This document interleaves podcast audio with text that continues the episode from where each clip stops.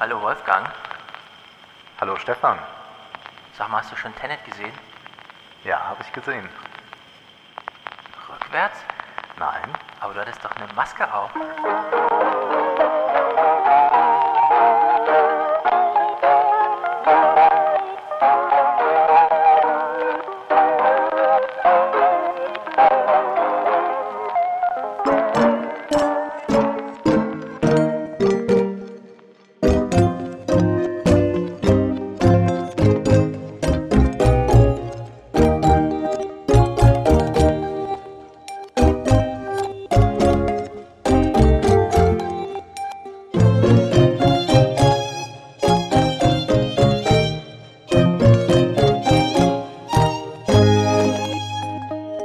Das ist der August und wir haben beide Tenet gesehen. Aber ich tatsächlich mit FFP2-Maske saß ich in der Pressevorführung in Köln. Die Kollegen mussten nicht und alle sind zu ihrem Platz, haben sie natürlich sofort abgenommen, die Maske. Und ich habe gedacht, na ja, ich weiß ja nicht, ich lasse lieber mal auf.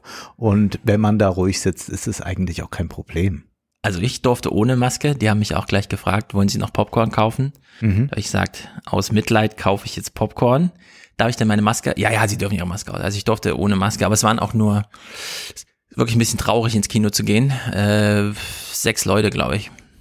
Es ist ganz, ganz dramatisch. Ich war am Wochenende nochmal im Kino, äh, nicht in Tenet, sondern in einem Film mit Russell Crowe, vollkommen irrelevant. Aber ich habe dann, als ich rauskam, war 20 Uhr. Und ich kenne diesen Parkplatz ja sonst, wie das ist. Also es ist eigentlich sonst so, dass ich Freitag, Samstag nicht dort ins Kino gehe, weil es so voll ist, dass man nicht mehr vom Parkplatz wegkommt. Ja. Und jetzt sah ich dort, naja, vielleicht ein Viertel belegt. Und da sprechen wir jetzt von 14 Kinosälen, in denen dann jeweils zwei, drei, vier, fünf Leute sitzen. Ich saß in einer Vorstellung allein. Also es ist, da brauche ich, dann kein, da brauche ich dann keine Maske. Äh, Werbung haben sie gezeigt, aber da habe ich dann auch die Maske ausgezogen. Es ist schon sehr traurig. Ich habe allerdings durch Tenet jetzt auch wieder Lust bekommen, ins Kino zu gehen. Ich Mhm. werde natürlich diese großen Stoßzeiten, wenn sie dann doch kommen sollten, meiden, sondern mache es eher am Nachmittag. Das habe ich immer schon gern gemacht. Aber ich habe richtig wieder Lust, im Kino Filme zu sehen und werde das schon jetzt in zwei, drei Tagen wieder machen. Sehe ich mir irgendetwas an, was neu ist, einfach nur, um mal wieder dieses Kinogefühl zu haben, das ich doch äh, stärker jetzt vermisst habe. Also ich habe es erst äh, geglaubt, na ja, wir werden mal sehen, aber irgendwie durch Tenet habe ich jetzt äh, gemerkt, äh, was mir eigentlich dann doch wohl gefehlt hat. Ging mir ganz genauso. Ich bin ja nicht so ein typischer Kinogänger wie du. Ich bin ja durch Familie auch zu Hause gefesselt und wandel dann, finde es eher gut, dass die Filme dann so zu Hause geliefert werden. Äh, Tenet war allerdings ein Film, bei dem ich dann auch meiner Frau sagte, so ich gehe heute ins Kino. Oder ich habe es ein paar Tage vorher angekündigt und habe gesagt, ich gehe ins Kino und habe gesagt, mit wem? Da habe ich gesagt, ich gehe alleine und ich habe mich dann erinnert, in Inception vor zehn Jahren war ich auch alleine. Also sind die Filme, wo man dann alleine geht. In Interstellar weiß ich es nicht mehr genau. Äh, für mich ist das jetzt auch so eine Trilogie irgendwie. Ja. Vielleicht hätte ähm, Christopher Nolan das Inversion nennen können, so Inception, Interstellar, Inversion irgendwie, Ja. keine Ahnung. Das heißt der Film Tenet, okay. Und ich saß dann so im Kino und es kam auch Werbung für uns sechs. Und dann gibt's ja diesen Moment, wo man sieht, okay, die reguläre Werbung endet, der Bildschirm wird ein bisschen größer, also die äh, gehen nochmal auf. Und dann, ah nee, Film geht doch noch nicht los, kommen ja noch Trailer. Und da kamen so ein paar Trailer und ich habe gedacht, das ist alles Schrott. Außer der James Bond Trailer, der war natürlich spektakulär, ne? Aber es war alles Schrott. Und ich habe gedacht, oh Gott, ähm, ist das das Kinogefühl, ja? Also ist das die Einladung, jetzt ins Kino zu gehen? Und dann ging aber Tenet los und äh, ich hätte auch nichts dagegen, jetzt einfach jeden Monat einmal in Tenet zu gehen, um irgendwie die Kinolandschaft zu unterstützen oder so, ja? Ja. Und es war ein Spektakel sondersgleichen. Ich bin dann so auf dem Fahrrad alleine durch Frankfurt nach Hause gefahren, denk noch so über den Film nach und äh, also ich war wirklich wie damals bei Inception, ich fand's äh, ganz hinreißend, diese ganze Erzählweise. Es war auch zwischendurch habe ich gedacht, es ist ein bisschen zu laut im Kino, aber dann liest man wieder nach, nee, das muss so sein. Das war ja bei Interstellar auch schon, ne, dass die Orgel so übertrieben da reindröhnt und so. Das fehlte mir ein bisschen, diese musikalische Akzentuierung. Ich glaube, da hätte Hans Zimmer noch mal einen großen Unterschied gemacht. Findest du? Ich also schon. ich habe das, also ich finde das Sounddesign sehr interessant. Ich glaube, dass es ein bisschen schwierig ist, wenn man nicht Muttersprachler ist, das auf Englisch im Original zu sehen. Also ich war ganz dankbar, dass es Untertitel gab. Aber ich habe ihn bis jetzt nur auf Deutsch gesehen. Ne? Ah, de- denn äh, ja, bei, ich habe ihn, ich habe ihn dann ja noch ein zweites Mal gesehen. Ja, Äh, jetzt unglaublich. auf, auf Deutsch habe ich ihn gesehen und äh, es ist auch beim zweiten Mal wirklich sehr, sehr beeindruckend. Man achtet nochmal auf ganz andere Dinge. Und das äh, Tolle aber ist, dass äh, es doch bei der deutschen Synchronisation so ist, dass man es offenbar den, den deutschen Ton ein bisschen mehr angehoben hat, bisschen, bisschen lauter verstärkt Ah. hat, während das doch, so scheint mir das zumindest, ähm, ich, dass das in der englischen Fassung äh, mitunter etwas schwierig wird, weil das Sounddesign so dominant ist, Okay. dass man dann Schwierigkeiten mit den Dialogen mitunter bekommt. Kommt jetzt aber auch nochmal drauf an, in welchem Kino, mit welcher Soundanlage. Ja. Also wenn man es vielleicht im Original sehen kann mit Untertitel, ist es gut, aber auch die synchronisierte Fassung ist vollkommen in Ordnung. Ich bin da auch kein Purist und sage, das muss immer nur alles im Original sein. Ja, bei den richtig guten Filmen, da denke ich jetzt an äh, alle von Michael Bay und alle von Christopher Nolan. Klar, um we- mal wem würde alle in einen Topf zu schmeißen. Die, die, die gibt's ja doppelt im Grunde. Einmal, wenn man sie noch nicht gesehen hat, also wenn man sie wirklich das erste Mal sieht, alle Überraschungen drin. Und dann beim zweiten, dritten, vierten Mal, wenn man so überprüft und nochmal genau hinschaut Mhm. und eigentlich schon weiß, was sie jetzt sagen. Und da fand ich es bei Interstellar äh, ganz bezeichnend, dass Christopher Nolan gleich an seine sozusagen Wiederholungstäter gedacht hat und meinte, ich knall die jetzt mal richtig zu mit dieser Orgel, die sie sich da in London ausgesucht haben und so. Ja. Ne? Weil den Text kennt man eigentlich schon und in dem Moment, wo die entsprechenden Textstellen sind, okay, da ist dann sowieso gar keine Musik, sondern die kommt dann erst wieder und so. Also alles gut abgepasst, aber dann äh, bin ich mal gespannt auf die englische Version. Jedenfalls kam ich dann nach Hause und habe dann jetzt am Wochenende, also ich war am Mittwoch und der Film wirkte dann schon drei Tage in mir und dann habe ich am Wochenende Kino Plus und äh, Cuts gehört und die waren ja wirklich nicht überzeugt von dem Film. Und deswegen äh, habe ich mir gedacht, wir, wir machen jetzt noch mal so ein kleines Tenet-Handbuch. Aber ohne jetzt zu, zu spoilern. Ohne also wer jetzt den noch nicht spoilern. gesehen hat, der kann jetzt weiterhin dranbleiben. Das genau, ihr, ihr, ihr könnt sein. dranbleiben und sagen wir es mal so, dadurch, dass es in der deutschen Podcast-Landschaft dokumentiert ist, dass Menschen in den Film reingehen und irgendwie die Hälfte übersehen, Ja. kann man ja durchaus, bevor man ins Kino geht, sich mal kurz von uns anhören, auf was man vielleicht so achten sollte, ohne dass man jetzt weggespoilert wird. Bei Christopher Nolan ist es mit den Spoilern eh nicht so dramatisch, denn wenn man den deutschen Podcast hört, Plotholes und so weiter, wen interessiert der Plot jetzt so im Detail? Ja, es geht dann wirklich um andere Der auch Sachen. im Übrigen gut ausgearbeitet ist, wie ich finde. Also ich habe es jetzt kommt dann dann noch dazu. ein zweites Mal überprüft, weil ich dann auch äh, bisweilen irritiert war. Auch in einigen Zeitungen waren das ja zu lesen und ich äh, war da sehr überrascht davon, weil ich einfach ähm, sagen muss, dass es von einer großen Klarheit eigentlich Mhm. zeugt, dieser Film. Ja, vor allem ist es halt einfach mal auch ein Film und diese Idee von Christopher Nolan, man sieht durch Sachen, die man erst durch Zuschauen so erleben kann, dass, also, ähm, wie soll man sagen, wenn jemand eine große Erzählung darbieten will, kann er sich überlegen, welches Medium wählt er eigentlich. Buch, Podcast, also Audio-only oder halt alle Sinne ansprechend Film und dieser Film ist ja nun mal wirklich einer, der klappt so nur im Film. Genau.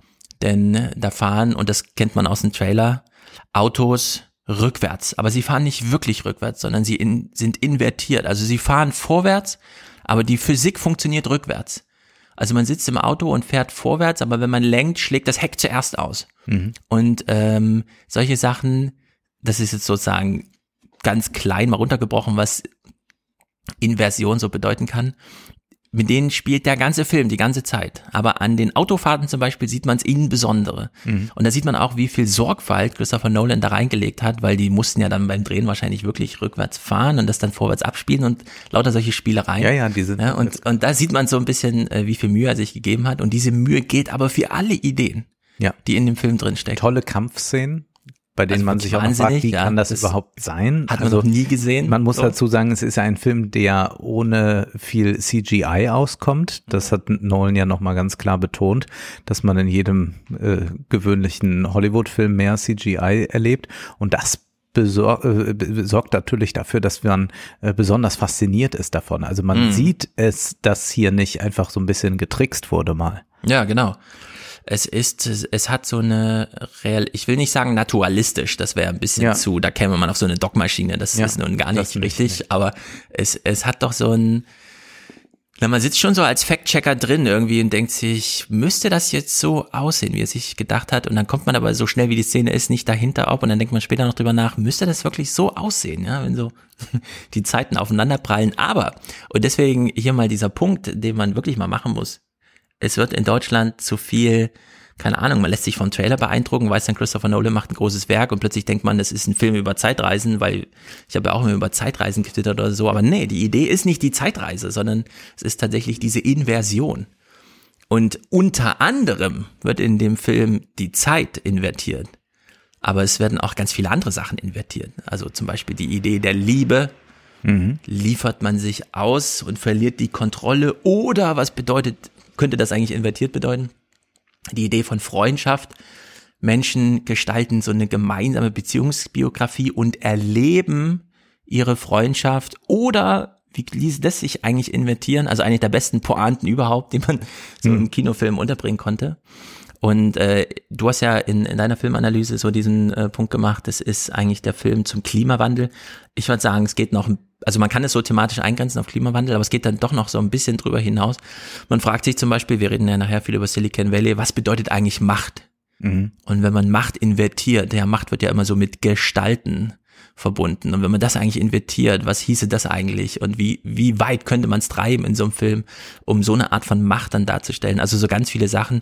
Ich finde auch ähm, ein großer Kommentar für Trump, so mhm. was Narzissmus eigentlich bedeutet. Ja, ja. Also das ist ganz auf die Spitze getrieben. Also in der Hinsicht steckt da so viel drin in dem Film, dass man dass ich es ehrlich gesagt doch ein bisschen schade finde, wenn man dann in so einem Podcast sitzt und sich fragt, äh, ob da jetzt ein Schnittfehler ist, weil da gab es ja zwei Pistolenkugeln und die eine und dann die andere und äh, irgendwie und so.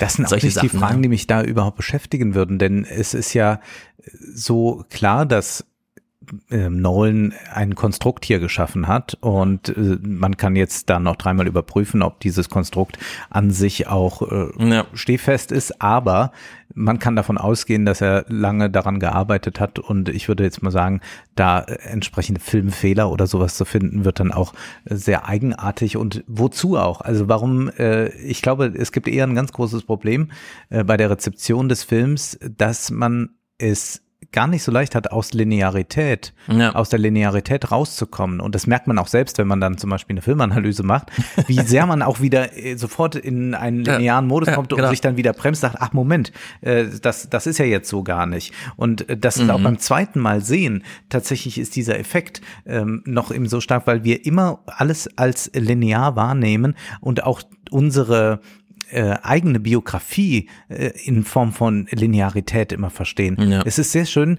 ähm, die Biografieforschung und Autobiografieforschung, Literaturwissenschaft, die hat ja schon in den 70er, 80er Jahren immer wieder hinterfragt, warum wird eigentlich eine Lebensgeschichte so linear erzählt und äh, immer als ähm, Entwicklungsroman, immer als äh, ein äh, Roman, wie ihn hätte Goethe schreiben können. Es gibt von Alma Mahler-Werfel, ja. äh, der, der berühmtesten Witwe überhaupt, ähm, in ihrer Autobiografie am Ende das Fazit und so stellt sich mein Leben dar wie ein Roman. Und ja, das hast du dir so konstruiert wie ein Roman. Und man kann es eben auch ganz anders betrachten. Und aus dieser Linearität rauszukommen, das ist eigentlich auch glaube ich, nochmal ähm, mhm. ein Anstoß für das Kino generell. Also ich muss jetzt nicht Fortsetzungen von, ähm, von Tenet sehen. Ja. Ich hoffe, er hütet sich und macht das nicht. Aber das nicht, ja lineare, nicht das nicht lineare Erzählen, ja. das äh, hat ein riesiges Potenzial. Ja, ist ganz erstaunlich, dass man so eine Idee sieht im Film und dann, warte mal, 2020 ist das erste Mal diese Idee aufgekommen. Das einfachste, was wir haben, auf das sich alle einigen können, nämlich wie die Zeit verläuft, ja, damit zu spielen. Auf der anderen Seite passt wieder 2020 so gut, weil wir haben jetzt alle schon festgestellt, okay, also dieser Spruch, wir leben alle in unserer eigenen Welt. Ja, den kann man jetzt irgendwie durch Social Media und so, der ist total präsent. Aber die Idee von, wir leben alle in unserer eigenen Zeit, mhm. ja, dass man da so ein paar Synchronisierungs, unabhängig aller Inhalte und so weiter, dass man da ein paar Synchronisierungsprobleme so feststellt irgendwie, das, also liegt jetzt offen, ja, wenn man solche Filme sieht, wo ja am Ende, es gibt ja dann am Ende eine ganz große Szene, wo man wirklich die Referenz verliert ja. zwischen vorwärts und rückwärts, wo nicht mehr entscheidend ist, wer ist jetzt hier gerade rückwärts und wer ist vorwärts, sondern wo man einfach je nach Perspektive gerade sieht, ah ja, für die sind die gerade rückwärts und für die sind die halt gerade rückwärts, aber was jetzt rückwärts und vorwärts in echt ist, ja. ja, das ist dann schon völlig aufgehoben und irgendwie macht der Film doch noch mal also der weckt so diese, weil man fragt sich ja auch, Zeitreisen, wozu eigentlich? In dem Film wird es ja eindeutig begründet, warum Zeitreisen? Klar, es gibt dann einen Bösewicht und so weiter, ja, der, der sehr virtuos mit Zeitreisen umgeht. Aber man stellt sich ja wirklich nochmal die Frage, so Zeit ist Geld und Wissen ist Macht. Ja, was bedeuten mhm. diese Sätze eigentlich? Weil da kommen wir auch beim Silicon Valley nachher. Was erkauft man sich wirklich mit sehr viel Geld? Mhm. Zeit. Mhm. Wissensvorsprünge durch Zeitvorsprünge und sowas. Man kann Sachen beschleunigen, äh, andere Sachen verzögern, also dieses machtvolle Eingreifen in Welt. Das sehen wir ja beim Silicon Valley nachher ganz deutlich. Und Christopher Nolan hat das wirklich nochmal, also auf die allerhöchste Spitze getrieben. So, mhm. diese, diese ganze Idee wir verraten hier natürlich keine Pointen und so, aber es, es geht ja wirklich um alles in dem Film. Ja? Und, und so um muss man sich auch anschauen. Und er hat auch wirklich sehr gut überlegt, wie kann er das auf allen Ebenen durchexerzieren. Du hast die Beziehung schon angesprochen. Es geht noch um Kunst, um Original und Fälschung. Auch ja. da wird nochmal mitgearbeitet.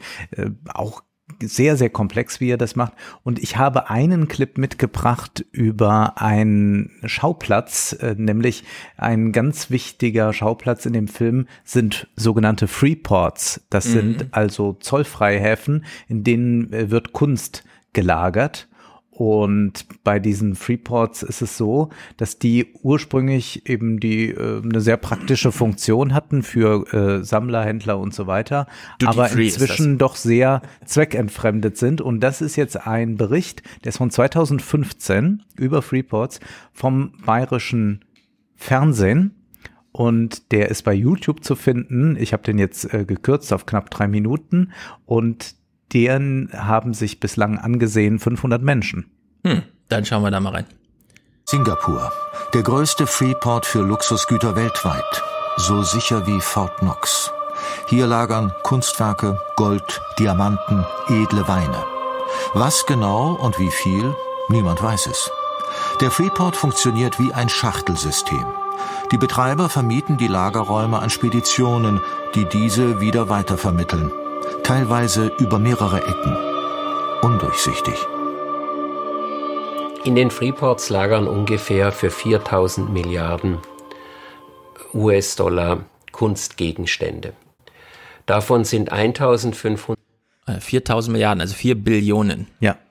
Das ist jetzt ein, ein Experte, der das mal so einschätzt. Mhm. 100 Milliarden mit kriminellem Hintergrund behaftet. Das heißt, sie sind hinterzogen oder gestohlen. Besonders wichtig, die perfekte Lage neben dem Flughafen. Die Wertgegenstände werden direkt aus dem Flieger in einen der 100 Lagerräume gebracht. 30 bis 300 Quadratmeter groß.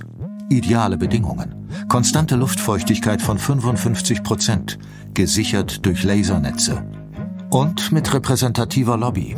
Eine gigantische Chromskulptur des britischen Designers Ron Arad. Sicherheit und Glamour. Das Wichtigste aber, man bietet hier höchste Diskretion. Ich habe acht, neun besondere Kunden. An wen diese die Räume weitervermieten, dazu kann ich nichts sagen. Ich will es auch gar nicht wissen. Ich habe keine Ahnung, wer die Mieter sind.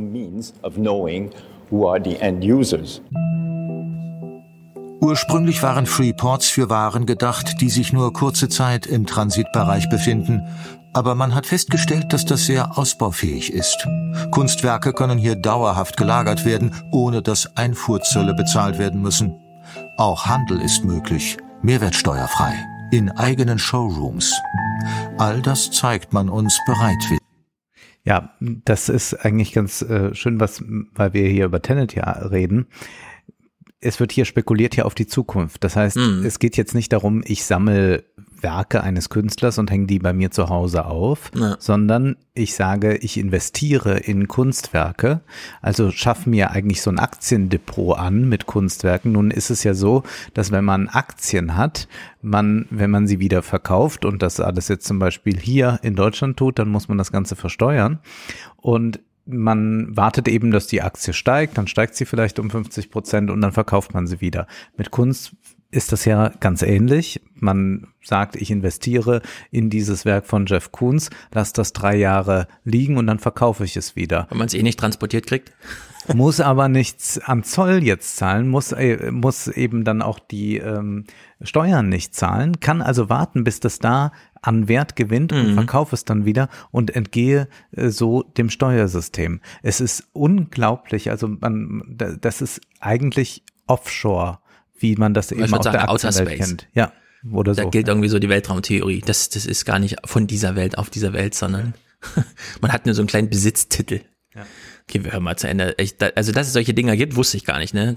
Gibt's auch in Genf. Ja, ich habe das dann im Internet und einfach nur jetzt gesehen kommt und auch und auch hier bei uns in, in der Nähe. Doch auf die Frage, ob der Zoll wisse, was hier gelagert wird, reagiert der Geschäftsführer erstaunlich nervös. Der Zoll hat Zutritt. Was er wissen will, das erfährt er. Kommt er auch wirklich zum Kontrollieren? Sie kontrollieren. Also, so genau weiß ich das nicht. Ich bin schließlich nur der Geschäftsführer. Aber ich habe hier schon mal den Zoll gesehen. Uh, Nur der. Geschäftsführer. Der neueste Freeport steht mitten in Europa, in Luxemburg, vergangenen Herbst eröffnet. Es werde jedes Kunstwerk vom Zoll registriert, versichert man uns. Doch auch hier alles sehr intransparent. Wer die Mieter sind, wissen die Betreiber genau wie in Singapur nicht. Auch nicht, ob hier bereits Handel betrieben wird. Dass Superreiche angelockt werden, dafür hatte Jean-Claude Juncker noch als Luxemburger Ministerpräsident persönlich gesorgt. Er brachte ein Gesetz auf den Weg, das im Freeport Steuerfreiheit gewährt. Ja, das ist eh die Frage, wie, wie macht, wie organisiert man das denn juristisch? Ja, also so ein äh, Outer Space Landfläche zu finden. Wir kennen es ja sonst nur von Botschaften, aber ja, das ist wirklich. Ähm, ich meine, Christopher Nolan spielt ja da auch wieder im Film mit der Frage, weil wir können ja jetzt auch einfach so Freeports uns angucken und sagen, naja, die Vermögen, die da liegen, das ist ja alles nur Buchgeld. Äh, welche Bedeutung außer so eine Investition in Zukunft kann es denn schon haben, so ein Ja, ja. Bild, ja, und äh, in dem Film wird ja auch wieder mit der Idee gespielt. Ja, wie viel Bedeutung kann denn so ein Bild haben? Äh, also anscheinend ziemlich viel, wie wir dann von Christopher Nolan lernen, ja. Also in der Hinsicht, wer weiß. Jetzt hört man draußen gerade das Müllauto. Aber wir lassen das Fenster offen. So, wollen wir noch was zu Tenet sagen? Sonst äh, reden wir jetzt über das Klima. Ich glaube, wir reden erstmal über das Klima jetzt. Ja. Also es geht auch ums Klima bei Tenet oder ganz Mhm. wichtig würde ich sagen ums Klima. Aber dazu habe ich ja auch viel in der Filmanalyse gesagt. Deswegen reden wir jetzt über das Klima, aber wir steigen etwas anders ein. Ja. Nämlich, es war ja so, dass äh, die Fridays for Future, Luisa Neubauer und äh, Greta Thunberg und noch einige andere bei Angela Merkel geladen waren und sie haben mit ihr diskutiert. Aber bevor wir jetzt dazu kommen, würde ich sagen, wir hören uns erstmal einen Clip an aus einem legendären Gespräch, nämlich Günter Gauss im Gespräch mit Hannah Arendt. Und da schildert sie jetzt, warum denn eigentlich jetzt zum Beispiel eine Angela Merkel sagt, ich empfange mal die Fridays for Future. Was hat sie denn überhaupt davon? Ja, wir haben uns alle ein bisschen gewundert darüber. Sie kommen zu dem Schluss, dass die, ich zitiere, eigentlichen weltorientierten Erfahrungen, gemeint also Einsichten und Erfahrungen höchsten politischen Ranges, sich mehr und mehr dem Erfahrungshorizont der durchschnittlichen menschlichen Existenz entziehen.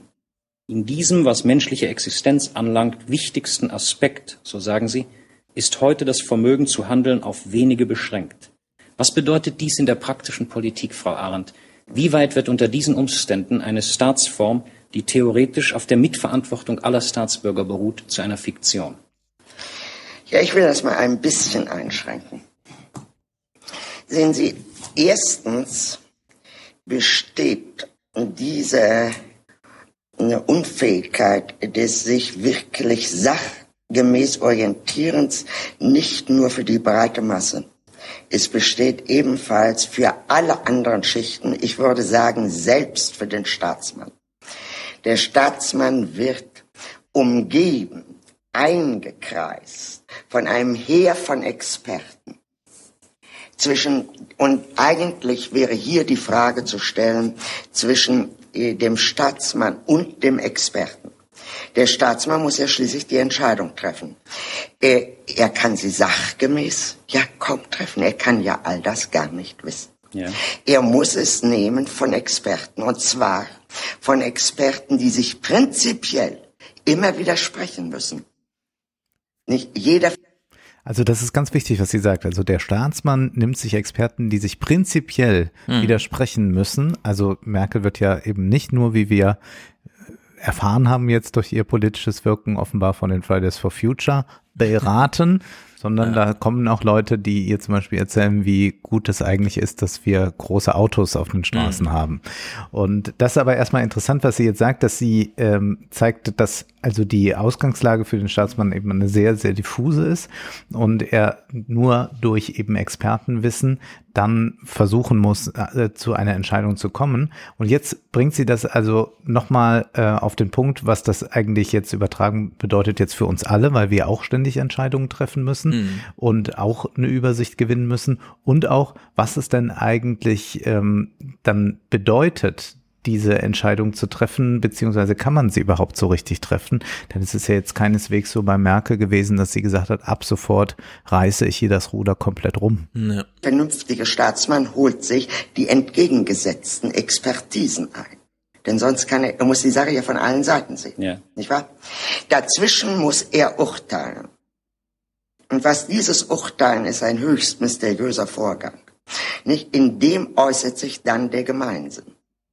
Was nun die, äh, sagen wir mal, die Masse der Menschen betrifft, so würde ich Folgendes sagen, wo immer Menschen zusammen sind, ganz egal in welcher Größenordnung, bilden sich öffentliche Interessen und vor. bildet sich Öffentlichkeit. Und in Amerika, wo es ja immer noch diese spontanen Vereinigungen gibt, nicht? die dann auch wieder auseinandergehen. Ja. Nicht diese Association, von denen schon Tocqueville gesprochen hat. Äh, können Sie das sehr deutlich äh, sehen. Irgendein öffentliches Interesse betrifft jetzt eine bestimmte Gruppe von Menschen, eine Nachbarschaft oder auch nur ein Haus oder eine Stadt oder eine anders gelagerte Gruppe, ja? Dann werden diese Leute zusammenkommen und sie sind sehr gut imstande, in diesen Dingen öffentlich zu handeln. Denn diese Dinge übersehen sie. Das heißt, was Sie sagen, gilt ja nur für die allergrößten Entscheidungen auf allerhöchster Ebene. Und da, glauben Sie mir, da ist der Unterschied zwischen dem Staatsmann und dem Mann von der Straße prinzipiell gar nicht sehr groß. Ähm, weiß nicht. Ein paar Wissensasymmetrien sind schon da. Äh, wir sind angewiesen auf Drosten macht einen Podcast für uns alle. Mhm. Merkel kann ihm Rückfragen stellen bei Beratung. Das mit Sicherheit, aber ich glaube, es geht doch bei den grundsätzlichen Entscheidungen mhm. dann doch auch ähm, gar nicht so anders zu, als wenn man jetzt äh, sich hier zum Beispiel fragt im Stadtteil, brauchen wir da hinten eine Umgehungsstraße oder nicht? Ja. Sollen wir die verhindern? Und genauso fragt sich eben auch der Staatsmann, sollten wir Kohlekraftwerke vom Netz mhm. nehmen oder nicht? Sicherlich sind da noch mal mehr Faktoren mit zu bedenken, aber dieses, was sie da schildert, wie mysteriös eigentlich diese Entscheidung dann ist, das haben ja auch Churchill und Kennedy immer mal wieder beschrieben. Mhm. Das ist doch was sehr äh, ja, Eigenartiges, denn man fragt sich ja tatsächlich, wenn man jetzt auch dieses ähm, Gespräch da ein bisschen verfolgt hat oder die Informationen, die nach außen gedrungen sind über das Gespräch Fridays for Future und Merkel, was denn eigentlich ein solches Gespräch bewirkt. Und wenn man sich jetzt mal das Fazit anhört von Luisa Neubauer, die bei der Tagesschau 24 interviewt würde, dann ist das doch, ähm, naja, ernüchternd. Sie waren heute mit Greta Thunberg bei der Kanzlerin. Wie ist es gelaufen?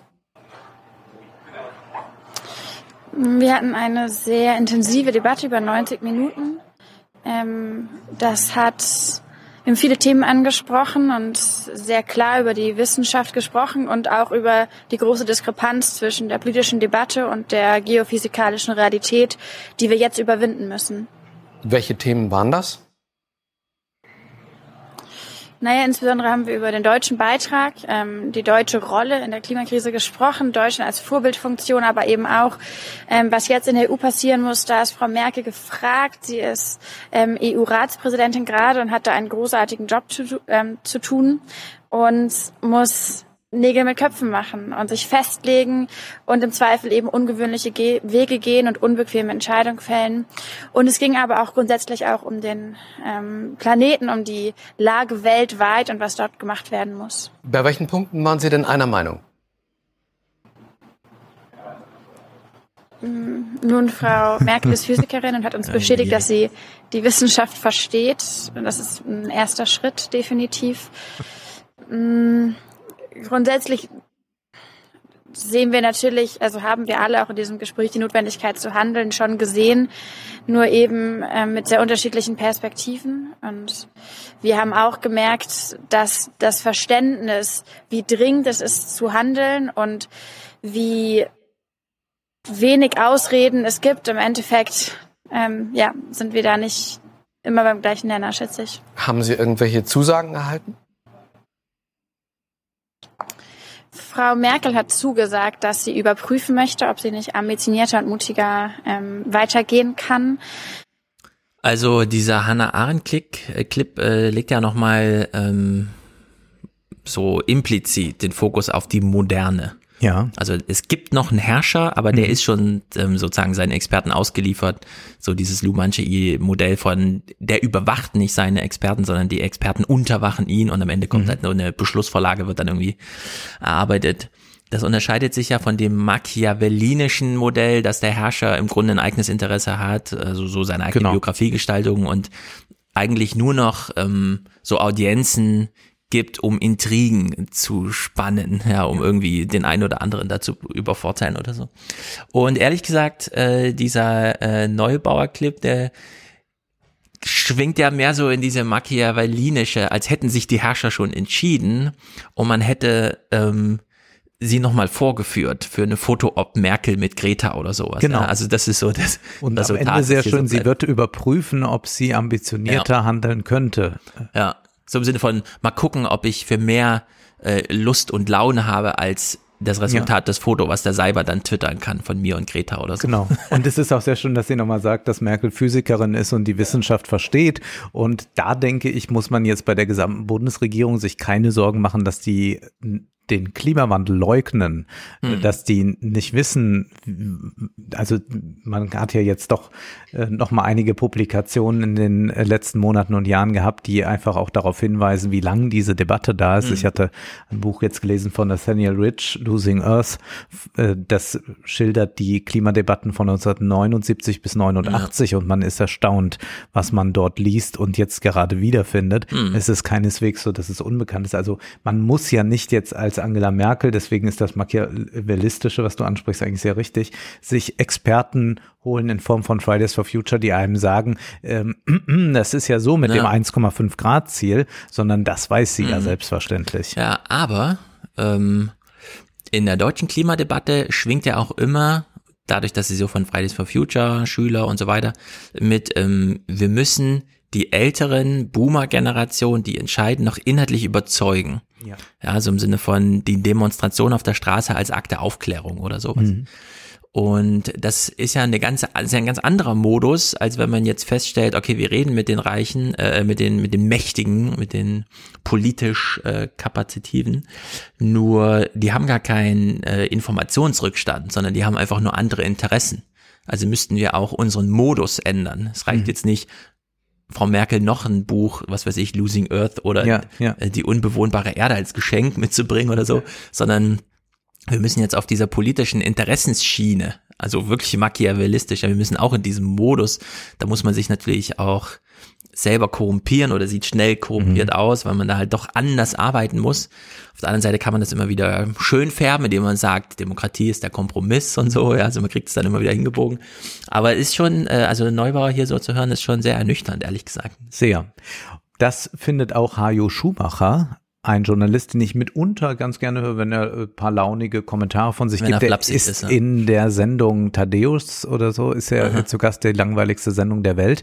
Äh, die habe ich aber nicht geguckt, sondern er war ähm, bei Radio 1 und wurde dort gebeten um eine Einordnung jetzt dieses Treffens, das keineswegs historisch war. Schönen guten Morgen. Guten Morgen. Die Fridays for Future Bewegung hat vor einem Jahr mit Blockaden und Schulstreiks die Politik noch vor sich hergetrieben. Mittlerweile sind Talkshows und Treffen mit Politikern wie Angela Merkel gestern die wichtige Bühne. Ist die Bewegung zum zahnlosen Tiger geworden? Ja, ähm, das muss man, glaube ich, äh, genau so sehen. Marco sagte ja gerade, dieses Treffen da gestern im Kanzleramt habe eine große Aufmerksamkeit gehabt. Ich behaupte das Gegenteil. Du siehst auf keiner Nachrichtenseite in keinen Trends irgendwo was davon. Es sind ganz andere Themen, die die Agenda beherrschen. Ich habe so ein bisschen den Eindruck, mit dem Besuch bei Merkel sind aus den harten Aktivistinnen jetzt endgültig nur leider nette junge Frauen geworden. Und nett ist, wie wir alle wissen, ja nicht die kleine Schwester von ernst zu nehmen. Tja. Das sind harte Worte. Er wurde sehr kritisiert dann mitunter auf Twitter. Jetzt würde sich da so ein Boomer äußern, aber ich finde, man muss äh, das sehr ernst nehmen, was er hier sagt. Und das mag ja sein, dass er auch ein Boomer ist. Und ich glaube, man muss es gerade deshalb ernst nehmen, wenn man eine große Solidarität mit den Fridays for Future hat. Denn man sieht ja tatsächlich, dass die Proteste nicht mehr so wirksam sind, dass eben jetzt vieles eingehegt wurde Hm. von der Medienöffentlichkeit, aber auch vom politischen Diskurs. Jeder lässt sich jetzt doch mal ganz gerne sehen mit den Fridays for Future und ähm, debattiert mit denen und ist immer an äh, konstruktiven Gesprächen interessiert. Und äh, Schumacher holt dann noch weiter aus. Hm. Wir erinnern uns mal mit dem Rennboot, diesem Sondermüll-Carbonboot Malizia 2 nach New York zum Vereinten Nationen, der How Dare You Rant. Wir erinnern uns echt nur noch flüchtig. Man hat den Eindruck, Greta ist so ein bisschen überspielt. Ne? Das kennen wir eben von so Instagrammablen Post-Pop-Phänomenen. also es ist alles so folgenlose Aufregung. Wir fanden das ja alle toll, dieses authentische, unschuldige, schwedisch, Pipi Langstrumpfhafte war auch so ein bisschen Chance für uns alle, das schlechte Gewissen abzuarbeiten. Aber es war eben auch eine Inszenierung und ist jetzt mütterlich abgewürgt worden. Ich meine, von Frau Merkel äh, umarmt oder vorgelassen zu werden, ist ja kein Zufall, dass in Kanzlerin auch K steckt. Ne? Wir kennen die Schlange aus dem Dschungelbuch. Bist du mit der Kanzlerin auf dem Foto, gehörst du zum Talk-Inventar, zu den Politmuppets, da gibt's dann auch immer die Quengelrolle, Bosbach, Lauterbach, jetzt Luisa Neubauer, die sind dann immer besorgt, immer dagegen, alle nicken, aber in Wirklichkeit gehören sie doch zum Inventar. Und weiter geht die wilde Fahrt, dann zwischendrin noch eine goldene Kamera zurückgeben. Und ja, vielleicht gibt's dann irgendwo noch eine Kolumne auf Focus.de oder so. Damit geht Fridays for Future den Weg so aller jüngeren Jugendbewegungen. Leider muss man sagen, ob das Extinction Rebellion war, Occupy Wall Street, diese Europa-Demos, weiß man gar nicht mehr, wie die hießen. Also alle diese wohlerzogenen Abiturienten mit Betroffenheitshintergrund, die wahnsinnig engagiert sind, ohne, und das ist das Problem, es passiert halt nichts. Ne? Und man hat den Eindruck, so nach zwei, drei Jahren Kampagne sind die jungen Menschen genauso ausgebrannt wie ihre Eltern. Da bin ich mir unsicher, ehrlich gesagt. Das ist jetzt klassischer Hajo Schumacher, aber. Rundumschlag. Aber es gibt schon ja so etwas wie eine Aktivistenmüdigkeit, die sich irgendwann einstellt. Ja. Die man im Übrigen auch, da ist es ein bisschen äh, zu begrüßen, bei äh, den äh, neurechten Jugendbewegungen erleben konnte. Die haben das auch mal zwei, drei Jahre sehr forciert und dann ist Ja. irgendwann gut, dann ist das ausgepowert. Ob ähm, es nochmal eine Erneuerung dann geben wird, äh, das würde ich jetzt auch nicht ausschließen. Also ich glaube, was ein ganz, ganz großes Problem ist bei den Friday for Future, Fridays for Future, ist dann tatsächlich diese, sind die Repräsentanten, die jetzt eben eingehegt wurden. Und ich glaube, dass die Basis viel stärker sich von denen jetzt lossagen muss. Mhm. Also vielleicht muss man hier wirklich ein bisschen französische Revolution machen ähm, Ja. und, und, und ähm, ruhig muss die äh, Revolution dabei auch das ein oder andere Kind der Revolution fressen, um Ja. sich äh, zu erneuern. Denn ich weiß sehr wohl, dass keine Bewegung ohne Gesichter auskommt. Irgendjemand Mhm. muss auch ein Interview geben können, muss Standpunkte irgendwo vertreten können. Ich glaube aber tatsächlich, dass dieses, was äh, Schumacher jetzt so als Instagrammable beschrieben hat, dass das ein großes Problem ist, dass man dadurch sehr leicht anpassbar ist für einen Diskurs, der nicht mehr auf einen radikalen politischen Mhm. Prozess hinausläuft. Ja, vielleicht muss man hier auch ein bisschen dreidimensionales Schach spielen, denn wir wissen von Hajo Schumacher, dass er manchmal auch gerne bewusst provoziert in eine Richtung, um dann doch wieder auch ein paar Sachen zu aktivieren. Wir sehen ja ein paar Boomer im Mediengeschäft, die sich sehr auf die Seite von Fridays for Future geschlagen haben. Das war bei den Piraten damals schon mal so. Da hat ja Schumacher auch mal so einen Tweet gemacht mit, äh, das Interessante an Journalisten ist immer, wenn man sie auf die Reise schickt, die Piraten zu begleiten, werden sie selber welche. Mhm. Weil sie plötzlich Mhm. die ganzen Defizite, die natürlich zu Recht angesprochen werden, irgendwie sehen. Und ja, das digitale Leben macht auch ein bisschen mehr Spaß als äh, dieses alte Lotterleben, so 50er Jahre, ja, alles, äh, da muss man schon Steampunker sein, um das noch toll zu finden. Wenn er jetzt aber hier sagt, am Ende passiert ja nichts, also in Sachen Klima passiert nicht nichts. Das kann man nur wirklich nicht sagen. Wir haben ja auch hier den Green New Deal oder den Green Deal, den European Green Deal ein bisschen thematisiert. Dann kam Corona fast so ein bisschen als Katalysator. Also wir sind in Europa wirklich kurz davor, dass wir hier 80 Prozent äh, Zollschranken für Stahl aus China und so weiter haben. Also da passieren schon einige Sachen. Ähm, vielleicht ähm, du sagst jetzt, die sollten so im Sinne einer französischen Revolution ihren eigenen äh, Köpfen, also sich ihrer Köpfe entledigen, also Lisa Neubauer mal links liegen lassen und einfach machen. Das ist halt die Frage, inwieweit, und deswegen würde ich sagen, ist das noch der beste Vorwurf, diese Instagrammability, mhm. ja, dass man diesen Wert hat. Weil die Frage ist ja wirklich, wenn man sich wirklich engagiert, also wirklich so wie Greta aus dem Inneren heraus ähm, einfach sagt, ich kümmere mich jetzt ums Klima ist dann der politische Anker wirklich die Bundespolitik? Sollte man sich dann um den European Green Deal kümmern? Oder geht es dann nicht tatsächlich um, was weiß ich, die Solarthermie auf dem eigenen Vereinsheim oder irgendwas mit der Schule oder so und die eigene Universität? Weil da hast du ja unglaubliche Möglichkeiten, die Sachen dann doch anzuschieben. Schon allein, weil sie sich betriebswirtschaftlich rechnen, äh, große Gebäude mit riesigen Flachdächern einfach mal mit Solarzellen auszustatten. Ne? Das dauert dann zehn Jahre und das Ding hat sich amortisiert und das kriegt man auch wunderbar durchargumentiert. Ich bin sehr froh, dass du das ansprichst. Das ist nämlich etwas, was äh, Jonathan Franzen vorschlägt, ja. der ja auch ein bisschen daran zweifelt, äh, dass äh, das Ziel, 1,5 Grad Ziel erreicht wird und aber tatsächlich ähm, zu bedenken gibt, dass sehr viel Naturschutz vernachlässigt wird, man gar nicht mehr daran denkt und dass es eben dann doch auch sehr viele lokale, regionale Gruppen sind, die großartige Arbeit leisten. Er beschäftigt sich ja unglaublich intensiv mit Vögeln und kann da auch äh, zeigen, was äh, da eigentlich gerade ein ganz großes Problem ist. Und bei denen ist das nicht ein 1,5 Grad Ziel, sondern Nistplätze ja. Abschussmöglichkeiten die ja, Länder genau. bieten, weil es einfach irgendwo wie ein Sport ist, dass man Vögel totschießt. Äh, all solche Dinge, ja, das kann ja. man sich gar nicht vorstellen. Also er, er schildert das in seinem Buch ähm, sehr, sehr deutlich, wie, wie katastrophal das ist. Und es gibt jetzt zwei Möglichkeiten, sagt Hajo Schumacher, was mhm. zu tun ist. Also die eine Möglichkeit ist die folgende. Zum Schluss vielleicht noch eine kleine Anarchieberatung vom Boomer. Es gibt zwei Wege, wirklich was zu verändern. Und beide sind keine leichten. Der eine ist der Kevin Kühnert-Weg. Da macht sich ein junger Mensch auf, den amtlichen, demokratischen Weg durch die Institutionen und Gremien zu marschieren mit Mehrheiten und Nerv, um dann oben angekommen vielleicht noch so einen Rest Idealismus in sich zu tragen. Und, mhm. und das ist die Frage, ob der bei Kevin Kühnert dann noch irgendwann aufzufinden ist. Man hat ja jetzt Olaf Scholz mitgetragen und äh, Kevin Kühnert hat ja dann ein sehr langes Statement äh, rausgehauen und noch Fragen beantwortet. Ich habe mal einen Auszug daraus mitgebracht und diese Art äh, der Kritik jetzt an der Kühnert-Kritik, die es mhm. ja in erster Linie ist, die ist doch sehr, sehr erstaunlich und steht in einem großen historischen Zusammenhang. Ja, also wir hören jetzt wir Kühnert selbst. Wir hören jetzt Kühnert selbst. In dieser allerersten Stellungnahme. In dieser okay, ersten die Stellungnahme. Und denn ja, wir, okay. äh, ich weiß auch nicht, warum sie das immer da aufnehmen, wo der Ton am schlechtesten ist, aber wir hören es jetzt. Ja, mal. weil der Willy Brandt da im Hintergrund steht oder so. Das ist ja immer noch die Lobby.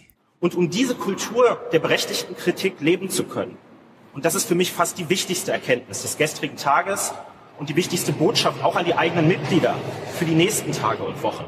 Um diese Kultur der Kritik weiter konstruktiv leben zu können, ist es zwingend notwendig, sich von einer teilweise verbreiteten destruktiven Art von äh, Kritik abzugrenzen.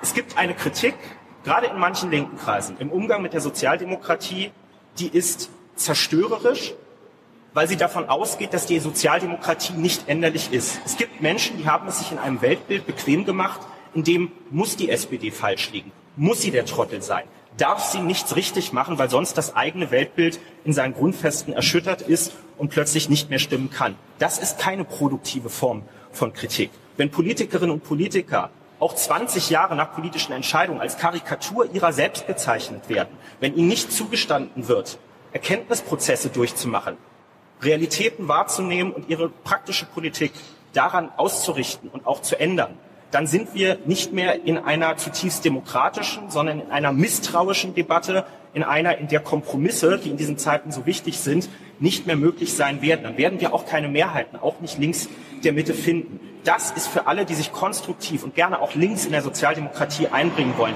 die wichtigste Botschaft. Kritik ja, aber immer in der Erkenntnis, dass Veränderung möglich ist und auch mit langem Atem erstritten werden muss. Mmh, Kühnert. Das, äh, das ist durch, zu durchschaubar. ich finde auch. Und ich finde es auch, ehrlich gesagt, ein bisschen ähm, feige, jetzt nicht die Kritik an sich zu trennen von der Kritik an der Partei, also die Kritik, dass er der, den großen Rebellen markiert hat und auch gute Interviews und all das gegeben hat, will man ja überhaupt nicht leugnen. Und jetzt entsprechende Kritik dafür einstecken muss, dass er diesen äh, Kandidaten Olaf Scholz jetzt mitträgt, der überhaupt nicht für das steht, für das Kevin Kühnert bislang vorgab zu stehen. Und dass man das jetzt eben den Linken in der Partei äh, zurückspielt und mhm. sagt, ihr seid eigentlich die, die ähm, die Partei zerstören mit dieser Form der Kritik und ähm, auch dann eben nicht die Verdienste von Olaf Scholz ähm, nicht alle auflisten können. Ihr habt das ja im Fernsehpodcast getan. Mhm. Ihr wisst um diese großen Verdienste ja. und ich habe noch die Rents äh, von, von Jenny im Ohr dazu, wunderbar.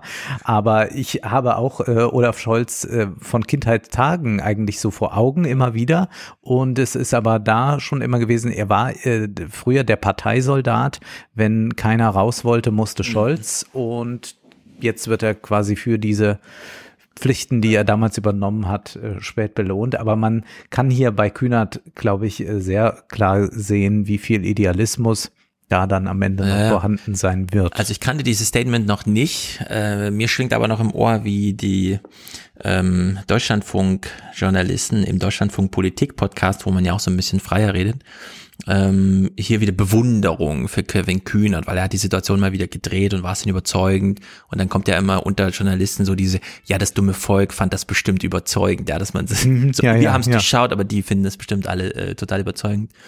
Das Problem mit dieser Argumentation, wie Kühnert sie ja jetzt gerade gemacht hat, ist ja auch, ähm,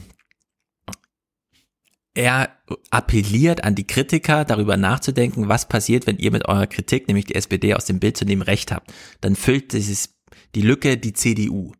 So, und darauf reagiert ja die Linke schon die ganze Zeit mit, naja, aber wenn ihr die SPD einfach nur als Füllerblock ins politische Spektrum stellt und das dann aber un ununterscheidbar ist von der CDU, dann können wir es auch drauf anlegen und dann lassen wir die CDU diesen Block mal füllen, so wie jetzt mit 38 Prozent oder so, und dann bauen wir halt die linke Kritik mal neu, statt einfach mhm. nur mit dem Argument, ja. na Hauptsache nicht die Schwarzen, also nehmen wir die roten Schwarzen. Ja, und dass er ähm, dieses Argument eigentlich kennt und hier aber bewusst wegwischt, weil, nee, nee, wir bleiben mal weiter, weil ich gehöre zu dem Block, wir bleiben mal wieder, wir bleiben mal weiter bei der Argumentation, lieber ein rot-schwarzer Block als ein rein schwarzer Block, obwohl der dann ununterscheidbar ist. Ja, und da hat man halt wirklich die äh, jahrzehntelange Geschichte von Olaf Scholz, äh, seit er äh, damals Gerhard Schröders äh, Generalsekretär war, dann Sozialminister unter Merkel und jetzt Kanzlerkandidat. Ja, das ist ja wirklich, das zieht sich ja durch diese Verteidigung von Hartz IV, die Ablehnung von Vermögensteuer, die Drangsalierung äh, von Arbeitslosen und so weiter bis jetzt, ja, dass er wieder, ich, ich glaube, heute haben wir äh, dann im Podcast so, so einen kurzen Zwischenton wo wir auch keinen direkten O-Ton von Scholz haben, wo er sagt, ja, ja, die Leute, die über 100.000 Euro verdienen, die sollten mal mehr Spitzensteuersatz zahlen, ja, wo man denkt, ja, ja, es ist Wahlkampf, das haben wir jetzt auch verstanden, aber mhm. sozusagen, ja, das zählt jetzt nicht, so einen Punkt zu machen, sondern äh, da ist Kühnert, also gibt's auch eine tolle Szene jetzt, wie Kühnert bei ähm, Lauterbach sitzt und äh, bei, bei Lanz sitzt, diesmal wechselt sich schon so oft wie Lauterbach bei Markus Lanz ist, also er sitzt bei Markus Lanz Markus Lanz quält ihn so mit diesem, ne, der weiß ja auch, wie man, wie man so ein Gespräch dann führt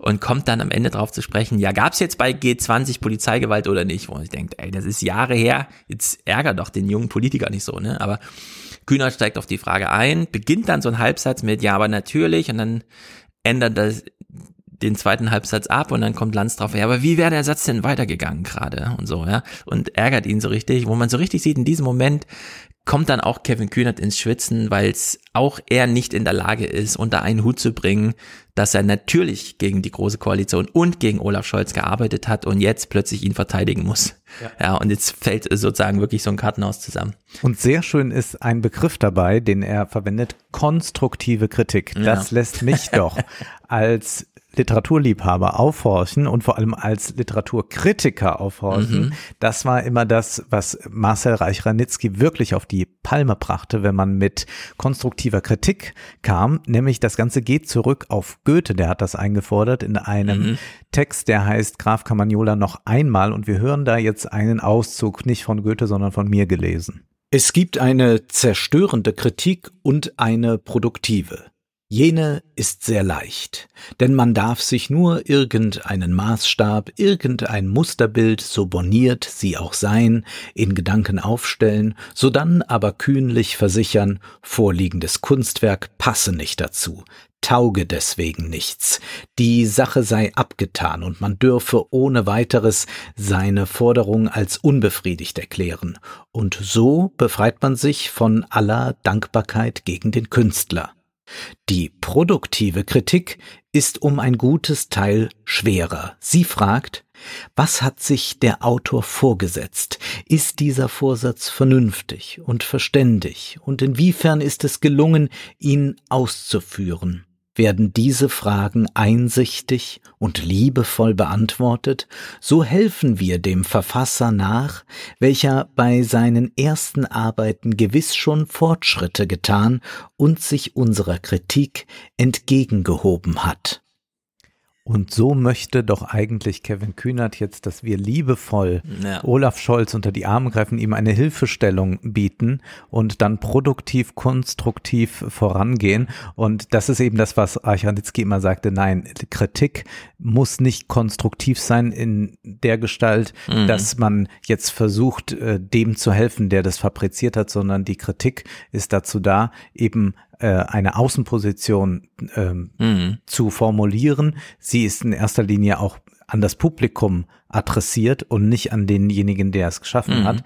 Und natürlich gibt es diese, äh, und was er jetzt auch macht, das ist auch wirklich exakt äh, Goethe, dass er jetzt eben diesen SPD-Linken vorwirft, sie hätten so ein Bild von der SPD, das ja. nicht, äh, das unantastbar, sie hätten da gewisse Dogmen. Und ja. genau das ist, was Goethe jetzt eben Leuten vorwirft, die nicht konstruktiv sind, die gehen mit äh, Dogmen an Kunstwerke ran und wenn die denen nicht entsprechend, dann äh, machen mhm. sie eben ihre vernichtende Kritik und sind nicht produktiv. Ja, da gibt's eine sehr schöne Analogie, die ähm, jeder schon mal erlebt hat, wahrscheinlich, nämlich einfach aus der ganz einfachen Erziehung.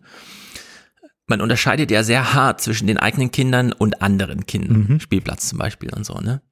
Und diese Form der konstruktiven Kritik, die gilt ja vor allem den eigenen Kindern.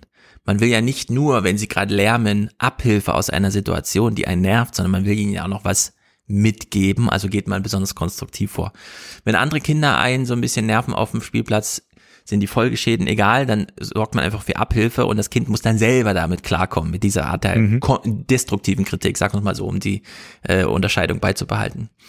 Und relativ früh stellen Eltern dann aber fest, diese destruktive Kritik von anderen, die ist gar nicht so schlecht für das Kind. Ja. Manchmal muss man das Kind auch so ein bisschen alleine lassen mit so einem Anschiss, der ja. völlig zurecht dann kam. Ja. Ne? Und ehrlicherweise haben wir das in der Moderne auch institutionalisiert.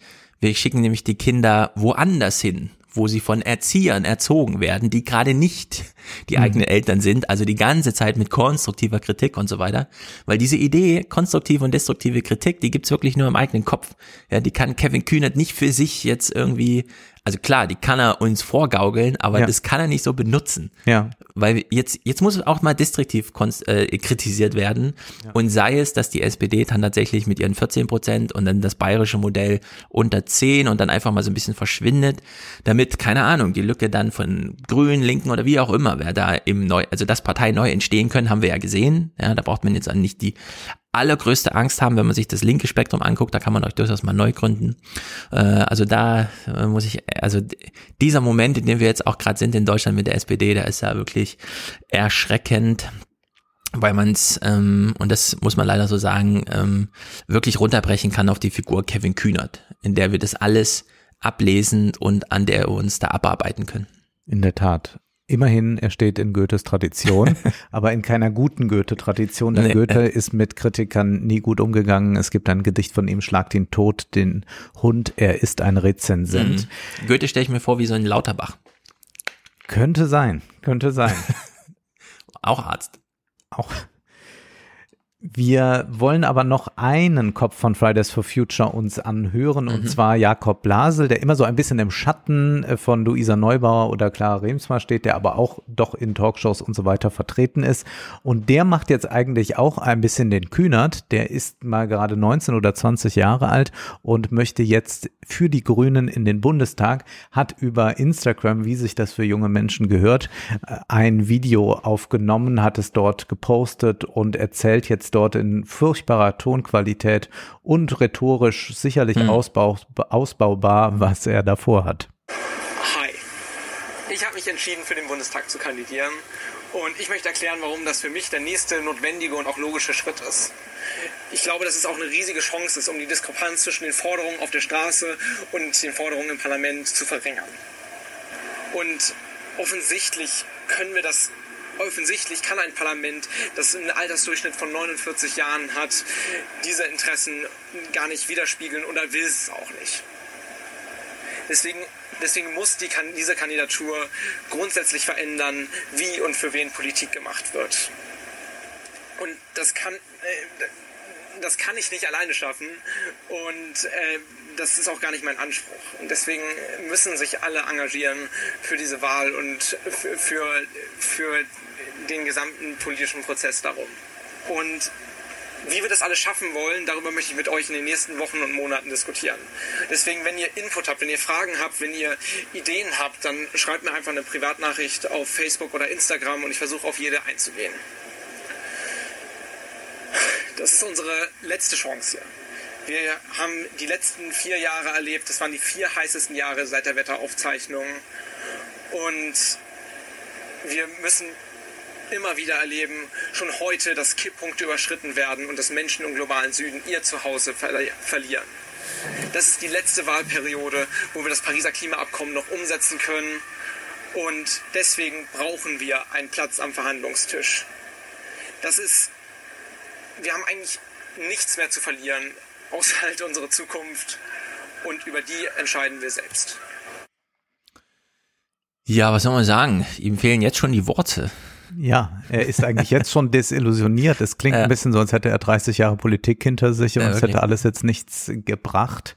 Ich glaube auch, ehrlich gesagt, dieser Rhetorik nicht. Also wenn man Mhm. wirklich sagt, das ist unsere letzte Chance, dann sage ich nicht, ach, ich glaube, ich kandidiere mal, äh, geh mal äh, Ja. da gucken, ob ich am Verhandlungstisch mit den Grünen zusammen Platz nehmen kann. Mhm. Also selbst wenn die Grünen eine absolute Mehrheit in Deutschland bekämen, wenn man sagt, das wäre jetzt die letzte Chance und wenn man diese Dramatik wirklich mal beim Wort nimmt, dann müsste man ja sagen, dann äh, sind die Grünen ja weit davon entfernt, genau das zu machen, was äh, nötig wäre, um Mhm. diese letzte Chance zu ergreifen. Das heißt, man muss aufpassen, wenn man diese Rhetorik bedient, dass man ich nicht dann eben ähm, irgendwann sie so abgenutzt hat, dass man sagt, ach ja, ist wieder die letzte Chance. Ja. So, das ist so wie wenn wenn äh, wenn- Politiker äh, laufend sagen, ja, ich äh, muss auch mal Bürokratie abbauen. Da lacht ja, Ja. auch jeder, wenn so ein Satz kommt. Und das wird jetzt auch dann so eine Floskel werden. Und ich glaube, dass es jetzt äh, für ihn ein, eine Möglichkeit ist, eine politische Karriere zu beginnen.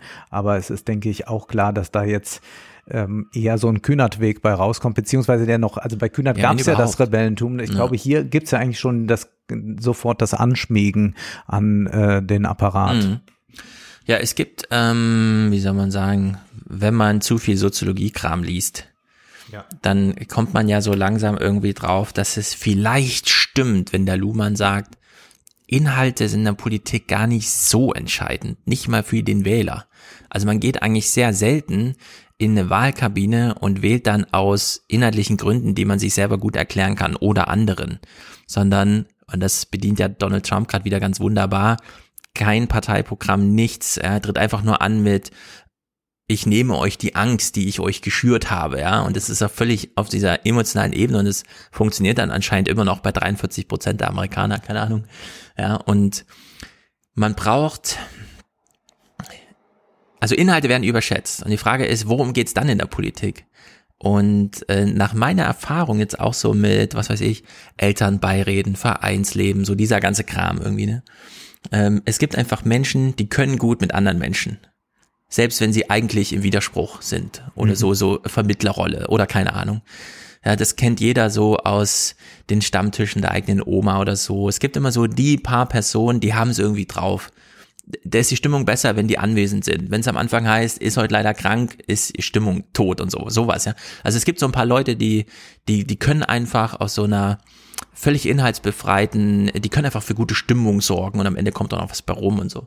Und solche Leute braucht man eigentlich in der Politik, dass man inhaltlich, also aus inhaltlichen Gründen, es, es gibt für mich eigentlich nur ein Beispiel, dass jemand wirklich aus inhaltlichen Gründen und das dann auch eiskalt durchgezogen hat, am Ende dann trotzdem gescheitert ist, und das ist Sarah Wagenknecht. Mhm. Die konnte aber auch gut reden. Die stand die einfach wäre auf einer mir Bühne. auch jetzt gleich eingefallen. Ja. Genau, die steht so auf der Bühne und ähm, ist ja ein sehr abgedroschenes Wort, aber die rockt halt einfach, ja, die macht halt ein, ähm, die macht halt Programm auf der Bühne. Und das, Erstaunliche bei ihr ist, ich habe diese Doku über sie gesehen, die jetzt Mhm. nicht so Ja, überragend ist, aber doch ganz erstaunlich ist da, sie hat ja extrem viele Fans, richtig. Also wenn sie dann die Bühne verlässt, dann sind da auch ganz viele junge Männer, die sie einfach großartig finden und was sie aber nicht tut, ist jetzt Nähe. Also sie Ja. macht nicht anfassen, Ja, sie ja. macht nicht äh, Gerhard Schröder, Kurt Beck mäßig Mhm. jetzt, ich umarme euch mal, sondern gerade diese Distanz, die sie ausstrahlt, sorgt dafür, dass die ganz fasziniert sind, aber Mhm. auch äh, gebotenen Abstand wiederum Ja. halten. Also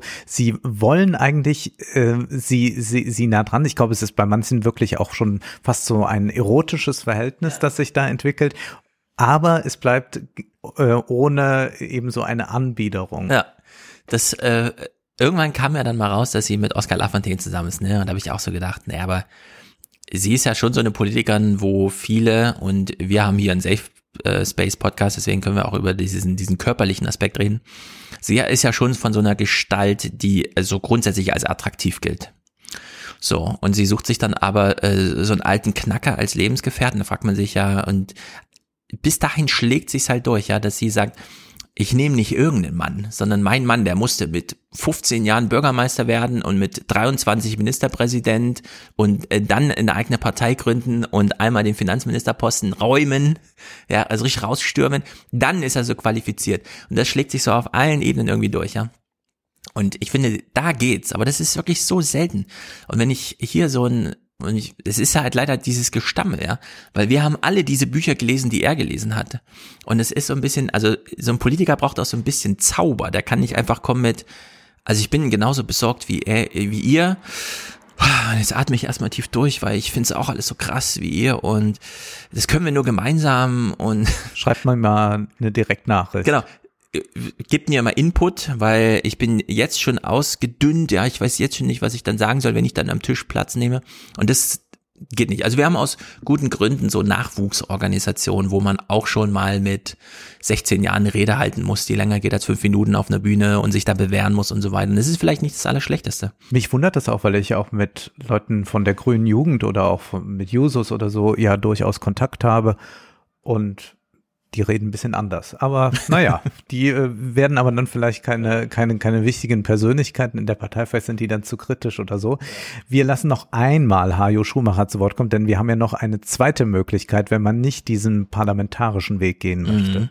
Dann gibt's den anderen Weg, das ist der weniger amtliche, eher der harte, wütende Radikalprozess, der äh, Protest, der nicht auf Konsequenzen guckt, sondern sich so auch nicht von Talkshows und Kanzlerinnen einfangen lässt, sondern einfach wuchtig ist, der wütend ist ähm, und der die einzige Emotion weckt, den die Politik wirklich zum Handeln braucht, nämlich Angst. Angst vor Bürgern, die es wirklich ernst meinen und bereit sind, für ihre Ziele Opfer zu bringen. Ich glaube, diesen Eindruck hat Fridays for Future nie so richtig erzeugt. Ähm, ist auch ein bisschen schwer so in satten Wohlstandsdemokratien. Da muss es vielleicht wirklich so richtig doll mies laufen, wie derzeit in Belarus zum Beispiel.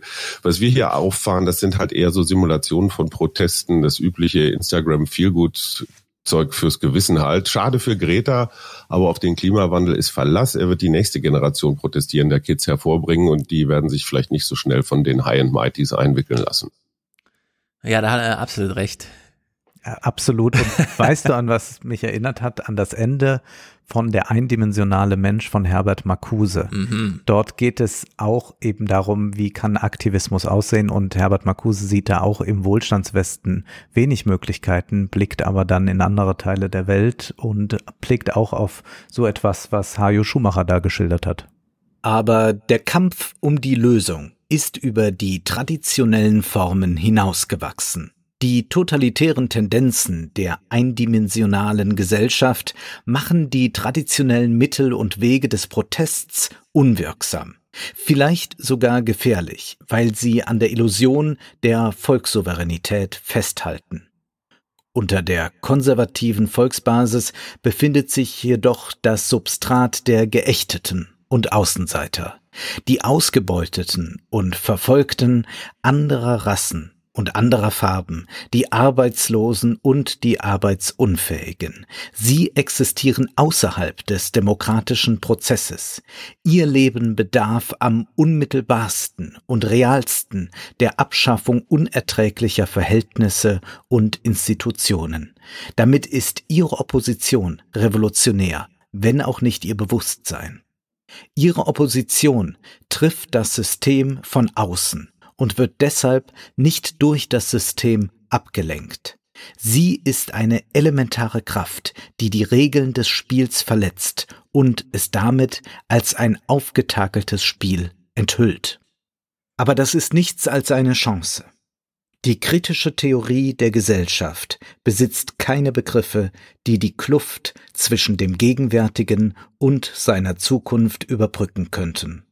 Indem sie nichts verspricht und keinen Erfolg zeigt, bleibt sie negativ. Damit will sie jenen die Treue halten, die ohne Hoffnung ihr Leben der großen Weigerung hingegeben haben und hingeben. Nochmal pathetisch zum Ende. Die mhm. große Weigerung, also wirklich zu sagen, nee, wir reden jetzt nicht miteinander, ich komme nicht aufs Podium, ich komme nicht ins Kanzleramt. Das ist etwas, was er jetzt aber externalisiert, outsourced könnte man auch sagen. Er blickt da auf andere Völker. Man muss sagen, dass sein Text in den 60er Jahren entsteht. Da passiert dann eben auch in den antikolonialistischen Bewegungen ganz, ganz viel.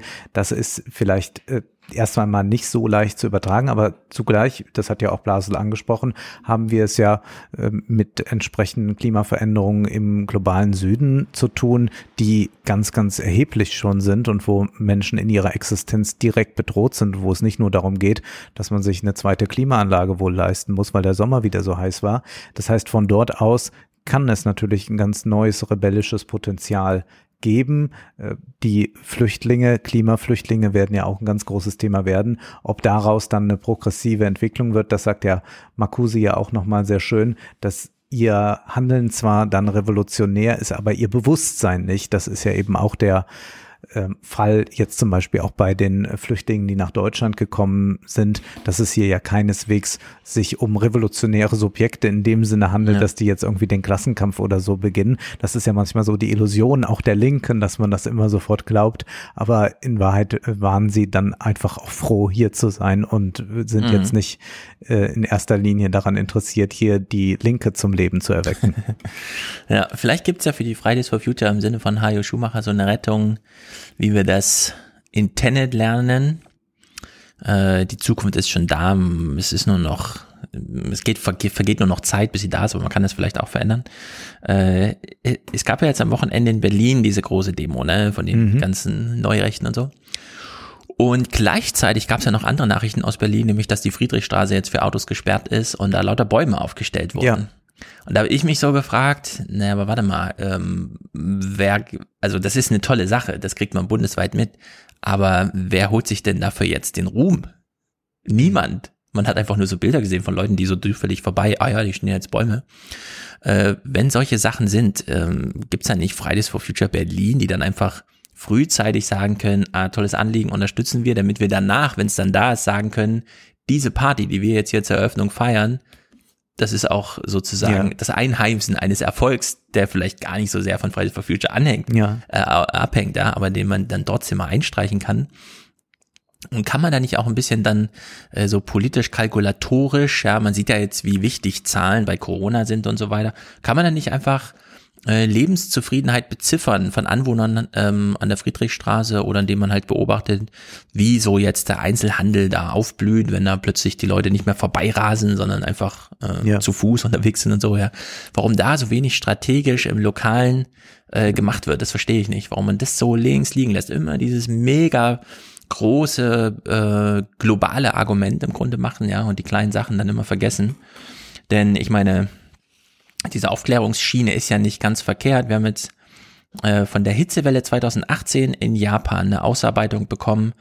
dass es, da gab es damals 1000 Todesopfer und Zehntausende im Krankenhaus. Also wir haben mhm. ein echtes medizinisches pandemisches Problem eigentlich, ja. Äh, Es war ja nicht nur, es war, also Klima ist ja nun, solche Hitzen sind ja nun mal länderübergreifend. Und wir haben die erste Studie, die ähm, eindeutig nachweist, dass das Klimawandel war, dass es nicht ohne den menschengemachten Klimawandel nötig, äh, möglich wäre. Und wir haben da nächstes Jahr Olympia. Ja, solche Sachen. Rico Grimm hat auf Twitter mal so einen kleinen Rundown gemacht jetzt im August. Im Amazonas, wir wissen alle noch letztes Jahr, Ja. da haben wir uns ja sehr beschwert, dass Bolsonaro da alles abfackelt. Da gibt's gerade ein Drittel mehr Brände als letztes Jahr. Und es wird gar nicht groß thematisiert, war ja schon, irgendwie schon eingepreist. Äh, alte Nachrichten, ne? In Spanien, in San Sebastian, hat man jetzt erstmals 42 Grad gemessen. Das gab's in Nordspanien noch nie. Man kennt das aus dem Süden dort so mit 45 Grad. Bagdad hat mal wieder einen 50 Grad Sommer erlebt, Waldbrände in Kalifornien wie nie zuvor. Selbst in Argentinien gibt's gigantische Brände und äh, Hochwasser in China. Also Wuhan und so, das ist diese Region, die ist jetzt gerade in den Nachrichten, weil da alles ähm, überflutet ist. Und Spiegel Online hat hier mal so einen Fachartikel vom August äh, referiert. Der IPCC hat 2005 verschiedene Szenarien entwickelt, wie das so weitergeht mit der CO2-Konzentration. Und die tatsächliche Entwicklung in den letzten 15 Jahren liegt ein Prozent, also mit einer ein Prozent Abweichung an dem krassesten Modell, das damals entwickelt wurde. Also das ist ganz anders. Corona ist ja wieder so ein Ding, wo großer Stress und dann, ja gut, vielleicht ist es doch nicht so schlimm und so. Bei Klima ist genau umgedreht. Da machen alle schon Stress, aber es ist dann noch mal schlimmer, als, Ja. als man dachte. Ja. Es geht halt nur sehr viel langsamer. Aber äh, wenn diese Zahlen, die sich jetzt gerade bestätigen, das ist eben nicht nur Modellrechnung, sondern da hat man echt nachgemessen, wenn das so weitergeht, dann ist äh, Jahresende 3,4 Grad Durchschnittstemperaturerhebung, was halt wirklich bedeutet, äh, keine Permafrost mehr, ja. Ja. Und dann frieren halt wirklich die Alpenberge auf. Also die bestehen überhaupt nur, weil die vom Permafrost zusammengehalten werden und dann rutscht ganz Österreich einmal in sich zusammen. Kann man sich noch nicht ganz Ja. vorstellen, aber äh, das ist halt äh, das, was jetzt ansteht. Und ich, ich glaube auch, da gibt's noch einige äh, politische Argumente zu machen, die im Sinne von Hajo Schumacher nicht so sehr auf den Einsitz im Bundestag abzielen, sondern die einfach wütend, äh, und wir haben ja jetzt gesehen, wie viel Wut vom Bundestag, ja, äh, wohin das so führen kann.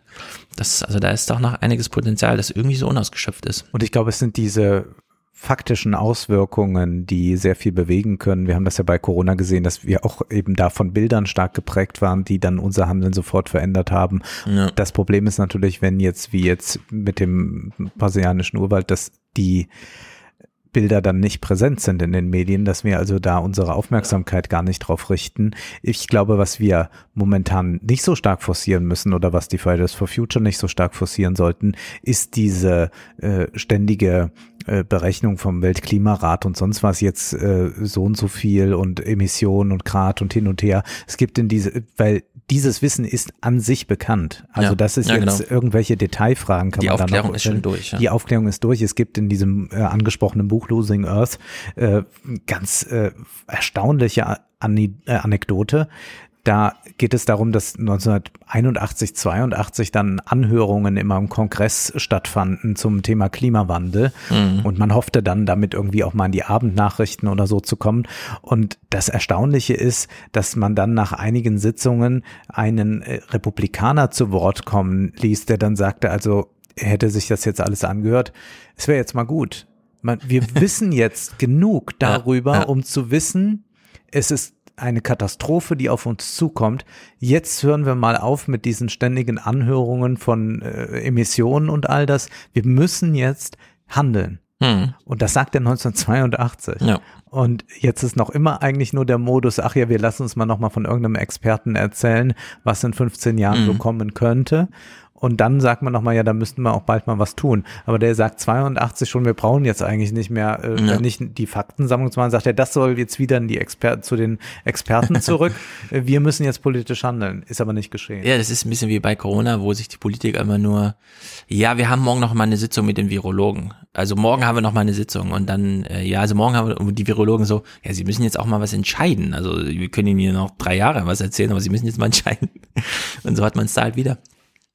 Ich meine, es ist halt grundsätzlich die äh, große Herausforderung, ein Thema zu haben, das halt nicht so einfach runtergebrochen werden kann. Aber ähm, ich glaube, genau das ist die Herausforderung, es dann tatsächlich runterzubrechen. Also Ja. beispielsweise äh, sollte das Bundesamt, das Umweltministerium, keine Ahnung, wer auch immer, irgendeine Behörde wird sich schon finden, ein Dashboard führen über Hitzetote.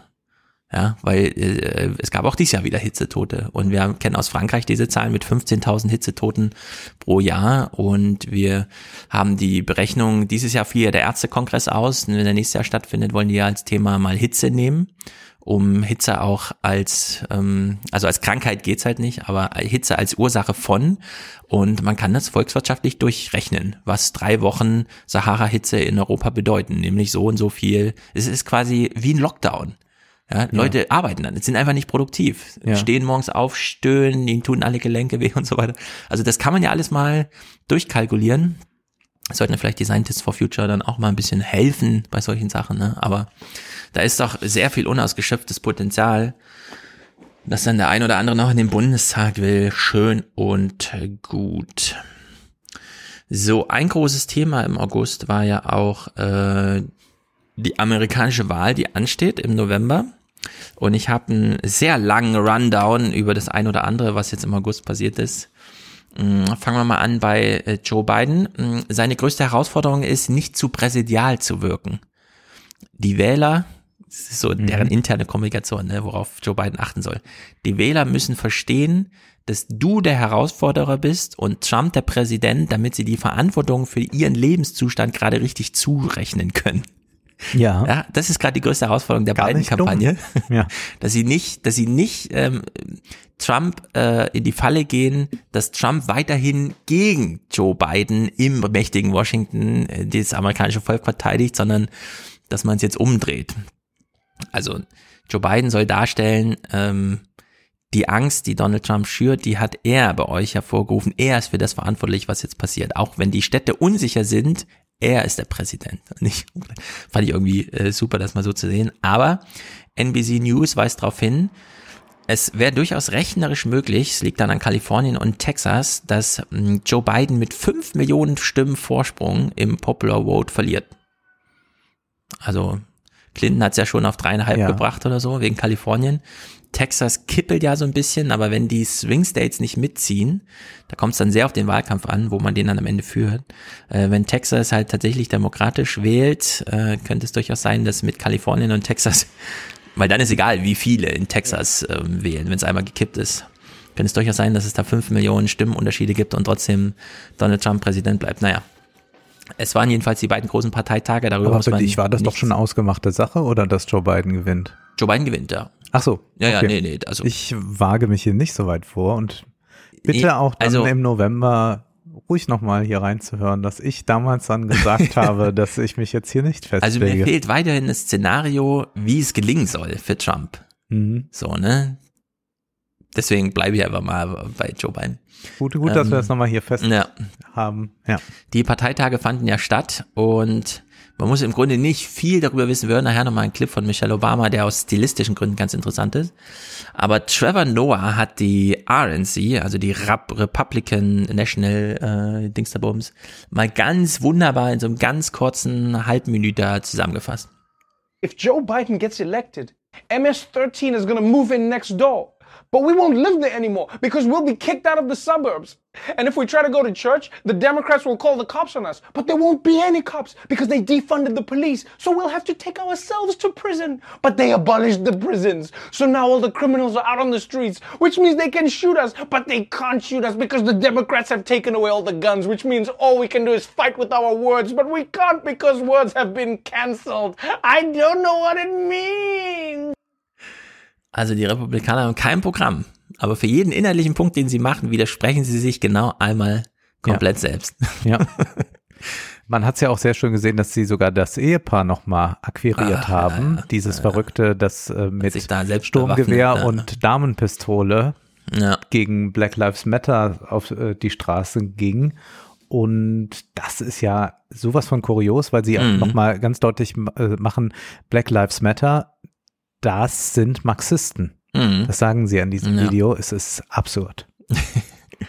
ja, so und jetzt spannen wir den Bogen mal auf, denn ja, es wird ein neuer Präsident gewählt, aber äh, es gibt schon sehr mächtige Menschen in Amerika, denen ist auch völlig egal, wer regiert. Das sind die ganzen Silicon Valley Milliardäre und da gab es doch ein paar interessante, also so grundsätzlich mal so Digital-News. Mhm. Zum Beispiel, das ist eigentlich ganz unscheinbar, aber es ist nicht ganz uninteressant. Bei Hacker News, das ist so eine Seite, die listet so nach Reddit-Style attraktive Texte, also die von vielen als attraktiv gelten, so in der Hacker-Community nach oben. Und da hat es einen Text relativ lange nach oben äh, geschafft mit der Überschrift Feeling unproductive? Fragezeichen, maybe you should stop overthinking. Also denk doch nicht so viel nach, Mensch, mach doch lieber. Und den fanden sehr viele von diesen Hackern ziemlich toll. Und dann stellte sich raus, ja, da hat jemand einen Spaß erlaubt und hat seine Textgenerator künstliche Intelligenz losgeschickt, diesen Text zu schreiben. Und er hat dann alle Hacker da mal vorgeführt mit einer, äh, mit einem Maschinentext, der den Menschen empfiehlt, doch nicht so viel nachzudenken. Ja, sehr gut. Also so weit geht's. Große Nachrichten aus England. Sowohl das Abitur als auch die mittlere Reife, also das A-Level und das GCSE, das ist dann die mittlere Reife, wurden jetzt in einem U-Turn, also man hat von heute auf morgen entschieden, wir machen es jetzt ganz anders, Teacher Assessed gemacht. Fragt man Mhm. sich so ein bisschen, äh, warte mal, wie? Kommen die Noten nicht vom Lehrer? Nee, die Noten kamen nicht vom Lehrer, sondern äh, es gibt da tatsächlich einen Algorithmus der Firma Q, äh, FQL, wird wie Qual geschrieben auf Deutsch, FQL irgendwie, keine Ahnung. Und der verwehrte plötzlich, nachdem er die Noten ausspuckte, 40 Prozent aller Abiturienten und mittlerer Reife den Schritt ins, zum Beispiel auf die Universität. Und hat man festgestellt, nee, der Algorithmus funktioniert irgendwie nicht. Und die wollten so einen großen Standardisierungsding übers ganze Land spannen und hat dann festgestellt, nee, wir müssen mal wieder zurück. Die Lehrer müssen entscheiden, weil der Algorithmus hat dann plötzlich für Prüfungen Noten ausgespuckt bei einzelnen Schülern, die gar nicht belegt wurden und so. Also äh, mega digitales Durcheinander, was Thema Bildung und so. Mhm. Ne? Gab es auch eine sehr lustige Szene, wie ähm, Boris Johnson in so einer Schule auftrat vor Schülern und die Lehrer im Hintergrund noch Buchtitel entsprechend ins Regal stellten, um so eine Sonderbotschaft mitzugeben. Naja, Instagram wird gerade verklagt, äh, weil sie nämlich die Biometriedaten, zum Beispiel für diese Gesichtsmasken, die man so in der Story unterbringen kann, die haben sie einfach verarbeitet, die Biometriedaten der Gesichter, und haben es aber nirgendwo in die AGBs geschrieben. Und jetzt gibt's Milliarden Betroffene und entsprechende Gesetze, die dann sagen, ja, das sind dann schon pro Person 1000 Dollar und so. Ja. Also das sind, da, da müssen sie sich gerade echt was ausdenken, wie sie, da- wie sie da wieder rauskommen, weil der Rechtstext einfach so eindeutig ist. Und auch nicht zu übersehen ist natürlich, die Kandidaturen von Olaf Scholz und Kamala Harris wurden auf Twitter bekannt gegeben. Als allererstes.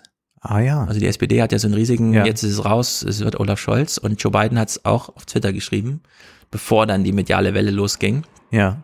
Äh, bei Olaf Scholz war ja sogar ganz witzig, dass man erst das ähm, Sommerinterview in der ARD abgewartet hat, also Esken. Stimmt. Lava, Ja. lava, lava und dann zack, unser Kandidat ist übrigens Olaf Scholz auf Twitter, ja. Also es ist gar nicht so schlecht. Bernie Sanders. Und die SPD ist jetzt bei Telegram offenbar. Aber das habe ich gesehen. Dieses Ich- Video habe es ich. gibt ein Video es von einem jungen äh, schwarz-weißen Pressemenschen Hemd, ja, ja. in einem Hemd. Und Ah, Das ist wirklich peinlich. Erinnert ein bisschen an Achim aus der CSU. Ja, ja, genau.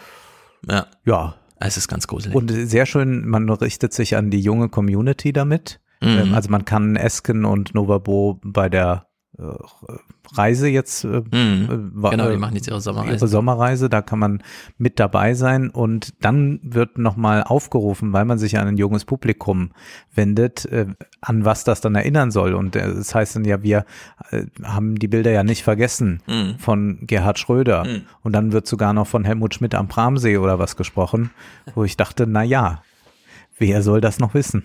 Es ist traurig. Auch traurig ist, dass ein Gesetz nicht kommt, nämlich das von Bernie Sanders. Der hat eine One-Time-Tax vorgestellt, die ganz auf Corona abzielt. Und zwar soll bei jedem Milliardär der Wertzuwachs zwischen 18. März 2020 und 1. Januar 2021 mit 60 Prozent besteuert werden. Also es geht nur um den Wertzuwachs und nur von Corona-Lockdown bis nächstes Jahr. So, und jetzt darfst du kurz raten, auf wie viel summiert sich mittlerweile, wenn es so eine Text gäbe, die Abgabenlast von Jeff Bezos? Also nur der Wertzuwachs während Corona. Wie viel Milliarden wären das wohl, wenn man ihnen da 60 Prozent wegnimmt? Richtig, 42,8 Milliarden. Weil, weil hätte jetzt 30 Milliarden gesagt. Ja, es ist unglaublich. Also das ist alleine 60 Prozent Wertzuwachs seit März. Ja, ja. summiert sich auf 42 naja, Milliarden. Da hast du gesehen, wo die Aktie steht. Die Das Aktie ist- stand äh, heute Morgen, glaube ich. Ich habe, nee, gestern habe ich geguckt, äh, bei 2.800 Euro stand die Aktie. Die ist äh, runtergefallen, als der Lockdown äh, kam, mal ganz kurz auf 1.500, 1.600, war dann bei 2.200 und dann gab es schon wieder so Kommentare, naja, überhitzt sollte man auf keinen Fall zusteigen, so wie das dann immer gesagt wird. Jetzt ist sie inzwischen bei 2.800. Ja. Wir haben ja jetzt, glaube ich, bei Tesla bald, dass die gesplittet wird, die Aktie. Mhm. Apple wurde jetzt gesplittet. Äh, App- Apple wurde jetzt gesplittet, muss man vielleicht sagen. Also man kann Aktien splitten, wenn sie zu teuer sind. Also zum Beispiel könnte jetzt Jeff Bezos sagen, okay, eine Aktie ist zu teuer. Das heißt, für Kleinanleger zum Beispiel ist es dann schwierig ähm, einzusteigen, weil man gleich für eine Aktie 2800 Euro ausgeben Mhm. muss. Also splittet man die, man macht aus einer Aktie fünf Aktien und dann kostet die Aktie eben jetzt dann äh, 600 Euro oder so. Mhm. Und in der Regel werden Aktien gesplittet. Es gibt eine ganz berühmte Aktie, die nicht gesplittet wird, ähm, Ja. soweit ich weiß, von Berkshire Hathaway. Ja, also irgendwie von, 100.000 Dollar oder so. Genau, die kostet 200.000 Dollar oder was von Warren Buffett. Man kann dann Anteile daran aber trotzdem äh, Mhm. kaufen, aber die ist nie gesplittet worden. Ja, das ist ganz interessant. Es gibt nämlich jetzt auch Veränderungen im ähm, Dow Jones. Und da ist nämlich ExxonMobil jetzt rausgeflogen Ja. im August, weil Apple die Aktien gesplittet hat. Da wird nämlich der Wert, äh, also der Anteil des Unternehmens im Index wird nach Aktienpreis und nicht nach Marktkapitalisierung gewichtet. Und jetzt hat Apple den halt gedrittelt. Jetzt gibt es für jede Aktie drei Aktien. Und dadurch sind sie in der Bedeutung im Dow Jones gesunken, weshalb ähm, ein anderes Technologieunternehmen aufstieg, also sehr politisch geregelt, aber es ist trotzdem ganz witzig, dass jetzt Salesforce aufgestiegen ist und ExxonMobil, ja, als der große, also die waren ja wirklich mal, Ja. also die sind jetzt rausgeflogen, also es ist wirklich ganz, ganz beeindruckend. Disney, Quartalsverlust 4,7 Milliarden durch Corona. Keine Freizeitparks, keine Kino, nichts, einfach komplett rausgeschmissen. Naja, schwenken wir mal ein. Ähm, Facebook hat Compact von der Seite geschmissen. Wir verbieten Organisationen und Personen, unsere Dienste zu nutzen, wenn sie Menschen aufgrund von Merkmalen wie Herkunft, Geschlecht und Nationalität systematisch angreifen. Das gilt natürlich insbesondere für äh, handlange Publikationen der AfD, also Jürgen Elsässer und der ganze Kram. Und Casey Newton hat nochmal äh, aufgeschlüsselt, Facebook hat einen großen QAnon-Crackdown gemacht, der vielleicht zu spät kam. Das ist so Casey Newton. Also Casey Newton haben wir schon ein paar Mal hier behandelt. Das ist dieser tolle The Verge-Autor mit einem täglichen Newsletter. Ähm, es geht um 800 QAnon-Seiten. Wir lesen im Salon ausführlichen QAnon-Text, wo man das mal so richtig auf, um was es da geht und so. Äh, 1500 QAnon-bezogene Werbung. Also da steckt viel Geld dahinter, die von QAnon-Anhängern irgendwie gemacht wird. Und es gibt eine Reichweitenbegrenzung, da müsste man sich auch mal gucken, was das genau bedeutet. Also man hat 10.000 Instagram-Seiten mit QAnon-Inhalt und 2.000 Facebook-Gruppen nicht ganz gelöscht, aber in der Reichweite beschränkt. Also die tauchen nicht mehr in Empfehlungen auf und so. In der Hinsicht, ähm, aber Casey Newton fragt sich halt, ist es nicht schon zu spät? Sind die QAnon-Seiten nicht schon zu unabhängig? So im Sinne von auf eigener Domain, eigenes Webforum, keine Ahnung, so gehostet, dass man glaub, das das- über eine eigene Präsenz schafft. Da spricht er was sehr, sehr Wahres an, denn das kann man ja beobachten. Es sind ja auch sehr viele neue Rechte von YouTube entfernt worden, jetzt Mhm. aus Deutschland oder Österreich und die sind jetzt auf anderen Kanälen dann aktiv, auch manche, die ich noch gar nicht gehört habe, also Messenger-Kanäle, aber auch Plattformen für Videos oder Podcast und solche Dinge. Ja. Und man kann doch sehen, dass sie offenbar es in Mainstream-Plattformen wie YouTube und Facebook äh, und Twitter geschafft haben, genügend Leute hinter sich zu sammeln, dass die jetzt sehr schnell sich auch weiter sagen, wo die jetzt zu Ja. finden sind. Auch diese ganzen äh, Reddit ähm, Ableger, die es alle gibt, ähm, wo man Mhm. sehr, sehr präsent ist, wo man solche Open Space Räume macht, äh, wo man äh, sagt, hier ist keine Cancel Culture und äh, also das einlädt. Und ich glaube, wir haben ja eine extreme Monopolentwicklung. Wir kommen ja auch dann noch Ja. zu Zahlen. Aber was man sagen kann, es gibt noch so einen neuen Unique Selling Point, kann man es vielleicht nicht nennen, aber doch eine neue Marktlücke. Das ist nämlich genau diese, dass man sagt, wir lassen Ja. alles zu Ja. und damit kann man sich äh, sehr viel Raum im Netz gerade verschaffen und das ist im Übrigen etwas, was ähm, Martin Sellner, der äh, von der identitären Bewegung in Wien, Mhm. genau so schildert in seinem Buch Identitär von äh, 2016 ist Mhm. das, glaube ich. Da gibt es am Ende einen Ausblick, wie wird Österreich 2032 sein und das äh, ist wirklich ganz furchtbar, was er da schreibt, aber er hat auch keine Ahnung von der Digitalisierung dann. Aber was er doch dort ausmacht, ist, dass ähm, sich Plattformen bilden werden, die unabhängig sind von äh, der äh, vom Silicon Valley und der äh, liberalen Öffentlichkeit und so weiter. Das ist etwas, was er dort schon ausmalt und was wir jetzt ja gerade erleben. Ja, wir hatten ja in deiner Region da oben schon am Main, dass sich äh, am Rhein, dass sich so ein rechtes Ehepaar äh, so einen alten Bunker gekauft hat, um da so einen Datensender zu betreiben. Und dann kam auch die Polizei nicht mehr rein. Man konnte nur noch den Strom abschalten und so. Und wir sehen ja Christchurch und Halle. Die haben dann zwar auf Facebook das gestreamt, aber die Radikalisierung lief ja komplett über 4chan und 8chan und der ganze Kram, der da komplett unabhängig schon funktioniert. Also in der Hinsicht würde ich auch sagen, Casey Newton hat da wohl recht. Und man darf nicht überschätzen, es fanden jetzt in Amerika die Vorwahlen statt und die Republikaner müssen natürlich auch jetzt im November nicht nur mit Trump antreten, sondern auch den Kongress und Senat, äh, die Wähler da so ein bisschen überzeugen. Und da gab's doch äh, diese kleine erschreckende Meldung hier. And by the way, Trump is Trump is not alone. There are 11 con congressional uh, candidates this election cycle. That I thought there was just one in Florida. There's 11 that publicly support. One in QAnon. Georgia that actually won their primary. She won her primary, Someone- but she's I was not Georgia, alone. right, right. She's not 11? Yeah. According to Axios, 11 GOP congressional nominees support QAnon. Oh my lord. Oh my Here's lord. one of them posing with her uh, handgun in uh, Rifle, Colorado. To be fair, primaries award the craziest. Ja, to be fair, so funktioniert's halt. Äh, Das ging mit Tea Party auch schon mal so los. Das ist jetzt hier This Week in Google. Den höre ich seit Jahren, den Podcast, weil die da immer einfach nur so rumlabern und so. Aber das wird da, also solche Sachen, ne, die erfährt man da jetzt dort. Also elf, ähm, in elf republikanischen Vorwahlen haben sich offene QAnon-Anhänger durchgesetzt in den Vorwahlen. Das, ja das äh, kannten wir schon mal von der Tea Party, dass sie dann auch so die Partei übernommen haben. Und Trump distanziert sich da halt auch nicht und so, ne, sondern der geht halt voll auf diese Linie ein. Naja, aber gegen, das halt gegen Tea, also da war ja die Tea Party, Leute waren ja dagegen sachlich und vernünftig. Ja, Äh, also, über das ist QAnon ja- reden wir im Salon ganz ausführlich. Das ist wirklich gruselig, wenn man sich das mal im Detail anguckt. BuzzFeed hat hier so einen ganz, einen ganz langen Text, wo man sich fragt, welche Überschrift wählt man sich dann halt für diesen Text, weil der ist wirklich wahnsinnig lang. Und die Überschrift war, Facebook fired an employee who collected evidence of right-wing pages getting preferential treatment.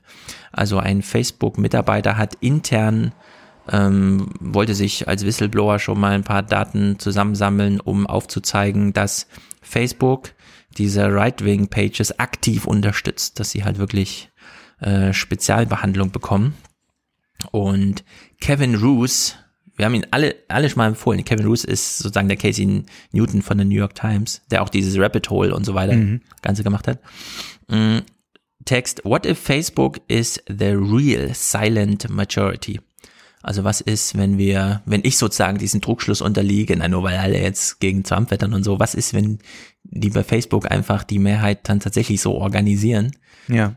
Gegen die ganze mediale Öffentlichkeit. Dass das klappt, haben wir 2016 schon mal gesehen. Ne?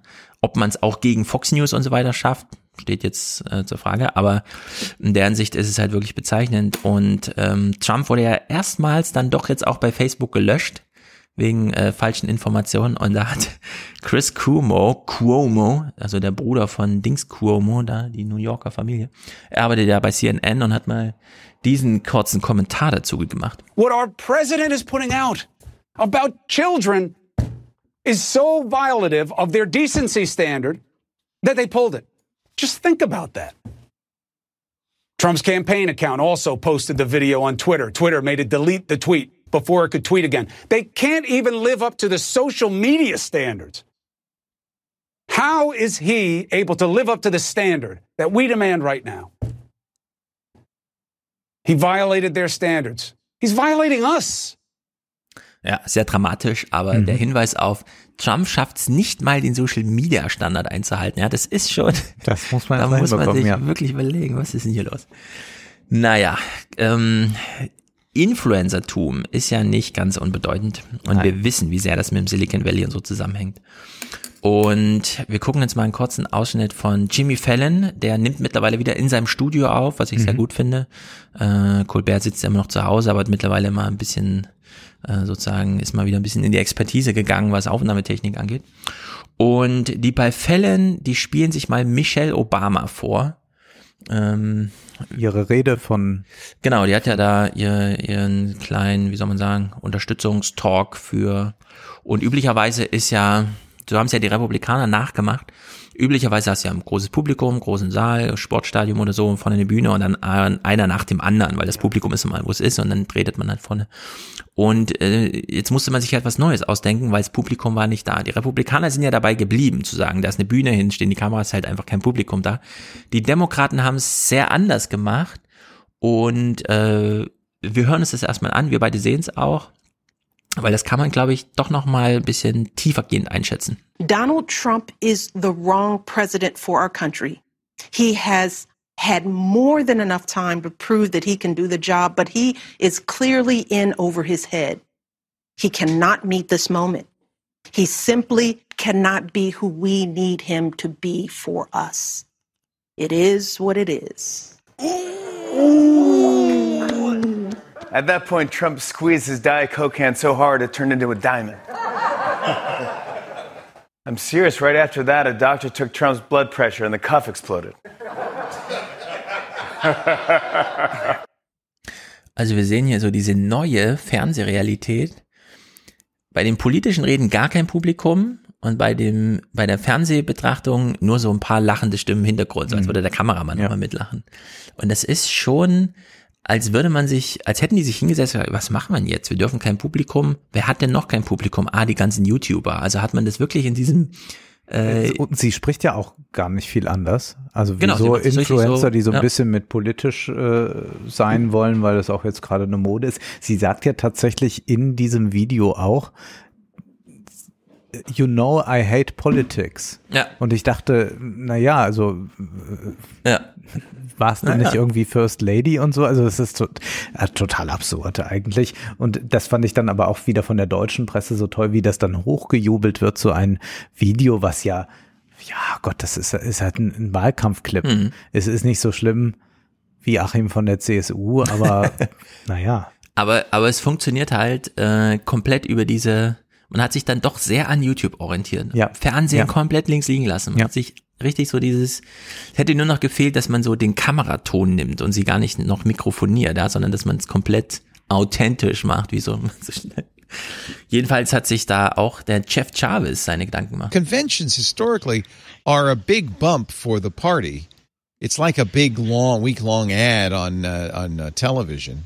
So how do you get all that gin up all that excitement, get all that attention, and you call it the YouTube convention? Did it I think work? it's appropriate to the age. I think so. I mean, if you watch Michelle Obama, I mean, what I mean by YouTube too is the intimacy of it, right? You watch you, Michelle Obama, and she's just talking to you. Yeah. She's not talking for a television camera. She's not talking for a huge cheering crowd. She's not doing all that. She's talking to you. Yeah. And then I saw a clip of Hillary Clinton um, closing the nominations and very nominating Obama, and the noise and all this and all that. Yeah. That was that was just it was a BS thing that was made for television. But the next generation is a YouTube generation. This and they didn't try it this way. They had to do this, right? They were forced into it by the pandemic. But I found it fascinating that um, it really is appropriate to the time Ja, also er sieht das total appropriate. Er ist, er ist ähm, Professor für Journalismus. Mhm. Also er muss jetzt seinen Schülern irgendwie äh, einen Weg zeigen, wie man noch zwischen den Politiker und das Publikum kommt. Ja. ja wozu braucht man jetzt noch? Weil Trump macht's ja auch schon so, ja, da redet er auch schon direkt. Also in der Hinsicht äh, ganz bezeichnend, dass er, dass er hier gar nicht versucht noch, sondern erstmal, ah, das hat mich beeindruckt, ja, das fand ich, fand ich ganz toll. Ähm, wir haben äh, bei The Daily, und das ist vielleicht nicht ganz unbedeutend, denn die Frage ist halt wirklich, kommt man aus so einem Corona-Tal als Fernsehmacher ja, oder auch beim Kino, kommt man da wieder raus, weil die die reinen Social Media Zahlen, das ist wirklich einfach We've beeindruckend. seen that social media usage in particular during the pandemic in the US has just shot up. I think Twitter reported that its usage grew something like 23% since last year during the same period. And then Facebook actually said that in countries that were hit hardest by the pandemic, usage of their apps went up by 70%. Also 70 Prozent mehr Facebook in Ländern wie Spanien oder so, wo es halt hieß, äh, bleibt jetzt alle zu Hause. Und dann gibt's bei der New York Times Tyler Lawrence, die kümmert sich um diese ganzen äh, Influencer, Berichterstattung und so weiter. Ja. Die haben da sowas, glücklicherweise. Und sie kriegt hier bei The Verge, im Vergecast von Nila Patel mal diese Frage gestellt. Und das ist, das sollte man sich dann wirklich, das, das bedeutet was für die Zukunft. Do like Instagrammers worry about antitrust hearings and Facebook and Instagram breaking up? Do they think about how it might affect their businesses? I don't think that they do. I honestly don't think that they do. I think that their awareness of all of this policy stuff is basically is really minimal. I think the TikTok ban stuff was was an eye opener because it was like, wait, the government can affect this type of stuff. but uh, you know, I've I have not heard them. You know, I I don't think any of them know what Section 230 is. I don't think any of them know about the antitrust Facebook hearings or anything like that. I mean, a lot of these people, especially the ones that are making the most money, are young teenagers or people in their early 20s in LA. And um, it's just not a community that's super plugged into the government stuff. I think it seems very far away and not relevant. Ja, also umso mehr Influencer-Kultur, umso weniger Politik. Und das Scheint ist so eine genau 1 das, zu was 1 ich auch Entwicklung zu beobachte, seitdem ich ja bei Instagram bin, blicke ich dann auch mir mal nehme ich in Blick diese anderen Profile mit diesen Millionen äh, Followern und Mhm. wenn du siehst, was für sie Politik ist, dann ist das eigentlich nur, was habe ich auf meinen Teller, äh, was äh, mache ich unter der Gürtellinie äh, ähm, und ähm, kann ich es äh, nochmal wiederverwerten. Das sind irgendwie die Fragen, die sich noch ähm, maximal, wenn es ums Politische geht, gestellt werden. Ja. Aber sonst ist das vollkommen fern. Es gibt da noch mal so die ein oder anderen äh, äh, Leutchen, die ein bisschen auf so emotionale Themen, also irgendwo Flüchtlinge auf Moria, wenn sich gerade Mhm. irgendwie ein entsprechendes Bild äh, viral ergeben hat und an denen vorbeigekommen sind, dann springen sie auch mal noch auf diesen Zug auf. Aber sonst ist, glaube ich, da überhaupt nichts zu erwarten, sondern es ist eigentlich eine große Entpolitisierungsmaschine. Genau, obwohl es immer so anders wirkt, Ja. weil da immer so dieses, das demokratisiert jetzt alle Themen und so weiter so mitschwingt. Ne? Und mein Lieblingspodcaster Joshua Topolsky fasst es wunderbar zusammen, denn wir fragen uns ja, na, wenn es jetzt keine Politik und nichts ist, was ist denn Influencer Culture? and it's like you want to smash the system and fucking break up the way things were and like change how we think about caring for people and being with people and taking care of our of our you know uh brethren in in our countries and all this stuff and like and then it's like but you also want to get paid by Deutsche Telekom to like shill for their shit and you want to like do the Sprite commercial and you want to like and it's like you want to get that get that fucking cash you want to like that like that's the reason why like the Jake Pauls of the world even fucking exist. You know, so much of like what you see on like so much of these this influencer culture is just capitalist culture. You know, so much of it is just like a pursuit of you know, money and goods and experiences that are like what the a capitalist society holds up as the end game to your fucking labor. And meanwhile, like we're paying people like less than minimum wage to work in Amazon warehouses where they don't have fucking health insurance and They people are coming in and people are coming in with fucking COVID and they're making people sick. And we have a government that doesn't take care of its citizens and we have fucking that are all in the pocket of fucking corporations. Ja, Influencer Culture ist nur noch Capitalist Culture, ist nur noch kapitalistische Logik. Die äh, Taylor Lawrence stellt das auch so wunderbar dar, wie jetzt, wo alle so ein bisschen Angst um ihr TikTok haben, da Mhm. Trump da so ein bisschen rumwütet, wissen die nicht, wie sie damit umgehen sollen. Und sie stellen halt fest, nee, ich kann mein TikTok-Fame nicht übertragen zu Twitter oder Instagram oder sowas. Also überhaupt erstmal die Idee von, nee, wenn die Plattform, nehme ich halt die nächste Plattform, also dass man einfach eine Plattform, so ein Plattform-Hopping macht, um da dann weiter Influencer zu sein, sondern die stellen auch fest, nee, ich bin ja auch komplett in der TikTok-Logik gefangen. Ich, Ja. ich kann ja gar nicht woanders. Das ist ja wie wenn ich im Baseball, ich bin ja nicht einfach nur Sportler, der dann sagt, da gehe ich halt schwimmen oder so, Ja. sondern ich bin ja hier gefangen. Ja? Also da, jetzt stellen sie es so fest, dass sie dieses, oh, ich bin ganz frei, ich bin mein eigener Chef und so, ja, also Influencer, nein, dass sie da so richtig eingekerkert sind. Aber das ist sehr schön, wie du das beschreibst mit dem Sportler. Das ja, das hat die Taylor so. Lawrence so beschrieben, ah, ja, dass, dass, ja. also, dass man einfach nicht den Sport wechseln kann, nur weil ja, oder das, Instrument, das eine durch Corona wenn, wenn nicht Geige geht. nicht mehr genau, geht, dann ja, mache ich halt Klavier. Das ist äh, so erstaunlich und es ist ähm, ja auch in Deutschland zu beobachten gewesen, damals bei den äh, äh, Mhm. Protesten gegen Artikel 13. Also da gab es dann eine ganz kurze Politisierung, aber die ging ja auch nicht weiter über das Ja. jetzt, dass man dort äh, diese Knallchargen von Politikern äh, nochmal Ja. vorführte oder dass man generell eine Kritik an äh, gewissen Konzernen wie Springer oder so übte. Aber diese Frage des Urheberrechts, die ja eine ganz grundsätzliche nochmal ist, wenn man daran denkt, dass wir einen Kapitalismus haben, der eigentlich so ein Rentenkapitalismus immer mehr Ja. wird, also dass wenige Urheberrechte besitzen und sich dies dann monatlich durch Abo-Services oder sonst was alimentieren lassen, dass das eigentlich die Kernfrage ist, wie wir mit diesen geistigen äh, Inhalten, mit Softwareinhalten, mit all diesen Dingen umgehen und wie man da eigentlich auch eine progressive Politik ganz dringend bräuchte, um nicht nur irgendwelchen Instagrammern zu ermöglichen, dass sie weiterhin Memes basteln können, sondern einfach um eine Freiheit der Forschung zu gewährleisten. Das ist ja jetzt auch bei den ganzen Impfstoffen wieder eine ganz hoch intrikate Angelegenheit. Also dieses Thema Urheberrecht haben sie aber nicht geschafft, über ihren eigenen Radius, ihren Horizont hinaus zu politisieren, weil sie gar nicht daran interessiert sind. Sie waren daran interessiert, dass ihr Geschäftsmodell weiterhin Früchte trägt. Hm. Das ist legitim, aber man kann das jetzt nicht als einen großen politischen Protest sehen. Das ist jetzt äh, doch ein bisschen übertrieben. Mhm. Genau, und man bräuchte jetzt eigentlich eine neue Emanzipation von Silicon Mhm. Valley so als Chiffre für, ne? Und jetzt gab es im August einen großen Kritiker, und ich glaube, ich werde dich jetzt sehr überraschen, unsere Hörer auch. Wer war im August der größte Kritiker des Silicon Valleys? Alex Karp ist der Chef von Palantir. Und Palantir will jetzt an die Börse. Ja. Und wenn man so an die Börse geht, schreibt man als Chef so ein Schreiben. Man schickt so einen Ja. Brief mit, wo so drin steht. Also ist alles in diesem Rechtsgebilde und so weiter mit drin, aber da ist halt so ein Und kleines. der darf ja auch etwas blumig sein. Ich erinnere mich an den Brief von äh, Daniel Eck damals äh, zu Spotify, Spotify, ja. und er schrieb, dass wir doch alle die Musik lieben und Ja, uns genau. mit Also den Menschen verbinden. Also sowas steht da drin. Ein bisschen Wort zum Sonntag. Genau. Und wir hören jetzt mal, ähm, Leo Laporte liest so ein bisschen äh, aus diesem Text vor. Das ist wirklich, Äh, also dadurch, dass es Palantir ist, ja, ist es wirklich ein bisschen merkwürdig. The fundamental issue is where authority to resolve such questions, to decide how technology may be used and by whom should reside. Our society has effectively It's outsourced the building of software that makes our world possible.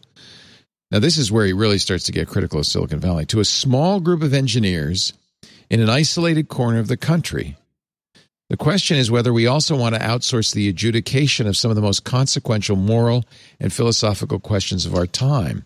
The engineering elite of Silicon Valley may know more than most about building software, but they do not know more about how society should be organized or what justice requires. I think this is an interesting. You for, you, uh, I'm, I'm going to come back up, but Stacey, you first. No, I, I was just going to say yes. Yes. It is, it is an interesting Um, letter. Yeah, Don't you So. think? Man man liest so einen Text von Alex Karp von Palantir, ja, die an die Börse gehen und die nochmal sagen, und man, man weiß nicht, was man dazu sagen soll, ja. Sag mal drei Worte noch zu Palantir, weil das vielleicht gar nicht so bekannt Also ist. Palantir ist dieses Unternehmen, das vor allem über Peter Thiel so berühmt ist, weil er im Silicon Valley, nicht im Silicon Valley, sondern um das Silicon Valley herum irgendwo. Eben nicht im Silicon Valley, aber mit so Silicon Valley-artigen Technologiebezug und so weiter rumsitzt und die machen im Grunde Datenanalyse für Staaten oder Unternehmen. Also die ziehen jetzt nicht Auch so sehr auf den Endkunden ab. haben Genau, die hessische Polizei zum Beispiel ist ein großer Palantir-Fan, weil da kann man ja so Predictive Policing machen und so. Und Palantir ist vor allem auch für so eine äh, Sache berühmt, dass sie nämlich sagen, ähm, wir bieten euch äh, die Analyse da, äh, Analyse als Service an. Ihr müsst uns dafür aber nicht allzu viel bezahlen. Wir wollen aber eure Daten behalten. Also die haben so einen Tausch. Das hatte Google auch mal. Wir transportieren euch gerne 15 Terabyte von dem einen Fleck zum, zum alles kostet euch nichts. Wir wollen aber nur eine Kopie davon haben. Ja? Mhm. Wenn euch das so wichtig ist, dann gebt uns was ab. Also diese, man weiß nicht genau, was Palantir so macht, wo sie drin hängen, aber sagen wir mal so Software, die Staaten dabei unterstützt und und da kommt nämlich jetzt auch die Kritik von Alex Karp her, dass er sagt, ähm, so wie de Laporte es eben ausschnittsweise vorlas, im Silicon Valley sitzen Leute, an die wurde outgesourced, wie unsere Gesellschaft funktioniert, ohne dass sie selber in der Politik stattfinden oder kontrolliert werden oder wie auch immer. Also wir haben eine strikte Trennung zwischen ähm, Quelltexten, die die Gesellschaft gestalten, und Rechtstexten und die einen sitzen in Washington und haben keine Ahnung und die anderen sitzen am anderen Ende des Landes, wie er sagte, und machen das da halt. Und es ist ja, also ich musste so an Lawrence Lessig, der hat ja 1999 Code is Law geschrieben. Mhm. Und da steckt ja auch so diese Unterscheidung drin. Es gibt halt Law und es gibt Code, also Quelltext und Rechtstext. Und ich habe da nochmal reingeschaut und bei ihm ist ja eine ganz andere, also 1999, ja, das war eine ganz andere Welt. Da gab es noch keinen Facebook und nichts. Google war Ja. gerade so eine Webseite irgendwie. Und da hat er halt dieses Code und andere Gesetze des Cyberspace.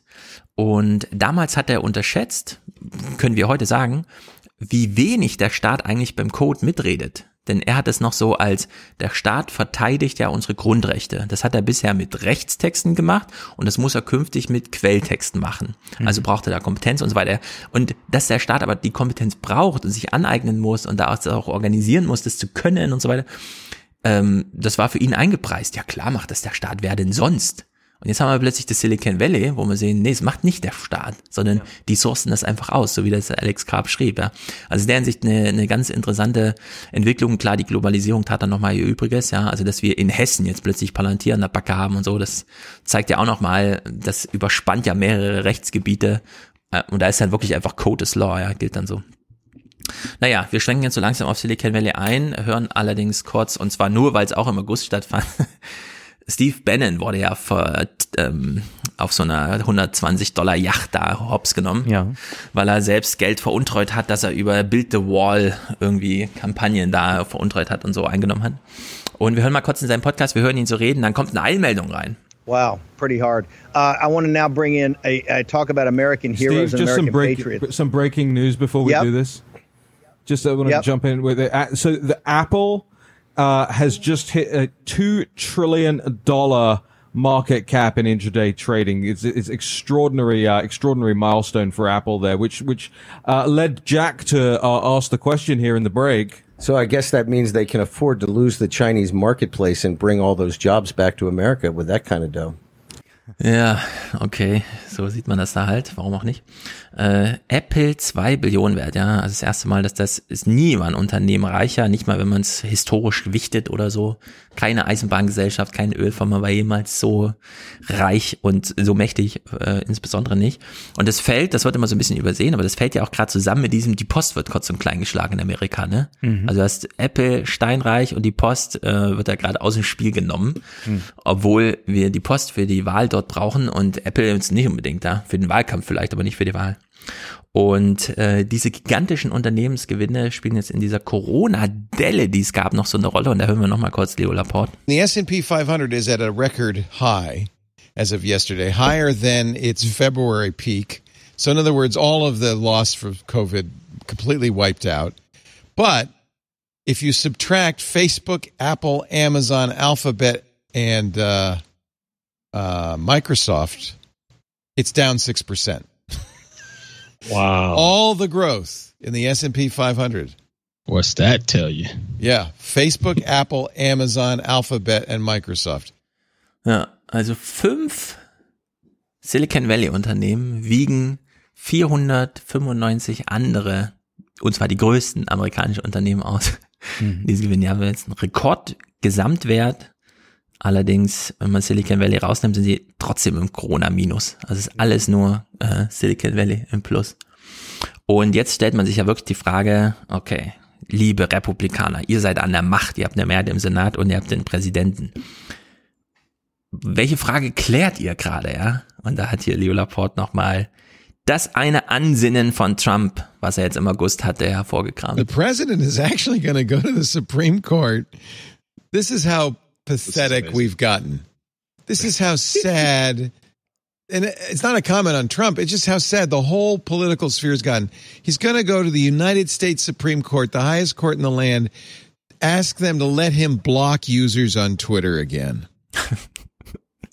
Also das ist Trumps Problem, was er im Silicon Valley hat. Er kann dort gerade niemanden, weil er eine öffentliche Figur ist, der niemanden aus, er muss ja zu allen Amerikanern sprechen, er darf niemanden auf Twitter blocken, das wurde ihm mal verboten und das will er jetzt vor dem Supreme Court klären. dass ihm der kleine Tastendruck wieder erlaubt wird. So, diesem Republikaner gegenüber stehen die Demokraten und die haben eine Anhörung gemacht, also Demokraten und Rep äh, Republikaner im amerikanischen Kongress vor dem entsprechenden Ausschuss. Und äh, es ist wirklich bezeichnend. Wir hören zum Einstieg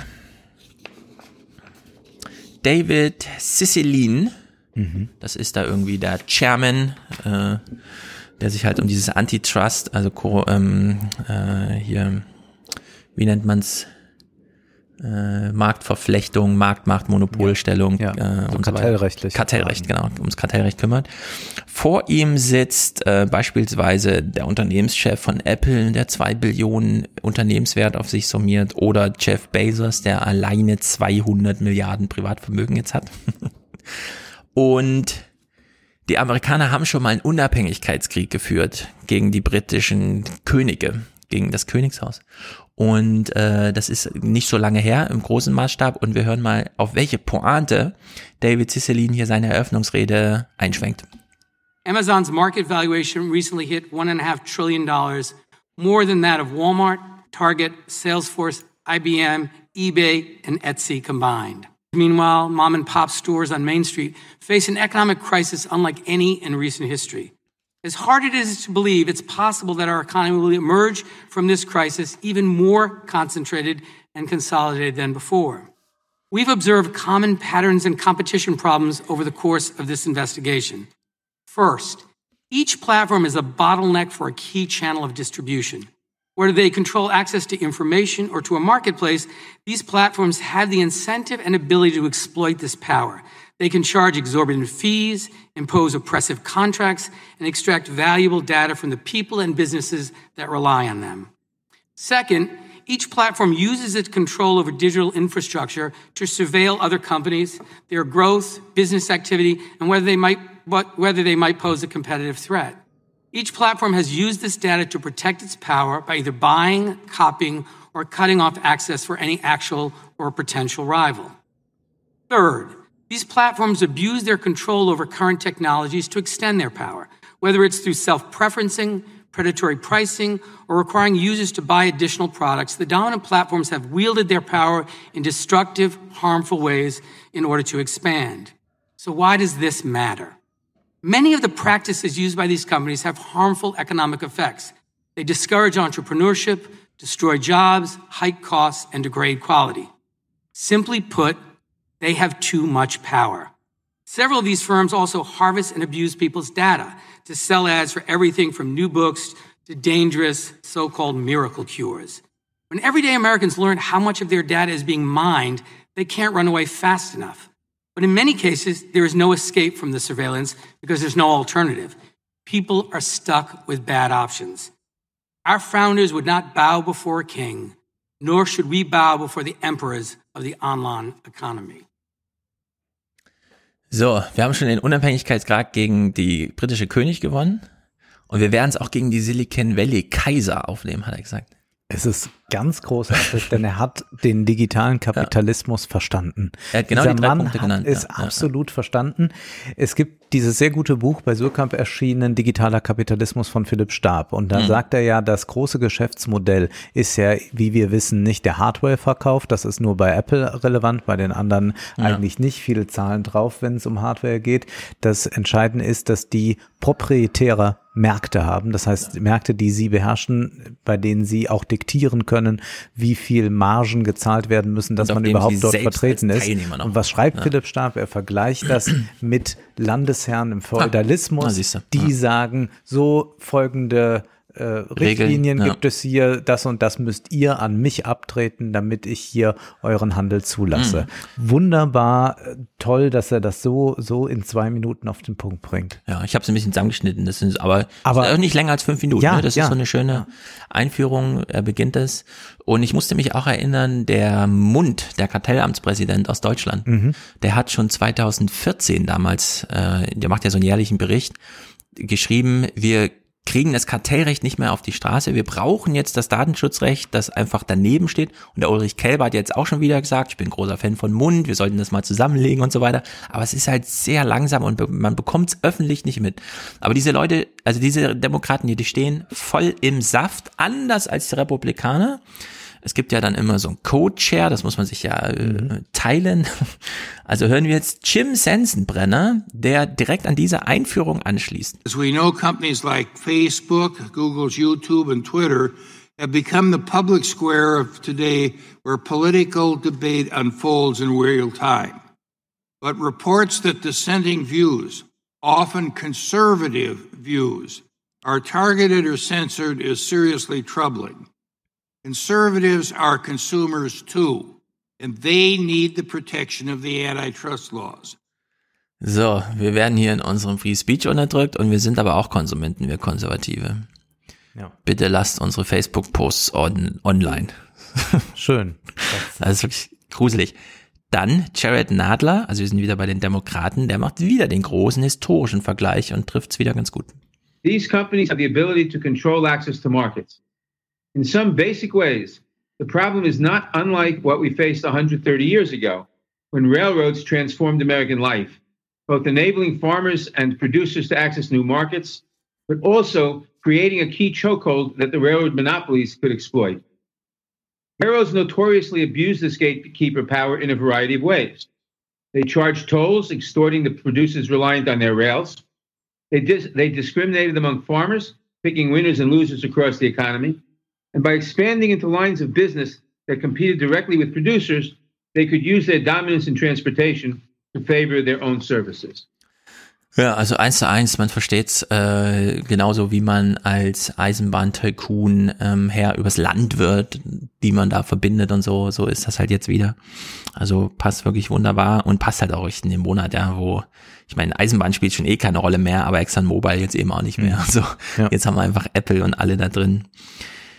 Jim Jordan ist ein Republikaner und er möchte gerne nicht mehr, dass Big Tech den Konservativen an die Gurgel geht. I'll just cut to the chase. Big tech's out to get conservatives. That's not a suspicion. That's not a hunch. That's a fact. July 20th, 2020, Google removes the homepages of Breitbart and the Daily Caller. Just last night, we learned Google has censored Breitbart so much traffic has declined 99%. June 16th, 2020, Google threatens to demonetize and ban the Federalists. April 19th, 2020, Google and YouTube announce a policy censoring the content that conflicts with recommendations of the World Health Organization. Now, think about that. The World Health Organization, the organization that lied to us, the organization that shielded for China.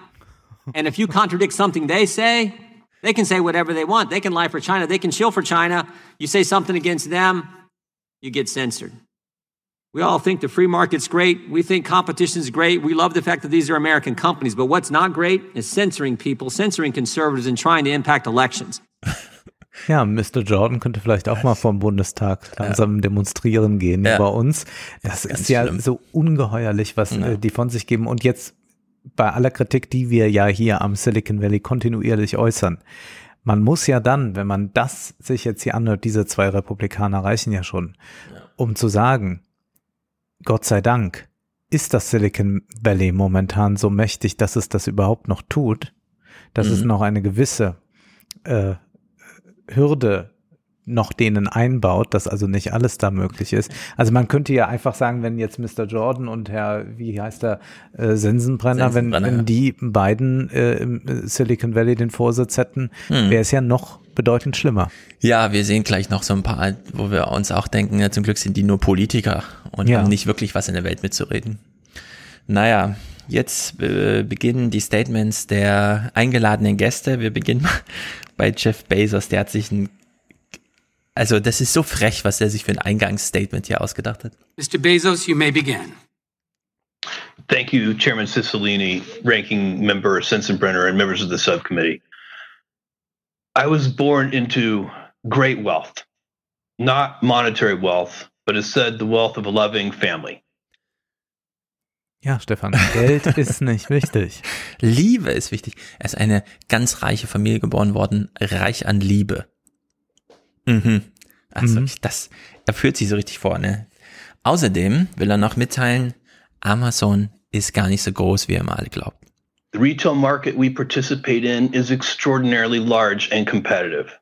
Amazon accounts for less than 1% of the $25 trillion global retail market and less than 4% of US retail. So, Amazon ist ja nur 4% des amerikanischen Einzelhandels alles zusammen. Mhm. Das ist ja nicht viel, 4%. Fragt man sich ein bisschen, naja, aber wie genau ist jetzt deine Definition von Einzelhandel? Einfach Ja. alles oder was? Und da hat er dann sehr viel später, ist er nochmal drauf zu sprechen gekommen, um hier so einen kleinen Einspruch loszuwerden. Und hier sieht man mal, die sind jetzt in dieser Kartellrechtsanhörung und hören dann von Jeff Bezos folgendes. I, I wonder if you know what percentage of Amazon's uh, sales are represented in the terms of online retail sales, the e-commerce market stream.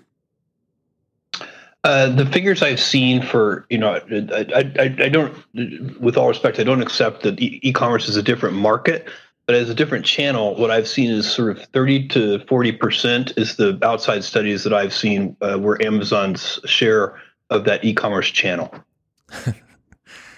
Onlinehandel ist ja gar kein eigener Markt. Das ist ja nur ein Channel von Handel. Ach so. ja. Deswegen kann man zwar sagen, er hat 40 Prozent des Onlinehandels, aber das sind ja trotzdem nur 4 Prozent des Handels, auf den es Mhm. ankommt. Und wenn du Monopole, äh, wenn du ein Monopol auf dem Channel, nee, das ist ja, es gibt nur auf Märkte Monopole und Onlinehandel ist ja gar kein Markt. Also das ist wirklich äh, Pipi Langstrumpf-Art. Ja, Ja, macht ja. dir die Welt, wie sie dir gefällt. Also es ist unglaublich.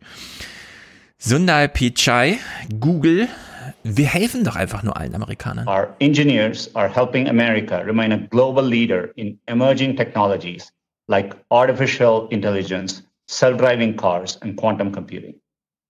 New competitors emerge every day, and today users have more access to information than ever before. Und das ist doch gut. Ja.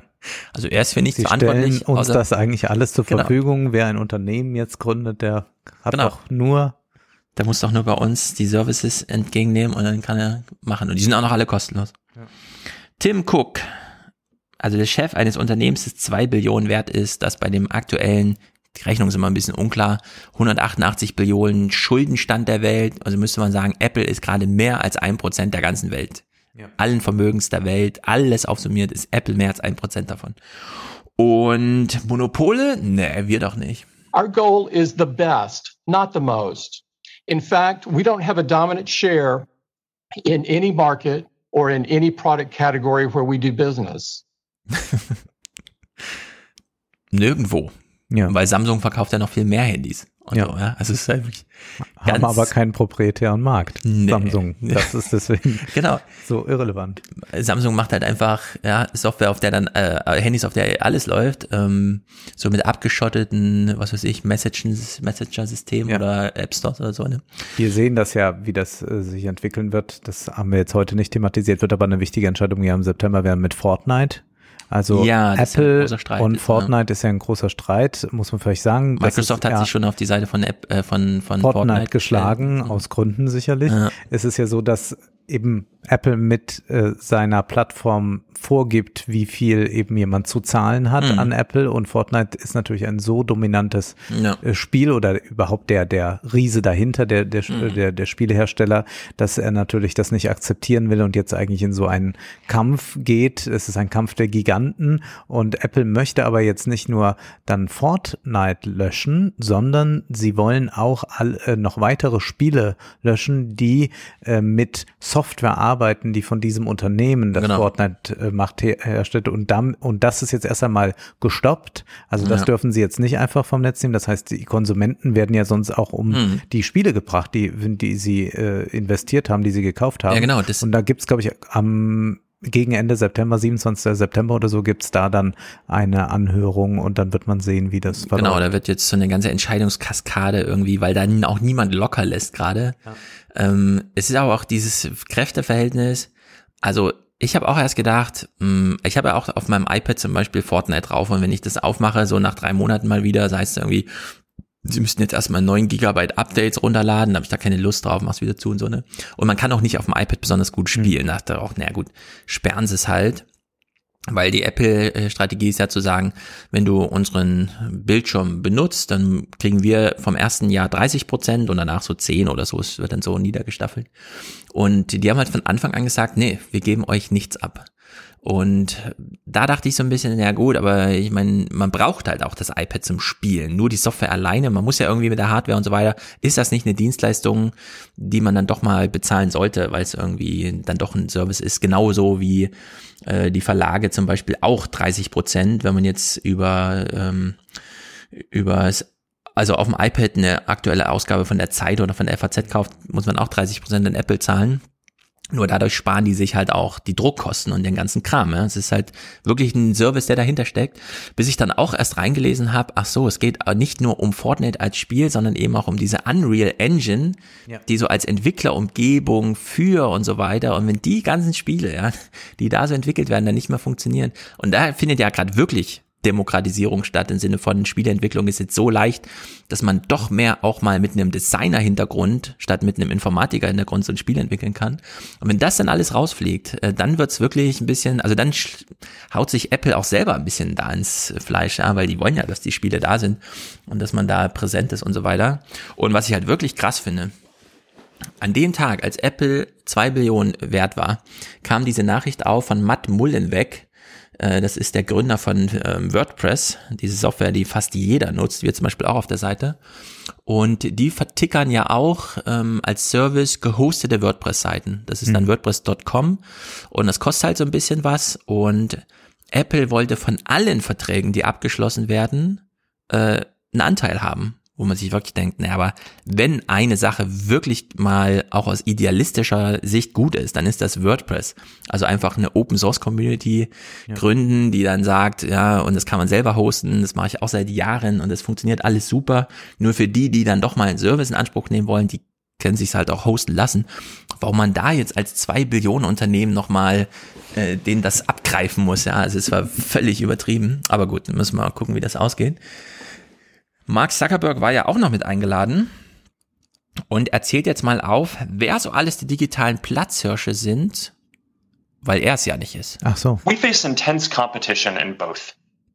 Many of our competitors have hundreds of millions or billions of users. Some are upstarts, but others are gatekeepers with the power to decide if we can even release our apps in their app stores to compete with them. In many areas, we're behind our competitors. The most popular messaging service in the US is iMessage. The fastest growing app is TikTok. The most popular app for video is YouTube. The fastest growing ads platform is Amazon. The largest ads platform is Google. And for every dollar spent on advertising in the US, less than 10 cents is spent with us. So, erzählt sie also alle auf. Ich finde schön, dass er nicht Instagram genannt hat. Ja, das ist ja witzig, dass er das eigene Unternehmen ja. mitnimmt, das auch einen wahnsinnigen Aufstieg Ich finde es witzig, wie er am Ende nochmal anfügt, also von allen ähm, Werbegeldern, die gezahlt werden, kriegen wir ja weniger als zehn Prozent. Ja. Was aber wirklich bedeutet, die kriegen 9, irgendwas Prozent das, oder so. Das ja. Ist, ja, das ist so von, vom kompletten viel. amerikanischen ja. Werbemarkt. Ja. Also es ist unglaublich, was so plötzlich alles als Nichtgröße da durchgehen. ist auch immer, ähm, wenn man das mal so vergleicht, ne, die haben ja immer ihre Investors Calls und so, wo sie so darstellen, wie geil sie sind und dann sieht man so sie hier, wo sie genau das Gegenteil erzählen. Wie mal, wie sie wieder überall hinterherhängen und so. Naja, Mark Zuckerberg hat ja noch so einen kleinen Wunsch an die Politiker jetzt, wo er mal mit denen reden kann. We build platforms for sharing ideas and important debates play out across our services. I believe that this ultimately leads to more progress, but It means we often find ourselves in the middle of deep disagreements about social issues and high stakes elections. I personally don't believe that private companies should be making so many decisions about these issues by themselves. And that's why last year I made the case that there needs to be new regulation for the internet. Das haben wir schon häufig ja, thematisiert. Ja. Das ist dieser Marktschließungsmechanismus. Jetzt, wo man sich einmal eingespielt hat mit denen, kann man auch mit 50 Anwälten in Washington das alles regeln, wie die Gesetze auszusehen haben. In der haben. Hoffnung, Hauptsache, dass möglichst viele Republikaner da sitzen und auch, man ihnen ein genau. bisschen Free Speech zusichert, dann wird das schon alles glatt gehen. Genau. Die, die uns jetzt hören, können wirklich froh sein, dass sie uns hören, dass sie eh nicht sehen müssen. Er sieht wirklich gruselig aus. Aber immer, das ist, das ist ganz wirklich immer ganz komisch. Ich weiß auch nicht. Ist am Ende doch so ein Roboter. Gut, das waren die Vorstellungen. Äh, kommen wir zurück zu äh, Cicilline, äh, unserem tollen Eröffner David Cicilline, der macht hier, äh, knöpft sich erstmal Google vor. Mr. Pichai, most Americans believe that when they enter a search query that what Google shows are the most relevant results. But increasingly, Google just shows whatever is most profitable for Google, be it Google Ads or Google's own sites. So my question, Mr. Pichai, isn't there a fundamental conflict of interest between serving users who want to access the best and most relevant information and Google's business model, which incentivizes Google to sell ads and keep users on Google's own sites? So, das hatten wir auch in Europa schon mal. Google musste dafür schon Milliarden, es wird jetzt alles juristisch nachgefochten, so, aber äh, es gab schon, weiß nicht, 4, irgendwas Milliarden, also wirklich sehr viel Geld, dafür, dass Google eigene Services bevorzugt. Man macht also eine Google-Suche und dann tauchen erstmal die ganzen Google-Services oben auf. Damals ging es ums Shopping. Und wie krass das hier ist, was er beschreibt, dass nämlich Google dann auf eigene Services verweist und die auch als Werbeplatz anbietet. Also zum Beispiel YouTube oder so, ja. Man verweist, man macht eine Google-Suche nach irgendeinem Lied, kommt dann auf eine YouTube-Seite und kriegt dann dort Werbung von irgendwas serviert und so weiter. Und diese Grafik hat dann später in dieser Anhörung äh, Pramila Jayapal mal mitgebracht. Das ist also wenn diese Zahlen, die werden sehr stimmen, ja. Man kann sie auch nur so grob auslesen, aber das sind wirklich beeindruckende Zahlen, was als Unternehmenserfolg von Google hier zu werten ist. Let me put up a graph here that shows that Google's ad revenue is increasingly coming from ads on Google owned sites and less so from other websites. Can you explain that trend? Um, I can't quite see whether this is net revenue or gross revenue. Obviously, when it comes to non Google properties, we share the majority of revenue back to publishers. Whereas on our own properties, we obviously, you know, we are we have the inventory. So, but I would need to understand more. I just quickly looked at it. I, Okay. I'm not sure if We, we can send it. We can send it to you and make sure you have it. Also ähm, diese Grafik ist das zentrale Unternehmensziel von Google, nämlich so viel wie möglich von dem Werbeumsatz als Werbeprofit auf der eigenen Seite zu holen. Wenn man nämlich einfach nur Werbung vermittelt, die dann aber bei irgendeiner Springer-Seite oder so stattfindet, kriegt man nur so einen kleinen Anteil. Wenn die Werbung über YouTube ausgespielt wird, kriegt man den ganzen Betrag. Ja. So, man gibt dann auch ein bisschen dem Creator, aber im Grunde, ne? Und die haben hier als Referenz äh, 2004 mit 50-50. Die Hälfte der Werbung wurde auf anderen Seiten über Google vermittelt äh, ausgespielt, durch Versteigerung oder so. Und die andere Hälfte wurde auf Google eigenen Seiten, wo Google also alles einstreicht. Da haben sie als Beispiel so Google Search, YouTube und so. Und dann 2019 äh, liegen dazwischen einfach äh, 50 Prozent. Ja? Also das geht hier von unter 20 wahrscheinlich auf über 80, so 20, also 80 Prozent äh, ist Google eigenes Property. So als hätte man äh, wie so ein Immobilien-Tycoon einfach dieses ganze Land aufgekauft. Und 20 Prozent ist noch, ja, da darfst du jetzt auch mit verdienen. Ja? Ja. Und das ist, also das, das ist wirklich beeindruckend, äh, dass er dann so da sitzt, mh, ja, das müsste ich mir dann nochmal genau angucken, die Zahlen habe ich gerade nicht im Kopf, so als ging es Google um irgendwas anderes, als um die Optimierung Also wenn dieser er diese Zahl. ja. Zahlen nicht kennen würde, dann würde er niemals da sitzen. Also es ist wirklich verlogen, aber gut, so ist es halt. Cicelyne äh, weist dann auch noch darauf hin, ja, sie bei Google, sie haben sich diesen digitalen Markt freigeschossen. Emails show that over a decade ago, Google started to fear competition from certain websites, web pages that could divert search traffic and revenue from Google. These documents show that Google staff discussed the proliferating threat, is how it was described, that these web pages posed to Google. Any traffic lost to other sites was a loss in revenue. One of Google's memos observed that certain websites were getting, and I quote, too much traffic. So Google decided to put an end to that. Ja, die haben sogar die internen E-Mails, ja, wo das, wie die Manager miteinander darüber reden, wie sie sich, also, wie man den Markt erobert. Also, es ist wirklich unglaublich. Er hat dann nur so ein Beispiel. Wir wissen, das steht wirklich für Millionen Beispiele, aber hier kommt mal dieses Beispiel Yelp. The evidence that we collected shows that Google pursued a multi-pronged attack. First, Google began to steal other web pages' content. For example, in 2010, Google stole restaurant reviews from Yelp to bootstrap its own rival local search business. Ja, und das kennen wir aus vielerlei, zum Beispiel bei Wikipedia. Ne? Die Wikipedia findet es gut, dass es diese Praxis gibt, aber sie ist im Grunde, ähm, wie ich finde, falsch. Dass man nämlich nach irgendeinem Namen sucht und dann den ersten Satz des Wikipedia-Artikels schon auf der Google-Seite angezeigt bekommt, weil man sich für mehr sowieso nicht interessiert. Und genauso geht ja Google mit sehr vielen Sachen um.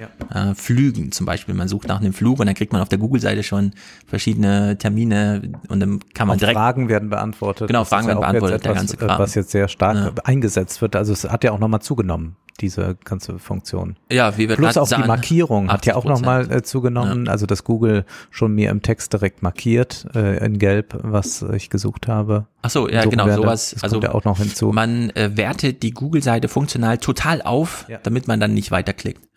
Und äh, der Sicilin hat hier mal ein Beispiel, die machen ja auch, äh, also die Demokraten arbeiten halt, die reden ja auch mit den Leuten, die das halt so betrifft. Und hier aus der Vorbereitung hat er mal so eine kleine Anekdote mitgebracht. One entrepreneur, Brian Warner, told us his website was thriving until Google stole his content. After Google's decision, traffic to his website dropped by 80%. He had to downsize his business and lay off half his staff. He told us, and I quote, if someone came to me with an idea for a website or a web service today, I'd tell them to run, run as far away from the web as possible. Launch a lawn care business or dog grooming business, something Google can't take away as soon as he or she is thriving.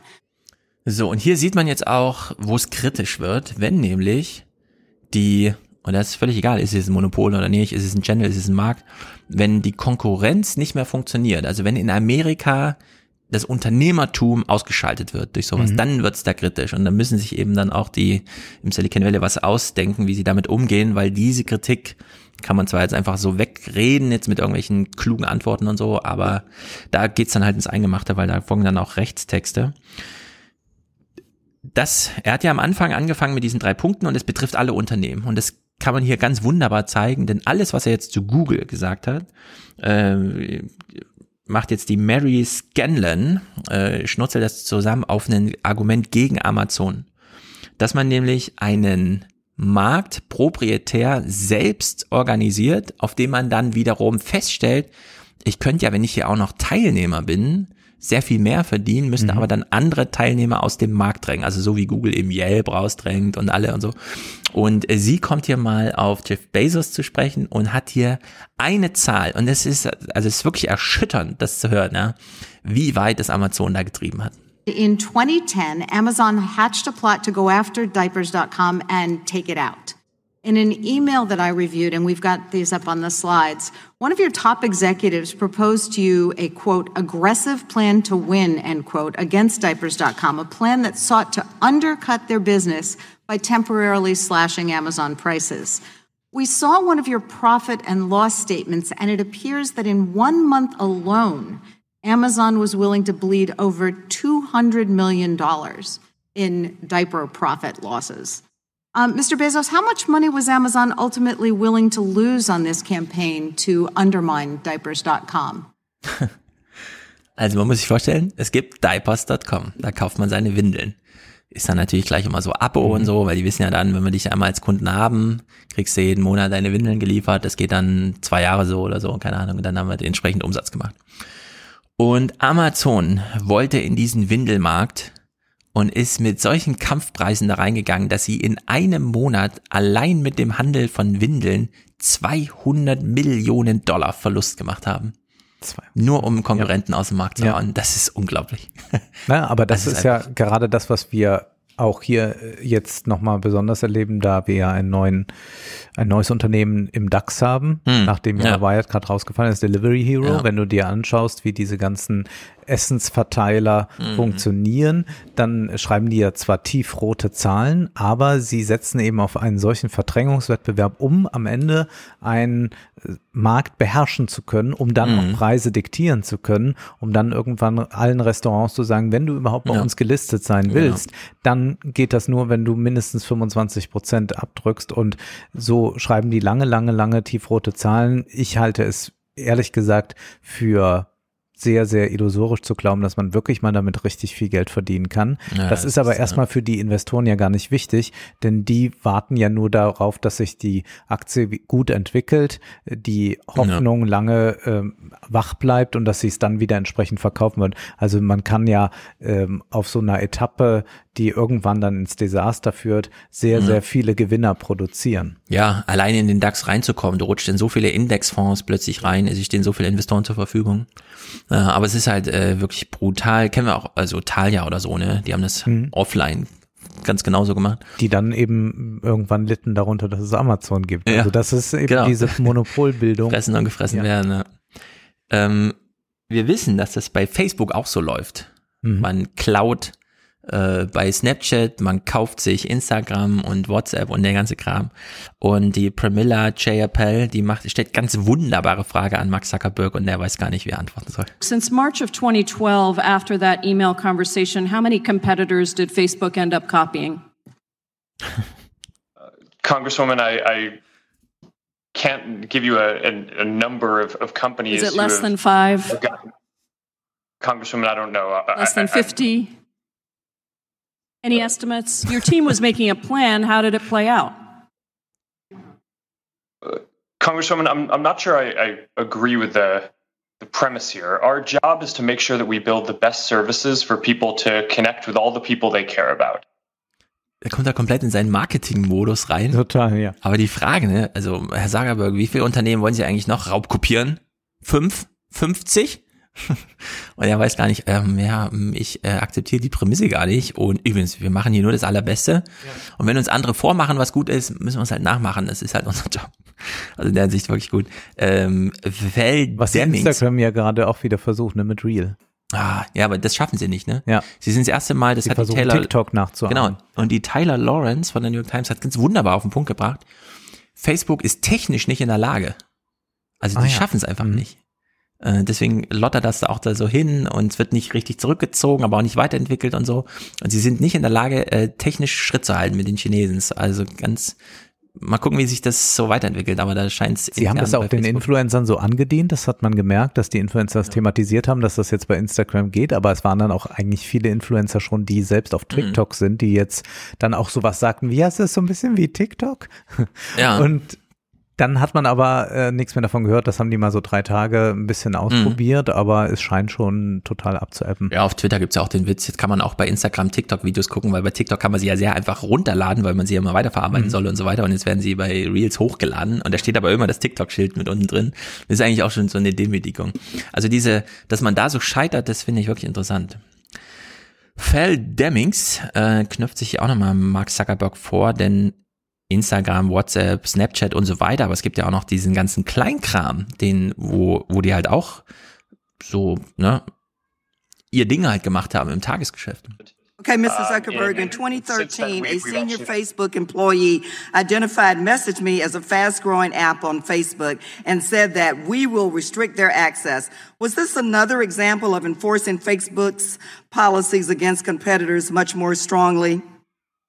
Message me. Congresswoman, I'm- not familiar with that specific example, but we, we did have that policy. Okay, let's We move to another one and see if you remember this one. In 2014, other Facebook product managers openly discussed removing Pinterest's access to Facebook's platform tools. As one employee said, I am 100% in favor of the idea of moving it from Pinterest, but I am not recommending removing it from Netflix going forward. Why would Facebook product managers want to restrict Pinterest's access to Facebook, but not Netflix? Ja, man hat sich halt ähm, als Manager-Team Facebook genau angeguckt und hat gesagt, Message Me, wo die sich so IDs geben und sich gegenseitig Nachrichten schicken, nee, wir haben doch einen eigenen Messenger, das, das muss mal raus. Hm. Pinterest, hm, nee, komm, Netflix, lass mal rein, weil da reden die dann über die Filme und so, das ist ja toll. Ja, also wie man sich so dieses, diese Landschaft einfach bestellt hat, wie man halt wollte. Und ach, es wäre so schön, ja, wenn es da mal ordentliche Mehrheiten gäbe und, weil die stehen hier wirklich alle im Saft. Diese, die, die Val Demings hier, die stellt jetzt Ti- Tim Cook mal eine Frage und das ist grandios vorbereitet. Es war so, so richtig, ähm, so ein richtigen Dank eigentlich. Mr. Cook, I am concerned that Apple's policies are also picking winners and losers in the app eco- economy, and that Apple rules mean Apple apps always win. Mr. Cook, in 2019, Apple removed from the Apple Store certain apps that help parents control their children's devices. Do you remember what justification Apple cited? Yeah, uh, yes, Congress, uh, Congresswoman, I do. It was that the uh, the use of technology called MDM, mobile device management, placed kids' data at risk, and so we were worried about the safety of kids. So Soweit, so gut. Mhm. Also irgendwelche Eltern haben ihren Kindern iPhones geschenkt, wollten aber ein bisschen kontrollieren, was sie so machen. Also haben sie sich immer auf ihr Handy schicken lassen. Heute drei Stunden YouTube und sieben Stunden Fortnite oder Ja. so. Und dann konnte man also ein bisschen das äh, begrenzen. Dann haben die gesagt, nee, das nehmen wir mal raus, weil es ähm, geht ja gegen die Datenschutzrichtlinien für das Kind, weil dann Ja. wird's ja überwacht. Jetzt hat sie eine Nachfrage dazu. Okay, all right. So you were concerned about that the app basically undermined kids' privacy. But another app that used this same tool was Apture, an app owned by the Saudi Arabian government. Do you recall what Apple's position was towards this app? I'm not familiar with that app. Okay. Apple allowed this Saudi app to remain. Also Tim Cook lügt, wenn er sagt, er weiß nicht, was Apture ist, denn das war einer der größten Skandale überhaupt. So wie westliche Mütter ihre Töchter überwachen, haben nämlich auch arabische Männer ihre Frauen überwacht und diese App wurde von Apple nicht rausgenommen, Mhm. weil dann wäre dieser Markt verloren gegangen. Man hat ja mit der App einfach verdient und die äh, Datenschutz äh, der Frauen, die da betroffen waren oder der ganzen Familien, die waren Apple total egal, ja. Ja. Also da hat sich ganz wunderbar aufgezeigt, wie verlogen das einfach ist. Nein, es ging natürlich nicht um die Datenschutz der Kinder, sondern es ging einfach darum, dass man dann sein eigenes Wellbeing Genau. Ding auf dem Handy unterbringen wollte und seinen Family Share Teil und den ganzen Kram. Ja, es hat Apple alles selber an Funktionalität Denn Überwachung nachgebaut. von Kindern, da sind die ja nun Meister drin. Das ist ja, Ja, verwunderlich, diese Argumentation ja, es ist mal. völlig Banane, dass er sich hier so, naja. Aber es interessiert nicht, ne? Also es ist ja kein Skandal. Also hätte Ja, jetzt äh, Tim Cook äh, irgendwie äh, was äh, gesagt, was nicht so äh, politisch korrekt ist, dann wüssten wir, was passiert. Dann hätten wir fünf Tage äh, Shitstorm und Ja. dann würden alle darüber berichten. Das ist ja ganz verrückt, auch wenn du jetzt von manchen Unternehmen, von Bilanzen oder Mhm. was hörst. Also ich glaube, bei, bei Adidas habe ich dann auch so einen so einen Kommentar gehört. Ähm, ja, ein Problem ist, das Unternehmen würde zu wenig auf Diversity setzen. Das sind so die einzigen Sorgen, die äh, Mhm. solche Kommentatoren haben. Aber wenn so etwas geäußert wird, also wo man davon ausgehen kann, dass diese App in Saudi-Arabien Ja. dazu verwendet wird, dass äh, Frauen unterdrückt werden und zwar ganz massiv, dann ist das kein Skandal. Mhm. Wird man so bei RTL 2 und so kurz Ja. behandelt und so. Ja. Aber es, ja, ist wirklich erstaunlich, ne? Und es ist vor allem, wenn das dann mal hier so runtergebrochen wird, ne, in so einer Kongressanhörung, die fand ja auch null Widerhall, ne? Du hast diese ganze Trump-Scheiße überall, aber sowas, wo man halt wirklich mal so ein bisschen Politik auch machen könnte. Hank Johnson. Und jetzt Tim Cook wieder ganz perfide, ne? Hank Johnson fragt jetzt mal nach dem App Store, den man ja durchaus rausnehmen könnte, um zu sagen, alle Apple-Apps müssen jetzt ähm, im ähm, Wettbewerb teilnehmen. Und man kann nicht einfach sagen, ja, die App schmeißen wir mal raus und dann bauen wir unsere da rein und so. Und äh, Tim Cook wieder ganz perfide. Apple is the sole decision maker as to whether an app is made available to app users through Apple's App Store. Isn't that correct? Sir, the, the App Store, thank you for the questions. The App Store is a feature uh, of the iPhone, much like the camera is and the chip is. Ja, nur wie die Kamera funktioniert auf der App Das ist- Store. Ich hasse Aber das, das ist so unglaublich. Das ist ja, dass man sich nicht ein bisschen mehr Mühe, also man muss sich offenbar nicht mehr Mühe geben. Ja. Äh, Das, das sieht man ja, die kommen Ja. ja, unvorbereitet dahin und sagen sonst auch einfach, sie wissen es nicht. Das ist so, wie wenn du mich Mhm. jetzt fragen würdest, mit welchem Auto bist du gekommen, sag ich, oh, ich weiß es gar nicht so genau. Ähm, Das heißt, die demonstrieren hier natürlich auf eine Weise ihre Macht. Das ist dann wirklich der absolutistische Herrscher. Mhm. Dem ist es eigentlich vollkommen egal, was Ja. die da fragen. Ja, die wissen genau, die müssen jetzt hier diese Fragen durchstehen. Jeder hat immer so fünf Minuten, es geht auch schneller rum. Bei Mark. Zuckerberg Und- gibt's immer noch irgendwie so was äh, Kindliches, dass der dann irgendwie so ein Primaner wirkt, der irgendwie Ja. vorgeführt wird, aber PJ darüber aber auch. kommt er auch so, sehr- ja. Wie fies Apple tatsächlich ist, wird hier nochmal von Lucy Macbeth äh, zusammengefasst. Denn sie hat auch nochmal ein Beispiel und es fallen jetzt zwei Unternehmensnamen. Apple, haben wir thematisiert, Random House. Random House ist der größte Buchhändler der Welt, also der größte Buchhersteller der Welt. Und Apple hat einen besonderen Umgang mit solchen Platzhirschen.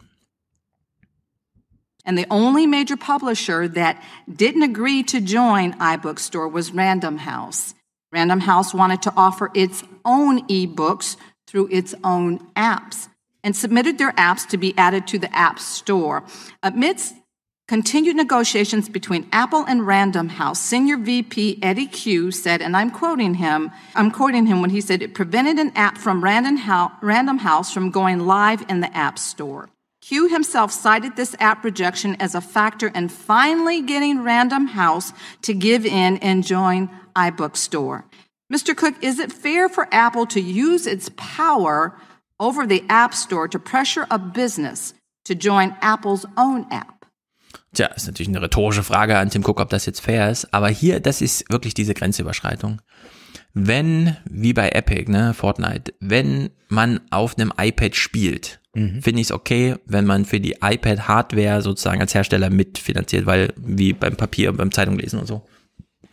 Aber wenn Random House es verweigert wird, den eigenen äh, E-Reader auf dem iPad äh, zu installieren als App, sondern die müssen dann in Apples äh, ähm, Lese-App, damit ja. Apple einen eigenen Store da eingebaut hat, sozusagen die Kunden rüberzieht von Random House zum, zum iBook Store. Dann ist das diese Grenzüberschreitung, wo ich mich wirklich frage, wie kann ein so hochgradig kapitalistisches Land wie Amerika das eigentlich für so Unternehmen wie Random House gemacht ist, ja, trotzdem das zulassen. Also warum ist das 2020, fast Jahrzehnte, ja, nachdem das als Problem auftauchte, immer noch äh, so virulent. Also da zeigt sich auch diese Macht einfach, die da dahinter steckt, wenn man einmal die Technik halt so im Griff hat. Und eigentlich könnten sich die Neoliberalen, wenn sie sich wirklich ernst nehmen würden, ja. von ihrer besten Seite zeigen. Denn eines wollen sie ja immer in den Vordergrund stellen, das ist der Wettbewerb. Genau. Und aber hier sehen wir ganz deutlich in all den Beispielen, die wir jetzt gehört haben, es gibt gar keinen Wettbewerb mhm. mehr. Und da könnte man also mit einer rein kapitalistischen ja. Argumentation nur aus diesem Freiheitsgedanken heraus sagen, genau. wir müssen die beschneiden, damit eben wieder Wettbewerb stattfinden kann. Mhm. Mehr müsste man gar nicht einfordern. Das hat nichts mit äh, Links zu tun, Besteuerung, irgendwie Bösen an die, äh, an die ja, Wäsche genau. gehen, sondern einfach nur zu sagen, ja, wir sind doch ein freies Land, wir brauchen freien Wettbewerb. Wir sind ein kapitalistisches freies Land, ja. das kann doch nicht wahr sein, ja. dass die hier ihre Bücher nicht verkaufen können. Die sollten eigentlich sagen, das ist Planwirtschaft. Es ist im Grunde unternehmerische Planwirtschaft. Ja. Abgegeben an eine Organisation, über die man keine Kontrolle hat. Joe Neguse ist ein sehr junger ähm, Abgeordneter, der dann später auch äh, auf dem Platz von dem Cicilline, der das eröffnete, also dem Chairman saß. Keine Ahnung, welche Karriere der da noch plant. Und der hat sich abseits dieses ganzen offensichtlichen Themas, nämlich bei Amazon werden Sachen verkauft wie Windeln, also versucht da Amazon sich auf dem Windelmarkt breit zu machen. Er greift mal dieses AWS-Thema auf, das in Deutschland beispielsweise noch völlig übersehen wird. Amazon mhm. ist ja in Deutschland einfach nur so ein, ja, der liefert halt Zeug nach Hause. Ach, die machen fast mehr Geld mit irgendwie Digitalkram als mit ähm, Sachen liefern. Das ist ja interessant. Does Amazon use confidential information that companies share via AWS to build competing services? Uh, n- no, sir, not that I'm aware of. Uh, AWS does often, you know, they do keep expanding their services. AWS started, uh, you know, what 15 years ago. Let, we invented me, uh, this entire category. Let me just clarify that, Mr. Bezos. Uh, I appreciate that. Sorry, I, I apologize for interrupting. But um, last week, one of Amazon's former engineers posted online that he and his team, quote, proactively identified growing businesses on AWS, that they built competing products, and that they targeted those products to the businesses' customers. And there's been public reporting on that strategy. Ja, also da braucht Jeff Bezos gar nichts zu tun, als hätte er davon noch nie gehört, denn das ist ein laufendes Thema unter diesen Experten da aus der Politik und so, dass man nämlich beispielsweise als Netflix oder als sonst irgendwer sich bei Amazon den Datenspeicher bucht oder die Rechenkapazität, Uber zum Beispiel, ja. und man nicht genau weiß, werden wir hier gerade von Amazon ausspioniert im Sinne von, gucken die gerade, wie gut Windeln laufen und dann machen wir das auch. Also gucken die sich gerade bei Amazon an, äh, bei, bei Netflix an, welche Filme laufen da wie besonders gut und die werden dann bei Amazon Prime Video besonders promotet und so weiter. Ja. Also diese ganzen Verstrickungen oder was weiß ich, welche tollen ähm, Dienste funktionieren denn besonders gut im Markt, welche könnten wir denn mal nachbauen und dann eben auch mit entsprechenden Werbebudget ja, so promoten, dass die anderen gar keine Chance haben. Also in der Hinsicht da auch mal einen Fokus drauf gelegt und dann, und das ist, versteht man wieder besser, das echt weltliche, Jamie Raskin stellt ja mal auch eine Frage an Jeff Bezos, der natürlich wieder, ja, keine Ahnung. And uh, a New York Times report found that when users say, Alexa, buy batteries, Alexa responds, Would you like to buy AA Amazon basic batteries? Um, so, has Alexa ever been trained to favor Amazon products when users shop by voice? The time of the gentleman has expired, but the witness may answer the question. I, I, I don't know if it's been trained in that way. I'm sure there are cases where we, we do promote our own products. Is of, of course a common practice in business, and I, you know, so it wouldn't surprise me if Alexa sometimes does promote our own products. Sometimes. Ah, das ist wirklich so frustrierend. Diese Basics, Ja. die gibt's überhaupt nur, weil Amazon damals auf die Idee kam, komm, wir machen neben die Waschmaschine so einen Button und wenn man den Genau. drückt, geht die eine Bestellung los. Kein Gesuche, keine Alternativen, nix, einfach nur Waschmittel ist alle, zack. Ja, dann gibt's das Basic Waschmittel. Ja. So, und Sprachsuche, damit schlägt sich Google seit ewig rum, da gibt's keine Werbeplätze mehr, wie soll man das monetarisieren? Amazon weiß, wie man das monetarisiert. Man sagt einfach, Ama äh, Alexa, meine Milch ist alle, schick mir neue und dann kommt Amazon Milch geliefert. Hm. Wenn man es komplizierter haben will und eine Auswahl, muss man halt auf die Webseite gehen und dann kann man scrollen und so weiter. Ja. Also es hat nur diesen Grund eigentlich. Aber gut, er hat davon noch nie. Ja, es ist, kann sein, dass es in Promotion-Kampagnen mal passiert ist, dass man das bevorzugt. Ja. Das Also wir haben Zeug. heute auf jeden Fall schon gelernt, Geschäftsführer zu sein heißt, das haben wir schon bei den Freeports gehört, dass man eigentlich gar keine Ahnung hat von dem, Ja, was so läuft. null, genau. Also dieser Satz Hm, dieses. Freeports-Besitzers, ich bin nur Ich bin der, nur der Geschäftsführer, Geschäftsführer. das ist eigentlich das, was die hier permanent von sich geben. Ja, es ist unglaublich. Per Pramila Chapel, äh, die weiß, dass sie hier keine Frage im Sinne von ich will eine Antwort, sondern sie will hier Statements machen und sie hat ja auch noch mal so eine schöne rhetorische Frage an Jeff Bezos. You have access to data that far exceeds the sellers on your platforms with whom you compete. You can track consumer habits, interests, even what consumers clicked on but then didn't buy. You have access to the entirety of sellers' pricing and inventory information, past, present, and future, and you dictate the participation of third party sellers on your platform. So you can set the rules of the game for your competitors, but not actually follow those same rules for yourself. Do you think that's fair to the mom and pop third party businesses who are trying to sell on your platform? I appreciate that question, and I like it a lot because I really want a chance to address that. Es ist schön, es sind auch eigentlich nur noch rhetorische Fragen, eigentlich durch Ja, die Bank es ist sind es nur- nur noch rhetorische ja. Fragen, die dann von den Herrschaften mit irgendwie, keine Ahnung, Mhm. weiß nicht, oder vielen Dank, Congresswoman, echt schlimm. beantwortet werden. Aber jetzt frage ich mal, wenn wir uns das jetzt alles angesehen haben hier, bestünde deines Erachtens eine Möglichkeit, das so sehr zu politisieren, Hm. dass sich wirklich eine breite Gruppe von Wählern und blicken wir ruhig mal auf Deutschland, weil wir es da noch klarer übersehen können, dafür interessiert. Wenn ich jetzt meine letzte Woche bei Twitter Revue passieren lasse, also was ich dort Hm. am allermeisten gesehen habe, da war davon kaum die Rede von solchen Dingen und ich folge ja schon eher spezielleren Leuten, also gar nicht so äh, jetzt diesen üblichen Kanälen, bei denen ich mir sage, gut, wenn jetzt äh, die drei Fernsehmoderatoren und Comedians, die immer twittern, was twittern, dann kriege ich das ja eh durch die Likes und so mit, denen brauche ich nicht selbst zu folgen. Das heißt, ich folge eher schon ausgewählten Leuten und ich äh, sehe eigentlich da sieben Tage lang nur äh, das bald und Mhm.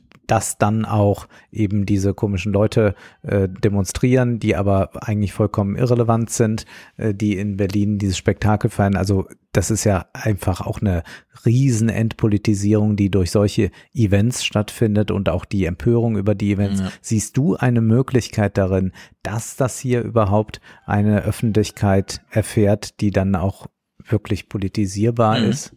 Na, wir, wir hören mal den Abschlussclip des äh, Demokraten. In dem Fall ist es jetzt Joe Negusa, wie eben schon gesagt, der sitzt dann auf dem Platz des Chair.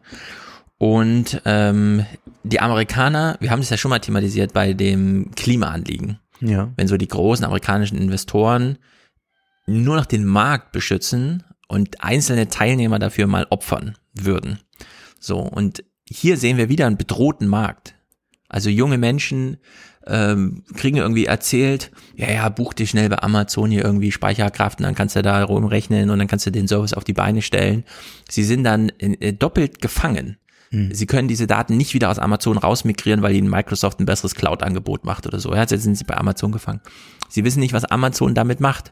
Am Ende werden sie irgendwie, keine Ahnung, kriegen ein tolles Geschäftsmodell, die ersten Kunden sind da, sie werden irgendwie mit, was weiß ich, 50 Millionen bewertet oder sowas, kommen die ersten Investoren, plötzlich schnappt die Falle zu, ja, weil plötzlich hat Amazon das gleiche als Angebot, aber äh, steckt halt 250 Millionen ähm, Werbebudget dahinter und zack ist man raus aus dem Markt. Und das es sollte ja doch den ein oder anderen ähm, sensibilisieren. In Deutschland zum Beispiel fehlt tatsächlich so eine liberale Partei, mhm. die wie die FDP so ganz auf den Markt fokussiert ist, aber halt mal vernünftig. So wie Gerhard Baum das noch wäre. Ja, so, ich weiß nicht genau, wie er, wie er damals so drauf war. Das sind ja auch so, die Innenminister halten sich immer ein bisschen raus bei so Wirtschaft, aber. Aber wie er heute ist, also heute einen jungen Gerhard Baum als Liberalen. Das wäre eigentlich interessant. Ja, also auf jeden Fall äh, die alte Garde jünger. Ja. Ja, so, genau. Nicht die, die wir jetzt ja. haben, die so alt im Kopf ist, sondern die alte Garde jünger, ähm, die sich das Problem mal annehmen, weil ich glaube, man bekäme es unter Studenten und so weiter, äh, unter Menschen, die dann, was weiß ich, auch der Handwerksberuf ist ja heute dann doch sehr digital, ja, wenn mhm. man so als Fliesenleger dann doch erstmal ein 3D-Rendering machen soll für den Kunden und so. Also es gibt ja sehr viel, und Innovation ist, glaube ich, das richtige Wort. Es gibt sehr viel Lücken, die noch mit Produkten und Services zu füllen sind die aber gerade nicht gefüllt werden können, weil das Silicon Valley lieber Märkte abschließt, als Möglichkeiten zu gewähren, sagen wir es mal so. Und der Joe Negusa, ich glaube, der ist so Jahrgang 85, 84 oder so, keine Ahnung, der bringt es hier ganz wunderbar auf den Punkt. The reason why I ask these questions, the reason why it matters uh, Mr. Bezos, to me, is that uh, we are very concerned about this innovation kill zone that seems to be emerging. Uh, I represent Boulder and Fort Collins, two of the fastest growing and most innovative tech hubs in the country. And entrepreneurs and founders shared their stories with this committee during one of our uh, field hearings, actually, a field hearing that we held at the University of Colorado Law School just earlier this year. And they are extremely dependent on big technology firms, including in terms of investment and capital. Uh, yet they live in constant fear that the platforms could steal their core technologies or ideas, making it impossible to compete uh, because of those existing advantages. Also er als junger Kongressabgeordneter ist besorgt über die Innovation Kill Zone Silicon Valley, also Invertierung haben wir immer wieder, ja, ist genau das Gegenteil von dem, wofür es eigentlich steht. Und die machen halt diese Anhörungen, die fahren dann in ihre Wahlkreise und sehen da so rund um die Universitäten, sind da irgendwelche Innovation Hubs und die haben so die ersten Ideen, brauchen dann Rechenkapazität, kaufen die sich nicht selbst, nutzen das als Service, stecken drin im Gefängnis, kommen zu nichts, werden ständig, also klar, die haben halt immer das Angebot, wir kaufen dich jetzt auf, weil wir deinen Kopf brauchen und so weiter, ja, und dann bist du halt biografisch erstmal versorgt, aber deine Idee ist halt trotzdem irgendwie im Arsch, ja, und das ist, das äh, glaube ich, da steckt schon mehr dahinter als jetzt nur so eine Anhörung. Ich glaube, da sollte man sich auch als Silicon Valley Tycoon dann doch mal irgendwie Gedanken machen, weil es besteht ja durchaus die Möglichkeit, dass wir in Halbjahresfrist irgendwie Elizabeth Warren als Finanzministerin haben oder so. Ja, sie spielt ja jetzt gar keine Rolle. Mhm. Fand ich auch bezeichnend, weil das heißt ja wirklich, sie steht dann parat für sonst hätte sie, glaube ich, sich jetzt auch anders geäußert und so. Mhm. Also in der Hinsicht äh, ist da, glaube ich, schon einiges in Bewegung. Und wir wissen ja, dass am Ende werden amerikanische Interessen beschützt entweder durch Politiker oder durch Finanzinvestoren und Silicon Valley ist mächtig, aber eben auch nur so punktuell. Also so ein paar Angriffspunkte gibt's ja da schon, wie man da eingreifen kann. Wir wollen aber auch noch die Republikaner gucken, äh, denn was, worum kümmern sich die Republikaner so, ja? Matt Gates, also ist der schlimmste, das ist der asozialste Politiker in Amerika überhaupt, den man sich vorstellen kann, trat auch jetzt bei Trumps äh, Dings da groß auf und so weiter. Wir hören jetzt Matt Gates, der die amerikanischste aller Fragen stellt. Mr. Zuckerberg, in his written testimony, made the claim that Facebook is an American company with American values. Do any of the rest of you take a different view? That is to say, that your companies don't embrace American values. It's great to see that none of you do. Aha, sind also alles amerikanische Unternehmen mit amerikanischen Werten. Okay, schön. Gut. Hat keiner widersprochen, dann ist das noch gesetzt. Ja, schön verwendete äh, zwei Minuten da in seinem fünf Minuten Slot. Greg Stoiber hat auch mal eine Frage. I've got a similar question. So I've been in elected politics for almost 10 years.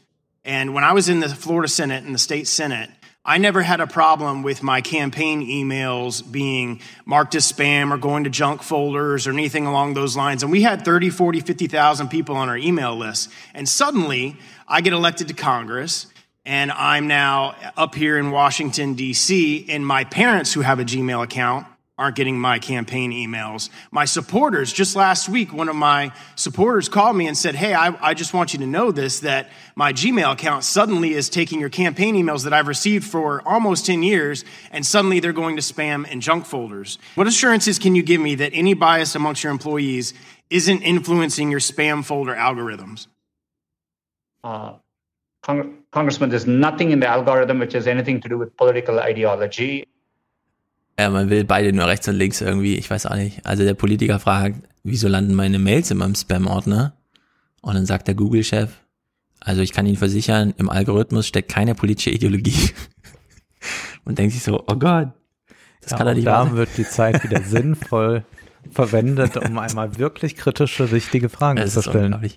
Ken Buck stellt nicht nur. Also man fragt sich eigentlich noch, kommt jetzt noch gleich, du hast ja noch ein paar, kommt jetzt noch gleich jemand, der sagt, ja, ich habe vorgestern was bei Amazon bestellt, das sollte eigentlich schon gestern da sein. Wo ist es dann, Herr Bezos? Also John McCain hat ja mal Tim Cook gefragt, äh, wieso kriege ich immer Updates? Nervt mich. Jedes Mal mache ich mein iPad an und es will Updates installieren.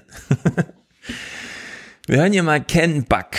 Der fährt jetzt die ganz große politische Linie. It made me wonder what values Google and communist Red China had in common. I asked myself, self, is it that the Chinese Communist Party imprisons Uyghur mus- Muslims in concentration camps, like it is shown on the uh, uh, chart behind me?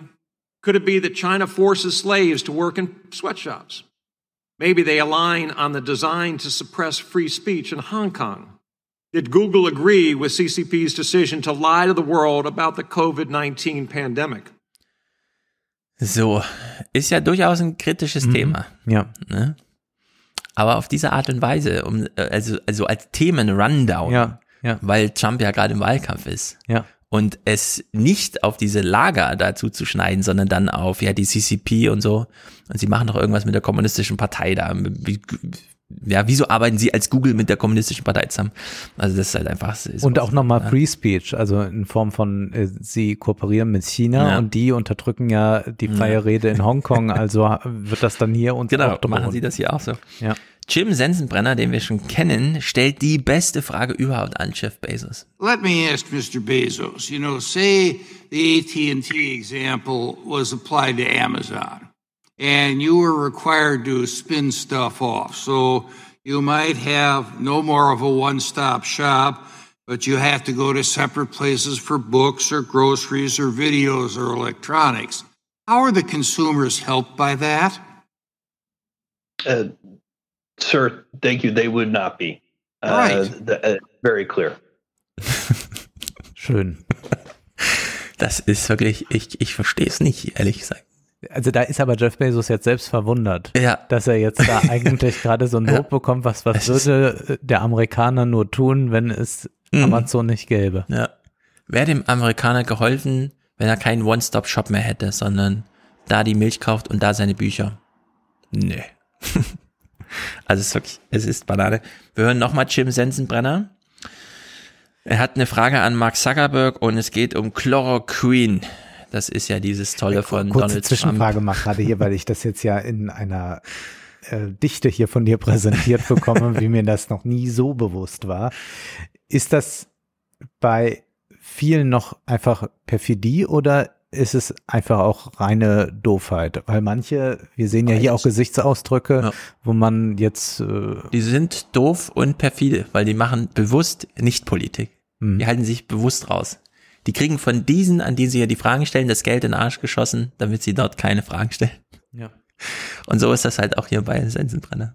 Um, and they also ban uh, things like hate speech that uh, could lead to dehumanizing people You know, and if I- encouraging violence down the If road. I may ask a specific of you, it was reported that uh, Donald Trump Jr. got taken down for a period of time because he put something up on uh, the efficacy of hydroxychloroquine. Mit sowas, um sowas geht's dann da, ja? Ja. Dass Trumps Chloroquin-Scheiße da irgendwie äh, bei seinem Sohn auf Facebook gesperrt wurde. Naja, Greg Stoiber, den wir gerade auch schon gehört haben, äh, mit seinen, äh, das landet alles im Gmail-Spam-Ordner, das kann ja wohl nicht sein. Da hat er auch noch mal eine Frage. Is there an ideological diversity amongst the content moderators? Congressman, I, I don't think we, we choose to hire them on the basis of an ideology. So you don't specifically hire, say, conservative moderators and Democrat or liberal moderators so that there's a balance in your content moderators? Congressman, in terms of the 30 to 35,000 people or more at this point who are doing safety and security review, Tja, also der Casey Newton hat ja mal einen Text darüber geschrieben, weil er als erster Einblick hatte in diese Content-Moderationshöllen, die da stattfinden. Und dieses Bild ist ja, da arbeitet man quasi in so einem Tönnies Fleischbetrieb, hat so ein 40-seitiges Manual, nachdem man entscheiden soll, ob man die Vergewaltigung, den Mord oder was man auch immer gerade davor gelegt bekommt, wie man das einzuteilen hat. So, nach einem halben Jahr sind die alle äh, da nieder und brauchen psychische Hilfe, die sie von Facebook nicht bekommen und außerdem haben sie auch nur 1000 Dollar im Monat dafür verdient, ne? Und der Craig fragt jetzt so, äh, ja, sind das eigentlich alles ihre, ihre politischen Handlanger, mit denen sie gegen uns arbeiten? Also, das, also es ist so outer space, da, da, da so einfach eins zu eins zusammenzuzählen. Der Jim Sensenbrenner schießt hier auch nochmal den Vogel ab. Ähm, Instagram wurde gekauft von Facebook. Mhm. Und das sehen wir heute problematisch. Wer ist eigentlich daran schuld? We've heard a lot about the Facebook acquisition of Instagram. That happened in 2012. Obama FTC signed off on that. So, regardless of what you think has happened at that time, the fact is is that this acquisition did pass the smell test of the regulators involved. Ja, es fiel doch in Obamas Amtszeit, also ist das auch wohl alles okay, Sie Demokraten-Idioten. Oder Obama ist schuld. Obama ist schuld. Thanks, Obama. Das ist wirklich gruselig. Am Ende gab's noch eine ganz witzige, Jim Jordan hat eine Frage gestellt. Wir hören seine Frage nicht, sondern wir hören nur, wie anschließend Mary Scanlon darauf reagiert. The chair now recognizes the gentlelady from Pennsylvania, Miss Scanlon. Thank you, gentlemen. I'd like to uh, redirect your attention to antitrust law rather than fringe conspiracy theories. Uh, Mr. Bezos, our investigation. Mr. Chairman, we have the email. There is no fringe. Excuse me. It's not your time. Jordan, you do not have the time. Be, please But- be but- respectful but of your colleague. someone she directly- controls directly- the time. Put your mask on. Put your mask on. Also er hat aus irgendwelchen Podesta-E-Mails irgendwas und so, das war schon echt hart. Und äh, sie ma- macht diesen kleinen Kommentar und er rastet total aus. Und äh, so ähnlich gab's, ging das auch am Anfang schon los. Wir hören mal eine Minute aus dem Anfang, ja. Die Demo äh, Republikaner haben den Ton von Anfang an so gesetzt, wie wir jetzt das von Jim Jordan gehört haben, denn das ist kleiner Jim Jordan Einstieg hier in diese ganze Szenerie. Before I yield back, Mr. Chairman, we have a colleague. I would ask unanimous consent that uh, Mr. Johnson, the ranking member of the Constitution Subcommittee, be allowed to participate in today's hearing, which is our customary practice for subcommittee hearings. The gentleman makes a unanimous consent request. Mr. Chairman, I would object. Objection is heard. And now have the pleasure Mr. Chairman, of introducing today's why are we why are we not allowing? It is customary. Mr. Jordan, there was a unanimous consent request. Objection was heard, and now we'll introduce our witnesses. This has never happened It is now my the- pleasure to in introduce the today's witnesses. Our first witness is Jeff Bezos, the Chief Executive is- Officer. Mr. Jordan, I have the time. But this is the ranking Our member first the witness We're talking about people's liberties here. We have the Mr. ranking member. of the- Jordan, you made a unanimous consent request. Objection was heard. Those are our rules. Objection was. It is now my pleasure the- to introduce today's witnesses. by the Mr. Our Constitutional first Law witness is professor. Jeff Bezos, the Chief Put your Executive mask on. Officer of Amazon.com.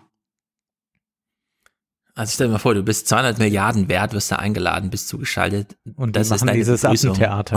Oh, das ist Ja. wirklich, also es war ganz, diese Republikaner machen Politiksabotage. Das ist keine politische Partei. Äh, alle, und das muss man auch nochmal ganz deutlich sagen, äh, gerade aus dieser europäischen Sicht, die Demokraten machen jetzt Wahlkampf. Mhm. Und da muss man nicht die ganze Zeit so dieses, ah, die haben mir wieder die Linken rausgedrängt und hier und da und so. Nee, das ist halt einfach eine Plattform und da setzt sich irgendwer durch. Und das wird dann intern ausgeklungelt und öffentlich ausgetragen. Manche wie AOC haben halt mehr so diesen öffentlichen Wumms, mit dem sie da reingehen. Andere versuchen es dann hintenrum. Am Ende sind die Resultate so entscheidend, ohne dass wir als Publikum, glaube ich, vorher sehen können, wie das so entsteht. Aber ja, es ist jetzt das Silicon Valley mit Kamala Harris auf dem Vizeposten. Wir wissen genau, der Vizeposten ist nicht so entscheidend. Entscheidend ist dann, was weiß ich, wer wird Handelsminister, wer wird Finanzminister, wer wird Wirtschaftsminister, das entscheidet sich aber erst nach der Wahl. Das muss man jetzt erstmal abwarten und so. Man kann jetzt kein großes Urteil über Joe Bidens Kandidatur irgendwie fällen. Es ist nur ganz wichtig, dass die Demokraten einfach mal regieren. Das ist auch für uns Europäer irgendwie entscheidend, weil die Republikaner machen sowas. Also Trump macht seit vier Jahren so eine Politik hier. Einfach keine Politik. Verklagt äh, Twitter vorm Supreme Court, ja, weil er wieder Leute blocken will und so. Das und bei den Demokraten ist einfach Sachverstand und die äh, kämpfen das dann hier so aus in solchen Szenerien, wo keiner hinschaut und so weiter. Ich meine, das sind eigentlich Clan-Strukturen, dass man kann sagen, das sind Ja. eigentlich die Handlanger von Ja, genau. Clans, äh, die jetzt entsprechendes Theater dort aufführen. Man kennt das aus Mafia-Filmen, wenn es dort zu Gerichtsverhandlungen kommt, dann sind die ja Genau. ähnlich. Oder von der AfD, wenn Gauland denkt, Ja. heute gibt's eine Gerichtsverhandlung für meinen Kalbitz, da gehe ich doch noch hin und melde einen kleinen Wortbeitrag an. Und der Richter dann so, äh, was melden Sie hier an? Das gibt's nicht. Ja. Gehen Sie mal wieder. Ja. Ja. so ungefähr. Genau so ist es. Ja. Also in der Hinsicht äh, schlimm, aber auch je nachdem, wenn die Demokraten dann mal wieder regieren und sich auch ein bisschen durchsetzen können, wer weiß. Die demokratischen Mehrheiten in den Parlamentskammern werden jedenfalls überwältigend sein. Das hat man, glaube ich, in Amerika noch nicht gesehen, die letzten 100 Jahre. Was das jetzt im November bedeutet, diese Wahl. Und wir bleiben digital. Wir gehen auf die Gamescom. 2019 sind 370.000 Mhm. Menschen nach Köln gekommen. Das war jetzt wegen Corona verständlicherweise nicht möglich. Stattdessen hat man sich jetzt aber überlegt, man könnte doch auch die Gamescom, da man es doch eh mit Online-Spielen oder mit digitalen Dingen zu tun hat, mit äh, Spielkonsolen, mit eigentlich allem, was im Mhm. Internet doch anzutreffen ist. Kann man die nicht in gleich Fortnite dahin- stattfinden lassen? äh, wahrscheinlich wäre das die Idee schlechthin gewesen. Man hätte sie dort stattfinden lassen. Nein, man hat also einen eigenen Parcours im Internet dann aufgebaut. Man hat quasi so eine Online-Messe kreiert. Man kann da über die Stände gehen. Wir hören ganz kurz in einen Tagesschau-Beitrag rein, wo es um diesen Rundgang geht. Unterwegs auf der virtuellen Gamescom, im Sitzen, von zu Hause aus. Letzte Tests in Hamburg bei den Entwicklern. Sie haben die virtuelle Welt kreiert. Innerhalb von vier Monaten ist so eine digitale Messe entstanden. Zu welchem Stand wollen wir gehen? Überall sind echte Besucher. Das heißt, die Leute können miteinander chatten, können miteinander reden. Das, was, glaube ich, den meisten gerade aktuell am meisten fehlt, der Austausch. Freunde finden, sich, sich treffen, sich über Spiele unterhalten. Man kann die Developer, ähm, die Entwickler auch selber hier treffen im Spiel. Ja, du verdrehst schon ein bisschen die Augen und es Never. gab im Handelsblatt einen größeren Artikel dann darüber, über dieses Konzept und man will das eigentlich auch so als ein Zukunft, Zukunftskonzept für Messen sehen. Noch war das kostenlos, also bis auf solche reinen Ausstellerplattformen, die es da auch dann zu betrachten gab, da musste man dann was zahlen, aber sonst war das alles kostenlos und man hat dann auch überlegt, ob man dann vielleicht in Zukunft daraus auch ein großes Geschäft machen kann. 370.000 Leute vor Ort, das ist ja schön, aber man könnte doch vielleicht auch 100 Millionen, hieß es da, 100 Millionen Zuschauer anlocken, die, äh, die dann online zwei Dollar zahlen und dorthin gehen. Nun wissen ja du und ich, wie Messen funktionieren. Man geht ja auf eine Messe in aller Regel nicht, um sich zu informieren. Ja. Das tut man nämlich am besten, wenn man zu Hause bleibt. Du warst wahrscheinlich auch schon auf der Frankfurter Buchmesse. Ich war auch häufig da. Man geht ja nicht dahin, weil man mal wissen will, was ist denn eigentlich bei Diogenes Hansa oder Surkamp erschienen. Dann geht man zu Amazon, wenn man das wissen will. wenn man das wissen will oder man liest vielleicht Rezensionen, sondern man geht dort hin, wenn man jetzt ein reiner Leser ist, reines Publikum ist, weil man irgendwie einen Star sehen möchte, weil Mhm. man irgendein Buch vielleicht Ja, signiert mal haben so. möchte, man will den Hype haben, äh, die Branche geht dorthin, weil dort Geschäfte gemacht werden, aber nicht eigentlich auf der Messe, sondern das Entscheidende ist, was passiert abends im Frankfurter Hof. Genau, man geht dahin, weil da auch andere sind und man schon weiß, wer und sich überraschen lässt. Deswegen fand ich die Idee, wie man es jetzt so anklang, ja, Ja. an dem Messestand sind schon welche, mit denen kann man dann chatten. Also ja, da sind schon welche, aber die sind halt nicht wirklich da und deswegen ist auch die eigene Anwesenheit so ein bisschen. Hm. und man kann da chatten und so. Naja, ich bin äh, dann doch erschüttert darüber, dass man so sehr daran glaubt, dass man glaubt, etwas äh, ersetzen zu können, was ja nur funktioniert dadurch, dass man überhaupt einen solchen Hype kreiert. Mir wurde das dann auch gesagt äh, von Leuten, die früher auf der Gamescom waren. Naja, Gamescom sieht dann für die Fans vor allem so aus, dass man irgendwo drei Stunden lang ansteht, um irgendein Merch zu kaufen, den man mhm. sonst nirgends bekommt und der dann messeexklusiv verkauft wird. Ja. Oder man kann irgendein Spiel dann testen, nur damit man mal ganz kurz der Erste war war. Aber es geht überhaupt nicht ja. darum, jetzt in einen wahren Austausch zu treten, was sich auch daran zeigt, was sie ja dann eben noch angeboten haben, was bei YouTube abrufbar ist, nämlich an dieser Art Konferenz, einem Format, bei dem Politiker interviewt werden, Entwickler und so weiter. Und man schaut da mal auf Aufrufzahlen. Also wir hören jetzt einen Beitrag, der, glaube ich, mit am häufigsten aufgerufen wurde. Und da sprechen wir von 2000 Aufrufen.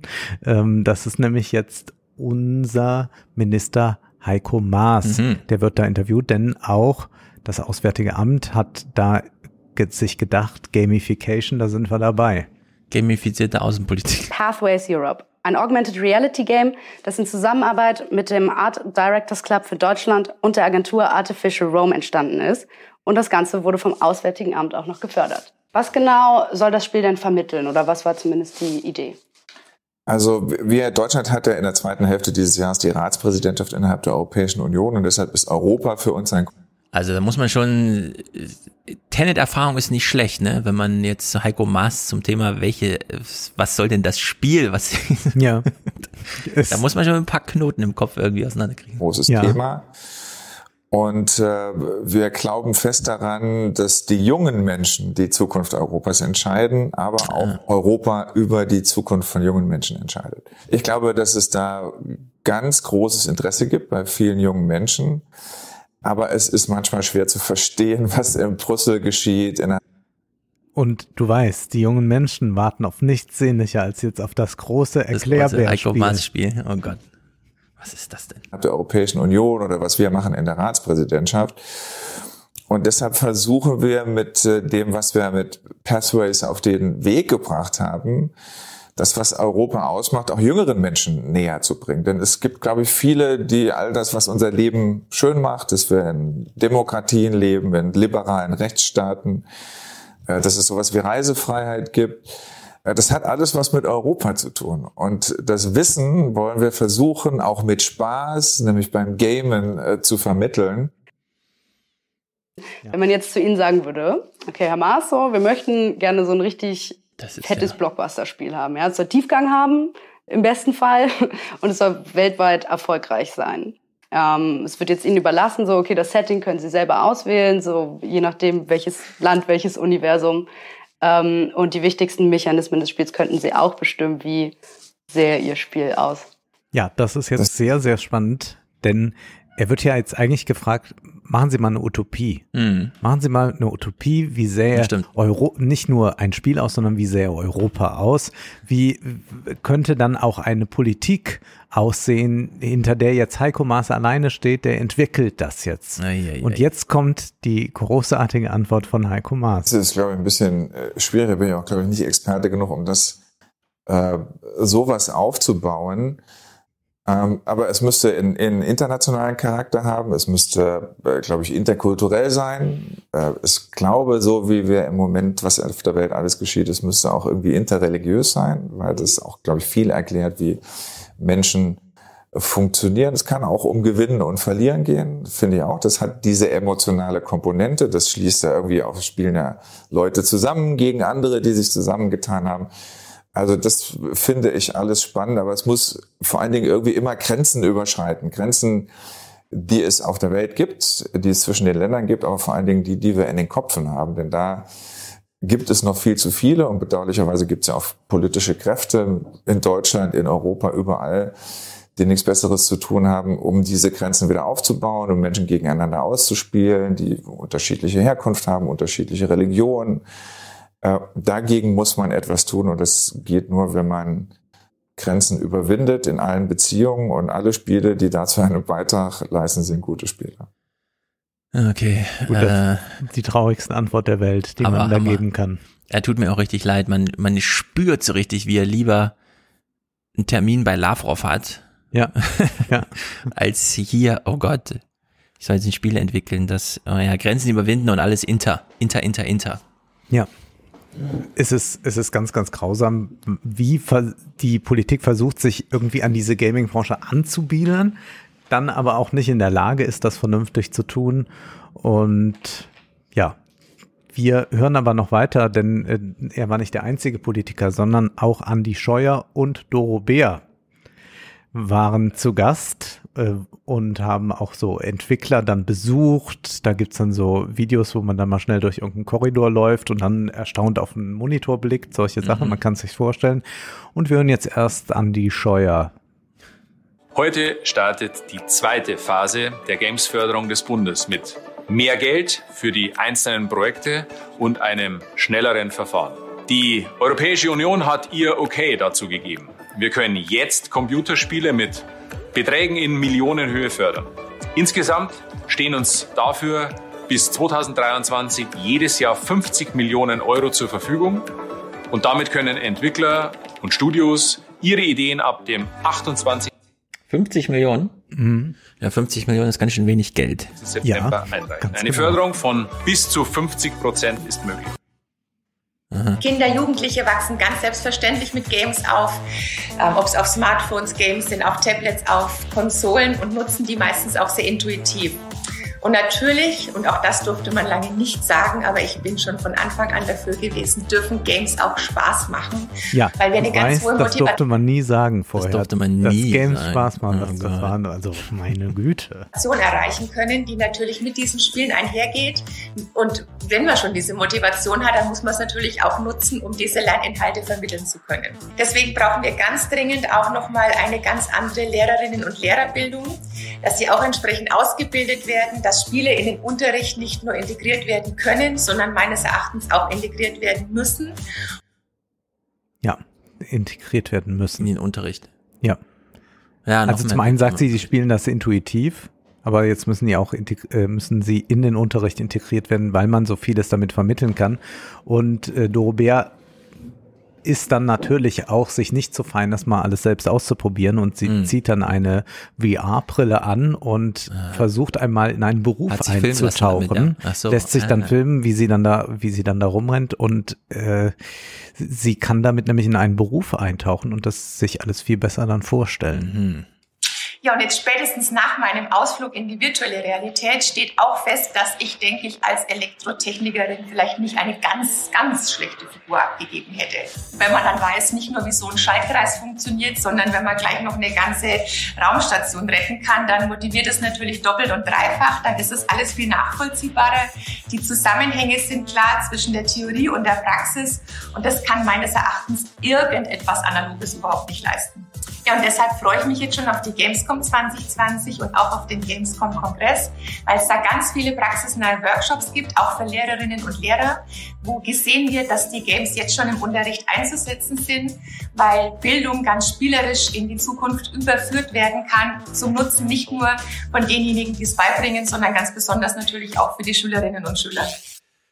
Also hier setze sich eindeutig irgendeine Lobbygang durch. Das kennen wir auch von Microsoft die Digitalisierung muss in die Schule, aber nur die, die auch dem Standard entspricht. Und wir wissen alle, Office, Microsoft Office ist der ja. Standard, also muss ja. Word ins Klassenzimmer. Äh, diese Idee, dass das Klassenzimmer in die Spiele wandert, also das, was weiß ich, Heiko Maas irgendwie die EU erklären will anhand eines Spiels, okay, von mir aus, weil das kann man einfach ausschalten. Da genau. ist kein Zwang dahinter, nichts. Der umgedrehte Weg ist hochproblematisch, also das Spiel ja. in das Klassenzimmer zu bringen. Denn äh, Unterricht findet ohne Bildschirm statt. Ja. Sonst ist es kein Unterricht. Ja. Es ist dann Halligalli und so. Das kann man alles. Die Kinder haben genug Bildschirm. Ähm, wenn man in eine gute Schule heute geht, dann sagen die Lehrer schon, ja, ja, wir verwenden dann auch mal das Smartphone, weil das ist nun mal den Computer, den man dabei hat. Aber so ein Spezialunterrichts-Digitalisierungszeug, das ist alles Zeitverschwendung. Entweder es ist das aus dem echten Leben, das ist dann das eigene Smartphone, oder es ist halt nicht. Aber äh, sowas hier, ähm, da zeigt sich wieder CSU, ja. Das ist wieder klassisch CSU. Das kam sind wieder, unsere Republikaner, ja, die sich Ja, genau. Da kamen wieder irgendwelche Lobbygruppen und meinten, ey, komm ins Klassenzimmer, kannst du uns das mal aufschließen? Nee, wir haben aus Gründen äh, keine Getränkeautomaten und äh, ja. was weiß ich, äh, Süßigkeitenautomaten auf den Gängen und wir haben auch keine Spiele in den Klassenzimmern. Aber gut. Und das ist ja auch ein vollkommen falsches Verständnis von Bildung, denn Bildung das bedeutet auch. ja, dass man abstrahieren kann, ja. dass ich nicht überall durchrennen muss, sondern dass ich mir vorstellen kann, wie dieses Problem zu ja. lösen wäre oder wie es sein könnte, wenn ich in einer solchen Situation bin. Dann geben wir es zu, auch mit VR-Brille äh, bin ich immer noch von der Wirklichkeit sehr weit entfernt und ich habe äh, mir das dann angesehen, was sie da macht. Ja, die läuft an irgendeinem Raumschiff ja. rum, das hat mit Elektrotechnik nun äh, sehr, sehr wenig zu tun, mhm. was die da ausführt und äh, zugleich muss man eben auch erkennen, dass nur mit Abstraktionsvermögen überhaupt ähm, sinnvoll Politik und Gesellschaft zu gestalten ist. Denn ich ja. kann nicht alles sein. Ich kann äh, weder der Familienvater mhm. jetzt mal gerade sein, genauso wie, wie der 90-Jährige ich nicht sein kann und was weiß ich. Also es ist äh, sowas von furchtbar und auch ist es furchtbar, dass hier das Spiel ja vollkommen zweckentfremdet wird, beziehungsweise es wird einem Nutzen unterworfen. Ja, also genau, es gibt ja diesen berühmten äh, Satz von Schiller aus den äh, Briefen über die ästhetische Erziehung des Menschen, dass der Mensch nur dort im vollen Sinne Mensch ist, wo er spielt und, mhm. und ähm, er spielt aber noch nur dort, wo er im vollen Sinne Mensch ist. Ja. Und diese ästhetischen Briefe, die beginnen damit, dass Schiller erst einmal Leute abwatscht, Leute wie Scheuer, Bär und Maas, die sagen, wir ziehen da jetzt mal Nutzen drauf. Oh, wir hören uns jetzt mal den Schiller an. Ja. Der Lauf der Begebenheiten hat dem Genius der Zeit eine Richtung gegeben, die ihn je mehr und mehr von der Kunst des Ideals zu entfernen droht.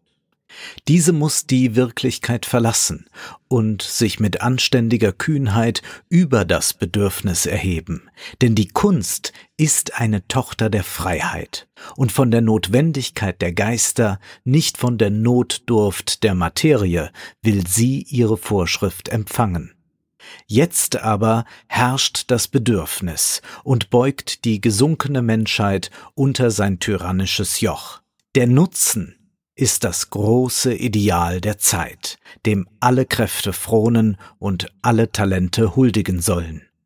Auf dieser groben Waage hat das geistige Verdienst der Kunst kein Gewicht und aller Aufmunterung beraubt, verschwindet sie von dem lärmenden Markt des Jahrhunderts. Selbst der philosophische Untersuchungsgeist entreißt der Einbildungskraft eine Provinz nach der anderen, und die Grenzen der Kunst verengen sich, je mehr die Wissenschaft ihre Schranken erweitert. Erwartungsvoll sind die Blicke des Philosophen wie des Weltmanns auf den politischen Schauplatz geheftet, wo jetzt, wie man glaubt, das große Schicksal der Menschheit verhandelt wird. Sehr schön, dass er hier deutlich macht, was eigentlich Kunst soll. Und ja. wir haben ja die Debatte, jetzt auch wieder bei der Gamescom, haben wir gleich noch einen kleinen Auszug. Sind denn Games Kunst? Ja, also rechtlich gesehen und Kulturgut. Wie geht man dann damit um? Aber dann muss man auch sagen, ja, die Kunst muss aber nicht immer diesem oder muss gar nicht einem Nutzen ja. dienen, muss nicht dafür eingesetzt werden. Und dann diese Idee äh, der Wissenschaftskritik, die Schiller da äußert, die können wir eigentlich auch sehr schön übertragen, nämlich dahingehend, dass man dann immer irgendwelche Studien hervorkramt, in denen man sagt, ja, hier die Studie beweist es doch, wenn man die Kinder nun mhm. genug Computerspiel lässt, dann erweitert sich dies und das im Denken. Das ja. ist ja auch ein eigenartiger Positivismus. Der ja, da hat ja die Corona-Zeit jetzt, ins, also die Corona-Zeit hat uns ja sehr reduziert auf, hat es denn Nutzen? Ist es denn systemrelevant? Ja, das mhm. war ja so das Zauberwort. Und dann hat man ja relativ früh die Schulen zugemacht und dann gab es auch alle Erklärungen, Karl Lauterbach vorne an, es wird ein Jahr lang keinen regulären Unterricht geben und die Kultusministerkonferenz hat dann gleich entschieden, bis zum Impfstoff keine Schule und so. Und heute kam zum Beispiel der Tweet von Lauterbach, es wird keine Schulschließung geben. Also wir können zwar den zweiten mhm. Lockdown vermeiden, aber es wird keine Schulschließung geben. Und das habe ich dann mit Thomas äh, im äh, Aufwachen-Podcast damals noch behandelt, der ja auch Lehrer ist als der Lockdown losging, hieß es, Schule ist ja dafür da, Mathe, Deutsch, Englisch zu lernen und das können die Kinder ja auch zu Hause. Wir geben ihnen die Bücher und so weiter und dann kriegen sie das alles hin. Und dann, nach drei Monaten Lockdown, war es eine ganz andere Diskussion. Da war plötzlich nicht mehr Mathe, Deutsch, Englisch und so, sondern dann hieß es, die Schule ist ja auch ein wichtiger Ort für Begegnungen, äh, außerhalb der mhm. Familie und so weiter. Und die ganzen sozialen Komponenten wurden plötzlich aufgezählt, die natürlich auch am Anfang schon wichtig waren, aber nicht thematisiert. Und das ist wieder, die Diskussion geht los mit, ja, ja, da setzen wir denen eine VR-Brille auf und dann zeigen wir denen, wie Elektrotechnik funktioniert. Aber was lernt man eigentlich wirklich in dem Spiel? Gerade in diesen neuen sozialen Spielen, wo du dich ja. die ganze Zeit koordinieren musst und so weiter, ja. Jedenfalls nicht irgend so ein materielles Handwerk, sondern da wird das ganze andere Zeug gelernt, was vielleicht auch mal von Bedeutung ist, ja. Und das wird aber dann so schön übersehen, dass der Schiller das damals schon wieder wusste, dass man, ja, Nutzen vielleicht im Zuge der oder mit Blick auf Frankreich geschrieben, Französische Revolution. Und Schiller war da ja doch sehr skeptisch, ob man das einfach mal so politisch alles durchdrücken kann, ob man nicht erst so etwas wie eine ästhetische Erziehung braucht. Genau. Man muss es ähm, man geht nicht ohne Grund zwölf Jahre in die Schule. Ja. Und nicht nur die letzten drei. Ja. Ja. Weil man braucht ein bisschen Fundament. Und das, ich weiß auch nicht, warum das immer übersehen wird, aber das ist halt CSU und so, ja. Da hat man das halt anders. Nun bin ich bekanntlich kein Gamer und habe äh, mich also bei der Gamescom dann äh, mit vielen, vielen Dingen dort beschäftigt, aber auch schnell den Überblick verloren, was ist dann da eigentlich wichtig, was zählt. Und mir äh, fiel irgendwie schon auf, dass da auch gar nicht viel Relevantes passiert ist. Mhm. Und ich habe dann mit einem Gamer gesprochen mit Florian Reisland, mit dem habe ich äh, lange geskypt. Äh, den findet man bei Twitter, dem sollte man da folgen, weil der wirklich interessante Dinge retweetet, aber auch selbst macht. Der hat nämlich einen YouTube-Kanal mit Freunden, der heißt Akimbo Videospiel Essays.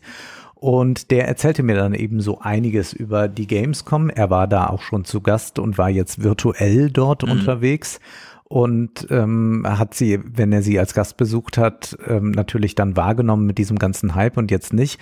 Und dann habe ich ihn auch ähm, gefragt, ähm, wie er das dann einschätzt, jetzt 50 Millionen Games-Förderung und so.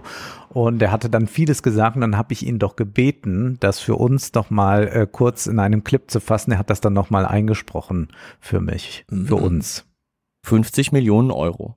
Das hört sich nach ganz schön viel Geld an die da in die Entwicklung von deutschen Computerspielen gesteckt wird. Aber ist das wirklich viel Geld für die Videospielindustrie? Das Online-Portal Statista schätzt die Konsumentenausgaben für Videospiele in Deutschland für das Jahr 2023 auf ca. 5 Milliarden Euro. Aktuell wird mit dem Verkauf von Videospielen in Deutschland ein Umsatz von ca. einer Milliarde Euro erzielt.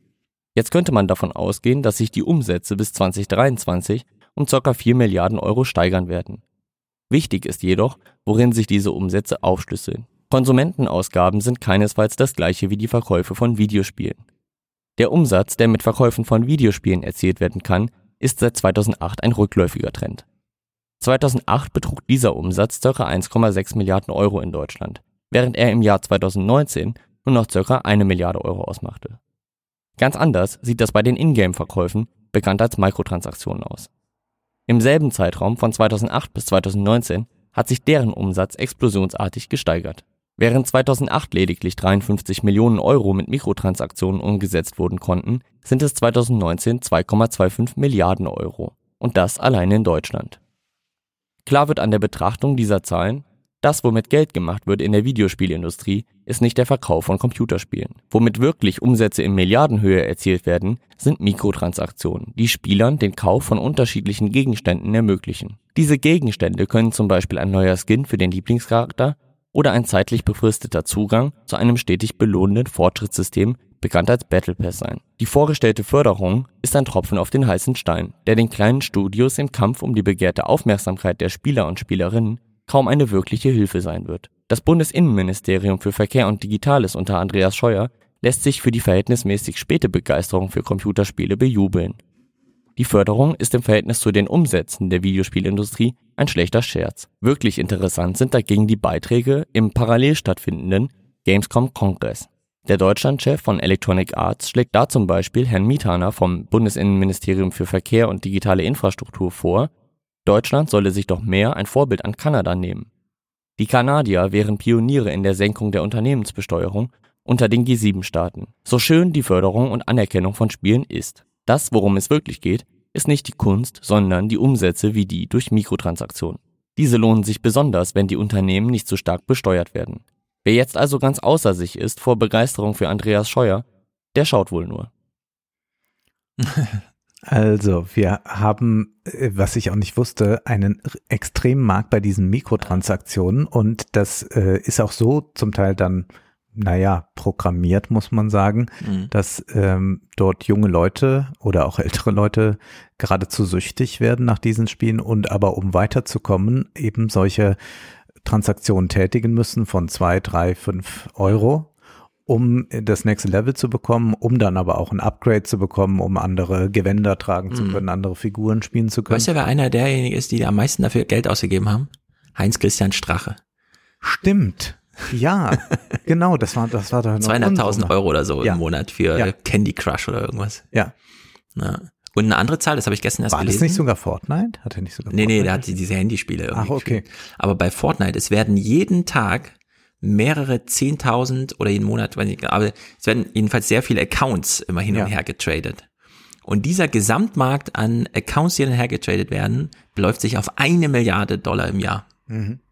Einfach nur, dass man, ich habe ihn jetzt so weit hochgelevelt, willst du ihn haben, zack, und dann schiebt man Kohle rüber und dann kannst du mit dem, mit der Figur weiterspielen, die ja. man sich erarbeitet hat. Also es sind unglaubliche Zahlen. Das heißt, man kann auch davon ausgehen, dass es viele Clickworker gibt, im Prinzip, die das machen, ja, um ganz, das dann zu verkaufen. Ja, ja, in Bangladesch und so weiter. Das ja. war damals bei World of Warcraft äh, Keller voll von Leuten, die einfach nur den ganzen Tag zocken, um die Dinger. Klar, die wissen dann auch relativ zügig, wie es geht und so. Ja. Anders als die Newbies, die gerade ihr iPhone geschenkt gekriegt haben und dann ja. so nicht wissen, wie sie weiterkommen. Ja, dann die müssen ja noch so ein bisschen was für die Schule tun, damit die auch Anwälte werden oder so. Und dann bekommen die aber trotzdem genau. die Ausstattung, die kann also, man sich dann kaufen. Das ist mega Business. Ja, also äh, ganz erstaunlich. Man hat aber auch erkannt von der Gaming-Branche, dass man äh, mit Werbung doch äh, viel machen kann, dass man da die eigenen Kanäle nochmal ganz anders nutzen kann. Wir hören jetzt mal in einen Talk rein, da geht es um KitKat, die haben nämlich in League of Legends geworben. Das ist so ein hm, hm. Ähm, kompetitives anderes, Spiel. Ja. Also man muss sagen, E-Sports sind ganz, ganz wichtig. Äh, äh, also E-Games, äh, E-Sport-Games mhm. sind, sind ganz wichtig. Was man darunter nicht verstehen soll, ich mache hier so ein bisschen Einführung, manche werden jetzt mich belächeln, die Gamer sind. Also E-Sports meinen nicht, dass man irgendwie FIFA spielt nur oder, oder sowas, sondern auch. es gibt, kann es auch sein, aber das meint mhm. eben, dass es wirklich eine also, Art Sport spielen. ist, das zu genau. spielen. Muss kein Sportspiel das heißt, es, sein. es ja. gibt es gibt Spiele, die ähm, kompetitiv einem sehr viel abverlangen, die nicht jetzt einfach nur eine schöne Geschichte erzählen, sondern die mhm. in erster Linie äh, daraus bestehen, dass man schnell äh, sowohl Tastenkombinationen als auch kognitiv auf etwas reagieren kann. Mit einer großen körperlichen Anstrengung ist das auch verbunden. Da hören wir gleich jemand. Und äh, League of Legends ist ein das ist auch Mannschafts Spiel. Mannschaftssport. Ja, ja. Ne? Da muss ja ganz strategisch miteinander aufeinander eingespielt sein wie und wo die Fans oder die Community miteinander kommuniziert. Ähm, und hier hatten wir, hatten wir einen Punkt, äh, den wir angesprochen hatten. Gamer und E-Sports-Fans lieben zum Beispiel Memes. Ähm, Memes sind äh, Bilder, die halt wirklich von, von Fans erstellt werden. Und wenn ihnen manchmal die richtigen Worte fehlen, um ihre Gefühle auszudrücken, sind Memes die perfekte Möglichkeit, um Situationen und Gefühle zu beschreiben ohne jetzt vielleicht eine ausgefeilte Sprache zu verwenden. Ähm, das heißt, Memes sind sehr einfach und zugänglich, ähm, bedeutet aber auch ein bisschen über sich selbst lachen zu können. Und das macht Memes halt so authentisch. Und dann haben wir gedacht, okay, ähm, hier kann KitKat doch perfekt ansetzen und das passt ja wie angegossen, weil die DNA von KitKat ähm, von Anfang an die Richtung dieses Storytellings vorgab. KitKat ähm, ist sehr unprätentiös, ist smart und kommuniziert halt mit einem sehr besonderen Humor und ähm, kommuniziert auf Augenhöhe. Und dann haben wir halt ähm, die Idee entwickelt, die Georg gerade auch gesagt hatte, every champ needs a break. Das heißt, ähm, der äh, jeder Champion, das bist du halt in dem Fall, braucht auch mal eine Pause. Ähm, dann haben wir ähm, Konzepte für Videos entwickelt und diese dann umgesetzt. Und da zeigen wir tatsächlich, ähm, da haben wir die, die Grundidee von Memes herausgezogen und Situationen aufgezeigt, die Gamer nur sehr, sehr gut kennen vom eigenen Spiel, in denen sie ähm, zum Beispiel getriggert sind oder Tilt spülen oder salty sind. Ähm, und unsere Botschaft ist, mach eine Pause, gönn dir, gönn dir ein KitKat, lade deine Batterien wieder auf, komm erholt zurück und gewinne eine neue Perspektive. Genau, ja, wir dachten uns jetzt mal im ersten Schritt äh, kommunizieren wir auf, auf KitKat als Marke, jetzt im, im Bereich äh, Gaming und E-Sports. Ja. Naja. Ich meine, wenn du bei Twitch streamst, kriegst du schon jede Stunde von äh, Twitch so den Hinweis im Chat. Du streamst ja. jetzt seit einer Stunde, trink doch mal was und so. Das könnte man auch alles Product Placement mäßig Es sind halt diese Versuche, die man so macht, irgendwie, keine Ahnung. Und Sie haben das jetzt erstmal gemacht, das fand ich ganz interessant, das sagt dann dieser Herr von KitKat, also das, sie ist von Sport 5, Sie vermitteln das dann. Ähm, der Herr von KitKat sagt, Sie haben jetzt erst einmal versucht, äh, die Marke präsent zu machen bei einer jugendlichen mhm. Zielgruppe. Mhm. Natürlich kann man sagen, KitKat kennt ja jeder, aber es sei dann doch so, dass man eben so eine Marke auch wachhalten muss bei jungen Leuten mhm.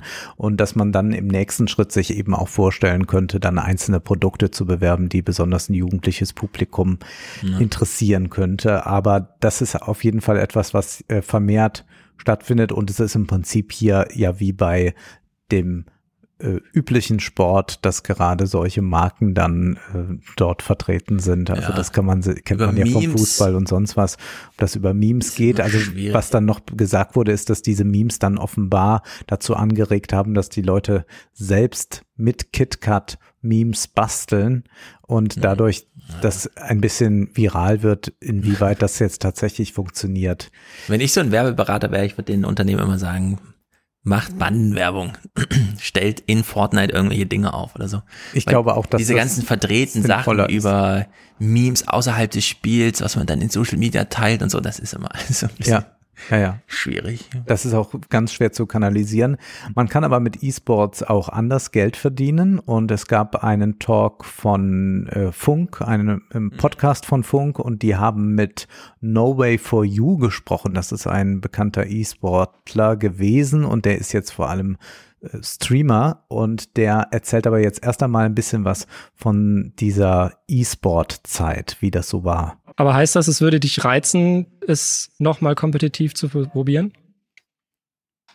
Äh, ja, wir sind aktuell tatsächlich an der Planung. Also es ist natürlich, mhm.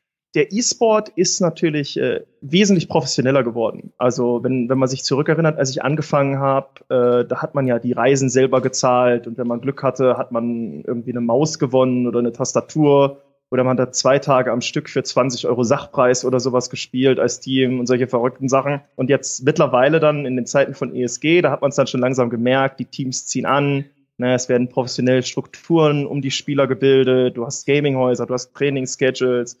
Ähm, und dann, dann ist es ja jetzt immer weitergegangen. Das heißt, für jemanden wie mich jetzt, der nicht wirklich die Möglichkeit hat, vier bis sechs Stunden am Tag zu trainieren, ähm, ist es natürlich leider nicht möglich, in den obersten Ligen mitzuhalten.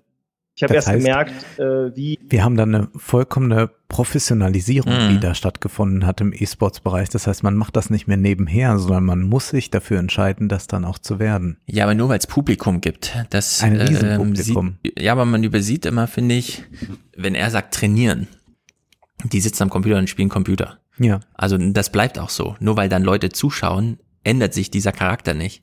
Deswegen würde ich immer so von diesen, also trainieren, finde ich, ist so ein Wort, das also ist die, so reserviert mir wurde, für Mir wurde gesagt, die trainieren tatsächlich dann verschiedene, also das sind dann Dinge, die können nicht mehr gestreamt werden, weil das nicht also beim Streamen ist es ja so, dass die so, spielen, so aber die reden ja. Die reden ja, ja dann gut. und sagen so, ah, jetzt muss ich mal da. Wenn du E-Sports betreibst und trainierst, bist du so darauf konzentriert, dass du nicht nebenher was erzählen kannst, sondern du musst das ganz verfolgen. Das heißt, es ist mhm. für ein Streaming-Publikum wieder vollkommen uninteressant, das zu machen. Genauso ja. wie wir auch nicht jetzt dabei sein wollen, wie jetzt irgendein Leichtathlet den ganzen Tag äh, irgendwo versucht, äh, ein paar Gewichte zu heben, immer mhm. wieder loszusprinten und wieder abzustoppen. Ja, ich habe damit also das, immer noch das ist das. Ja, äh, mir ist das auch alles sehr. Man sagt nur, es ja. muss also unglaublich anstrengend sein. Äh, ich sehe natürlich auch eher so jemanden dort gemütlich auf dem Sofa sitzen mit einem äh, Pad in der Hand oder einer Tastatur ein bisschen rumdrücken. Aber äh, wenn man sich das dann mal anschaut, wie diese Wettbewerbe da stattfinden, ähm, also ich mein, da, so, da ist ja eher noch Marathonlauf was für mich. Ja, wenn die so League of Legends und sowas spielen, klar, das sind so, manchmal wahrscheinlich steckt da auch Taktik dahinter. Ich finde es auch faszinierend, wenn ich jetzt auf Twitch aus Langeweile mal jemanden zugucke, mich interessieren die Let's Plays dann mehr. Ja. Ich sehe aber auch, dass wenn man Twitch anmacht und es läuft gerade irgendwo so ein richtiges Spiel, also mhm. Mannschaft gegen Mannschaft, da gucken halt dann nicht zwei oder 3.000 Leute zu, wie bei dem, was ich dann immer gucke, sondern das sind dann 60, 70.000 Leute, die dann weltweit das gerade gucken.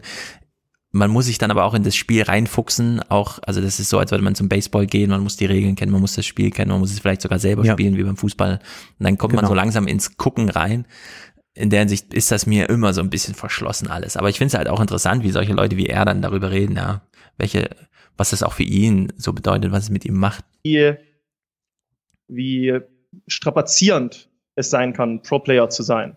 Na, und ich bin ein Mensch, der nicht besonders gut mit Druck umgeht. Und wenn man Streamer ist, man kann sich alles selber gestalten. Man, man nimmt seine, welches Spiel man streamt, welche Arbeitszeiten oder also Streamzeiten man verwendet. All diese Dinge. Du, du hast keinen Druck. Ne? Du machst dein eigenes Ding. Aber ja. ist es nicht quasi auf Dauer auch so ein bisschen stressig oder der, kommt der Druck beim Streaming nicht von außen, von der Plattform, dass wenn du, ich kenne jetzt keine genauen Zahlen, aber ich habe jetzt schon öfter von verschiedenen Streamern gehört, dass wenn du irgendwie mal eine Woche Urlaub machst, dass dann die Subzahlen massiv einbrechen und du quasi dazu gezwungen bist, letztendlich 365 Tage im Jahr zu streamen. Wie ist das bei dir oder wie siehst du das? Ähm, das liegt, also Twitch ist ja praktisch Marktführer, glaube ich, für Livestreaming-Content. Ich meine, YouTube Gaming ist auch sehr, sehr groß, darf man nicht vergessen. Ähm, aber Twitch arbeitet ja über das Twitch Prime-System. Das heißt, man kriegt praktisch, wenn man Amazon Prime-Kunde ist, kriegt man eine kostenlose Subscription jeden Monat. Mhm. Und diese werden aber nicht automatisch verlängert. Das heißt, wenn du mehr streamst, wenn du immer da bist, dann kriegst du mehr Subscriptions, ne? weil du dann bessere Überschneidungen mit den, mit den Leuten, die diese Prime-Abos haben. Das heißt, es ist tatsächlich so, wenn du, wenn du eine Woche nicht da bist, dann verlierst du bestimmt 15 Prozent deiner Subscriber. Ungefähr. Also für den Monat. Meistens recovert es dann wieder und baut sich wieder auf, aber es macht einem natürlich trotzdem enorm Druck im ersten, im ersten Moment. Mhm. Und stresst dich das noch oder ist es mittlerweile so, dass du denkst, ähm, oder dass der Erfahrungswert irgendwie so der vergangenen Jahre und Monate gezeigt hat, dass dann nicht plötzlich alles auf einmal vorbei ist, sondern dass erstens die Subs wiederkommen und dass zweitens irgendwie noch genügend Subs übrig bleiben, dass, dass du dir sowas auch mal leisten kannst. Also ich selber mache eigentlich fast nie Urlaub. Ähm, ich, das ist, glaube ich, eins meiner großen Erfolgsrezepte ist, dass ich, glaube ich, seit fünf Jahren ungefähr, also ich glaube durchschnittlich sechs Stunden am Tag, sieben Tage die Woche streame. Unglaublich, oder? Fünf mhm. Tage, äh, sieben Tage die Woche, fünf Jahre lang, ja. sechs, sieben Stunden streamen. Ich denke ja dann immer, es muss ja auch wirklich Leute geben, die es gucken. Und das scheint der Fall zu sein. Und dem Herrn geht es nicht schlecht. Er erwähnt es dann auch in dem Gespräch, dass er ein Haus für sich gekauft hat in oder bei München und noch ja, ein Mietshaus hat äh, und auch in Aktien investiert. Also er wird ganz gut über die Runden kommen, aber äh, es ist es, es klingt ja nicht nach einem guten Lebenswandel. Ja, aber es muss ja ein Publikum dafür äh, geben. Ja, klar, das ist ja erstaunlich. Am Ende guckt man halt Spielen zu. Ich, mir ist aufgefallen, bei Twitch ist gar nicht so entscheidend, wer da gerade spielt. Klar, ich habe so ein damals gehabt, da habe ich gerne zugeguckt, aber im Grunde, man macht das halt, also ich, Frage ist ja auch, gucken dann Leute sechs Stunden zu? Man guckt halt mal, man nimmt sich mal so eine halbe Stunde oder so, lässt sich berieseln. Offenbar gibt es äh, ja genügend, die das gucken, sonst würde sich das ja finanziell nicht so lohnen. Mhm. Und doch gibt es ja auch Konkurrenz, nicht nur jetzt innerhalb dieser Community, sondern es gibt ja auch Konkurrenz von außen, nämlich die künstlichen Intelligenzen. Die können natürlich auch spielen und da gab es einen Vortrag von Jörg Müller-Lietzkow, der sich mit künstlichen Intelligenzen und Games auseinandersetzte. Ich glaube, 200 Aufrufe hatte der Vortrag und wir hören hier jetzt mal eine Anekdote eher, ähm, die vielleicht manche auch noch in Erinnerung haben. Dass die KI uns bewiesen hat, dass sie ähm, auch Games nutzen kann, um sich selber weiterzuentwickeln. Hm, wie könnte das der Fall sein? Lassen wir uns mal reinschauen, werden wir relativ schnell merken. Ähm, ich weiß nicht, wer von euch gerne Dota spielt, aber Echtzeitstrategie ähm, 5 gegen 5, ein typisches Spiel. Und im letzten Jahr, ich sagte ja, wir kommen ganz nah an die Realität dran, hat OpenAI, ein, ein AI-Projekt, ähm, was von, von, auch von äh, Elon Musk mit unterstützt wird, äh, Dota 2 Champions geschlagen in San Francisco. Das äh, war eigentlich nicht denkbar. Warum? Weil Dota als eines der komplexesten Strategiespiele gilt. Damit das funktioniert, musste man tatsächlich ein bisschen reduzieren. Einerseits wurde für die KI reduziert von 112 auf 17 Charaktere. Ähm, das heißt, etwas ist die Komplexität gesenkt worden, weil 17 Charaktere dann doch deutlich weniger Berechnungsleistung erfordern als 112. Und umgekehrt ähm, musste aber auch für die Menschen die KI, damit sie fairerweise überhaupt gegen die Menschen spielen konnte, reduziert werden. Insofern, dass die KI, die ja fünf Spieler gleichzeitig simuliert, die sich nicht absprechen durften. Das heißt, es müssten nur um fünf KI-Bots autonom handeln.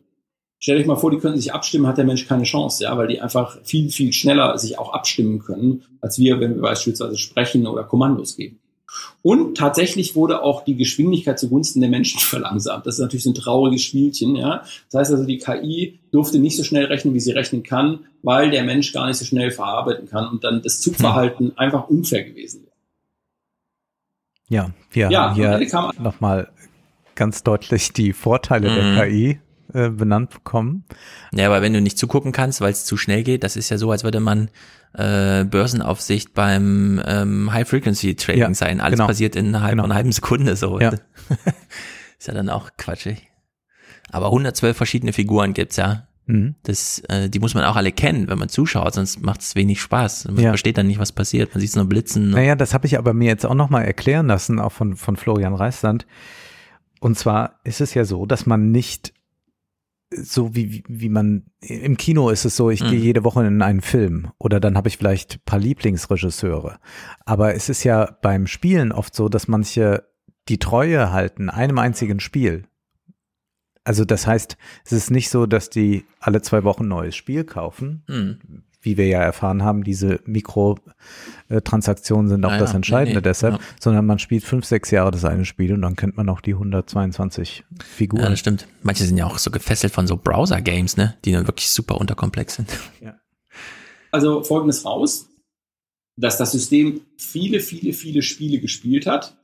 In der Summe so viel wie 10.000 Jahre, ich sag nur 10.000 Jahre, wie die KI im Grunde genommen Trainingsdaten gesammelt hat. Und aus diesen 10.000 Jahren Spielen, müsst ihr euch mal vorstellen, 10.000 Jahre Spiele müssen angezogen werden, da konnte dann die KI alle Muster lernen und diese Muster umsetzen in einen entsprechenden Algorithmus, der dann ähm, in einem 5 gegen 5 die ähm, Helden geschlagen hat.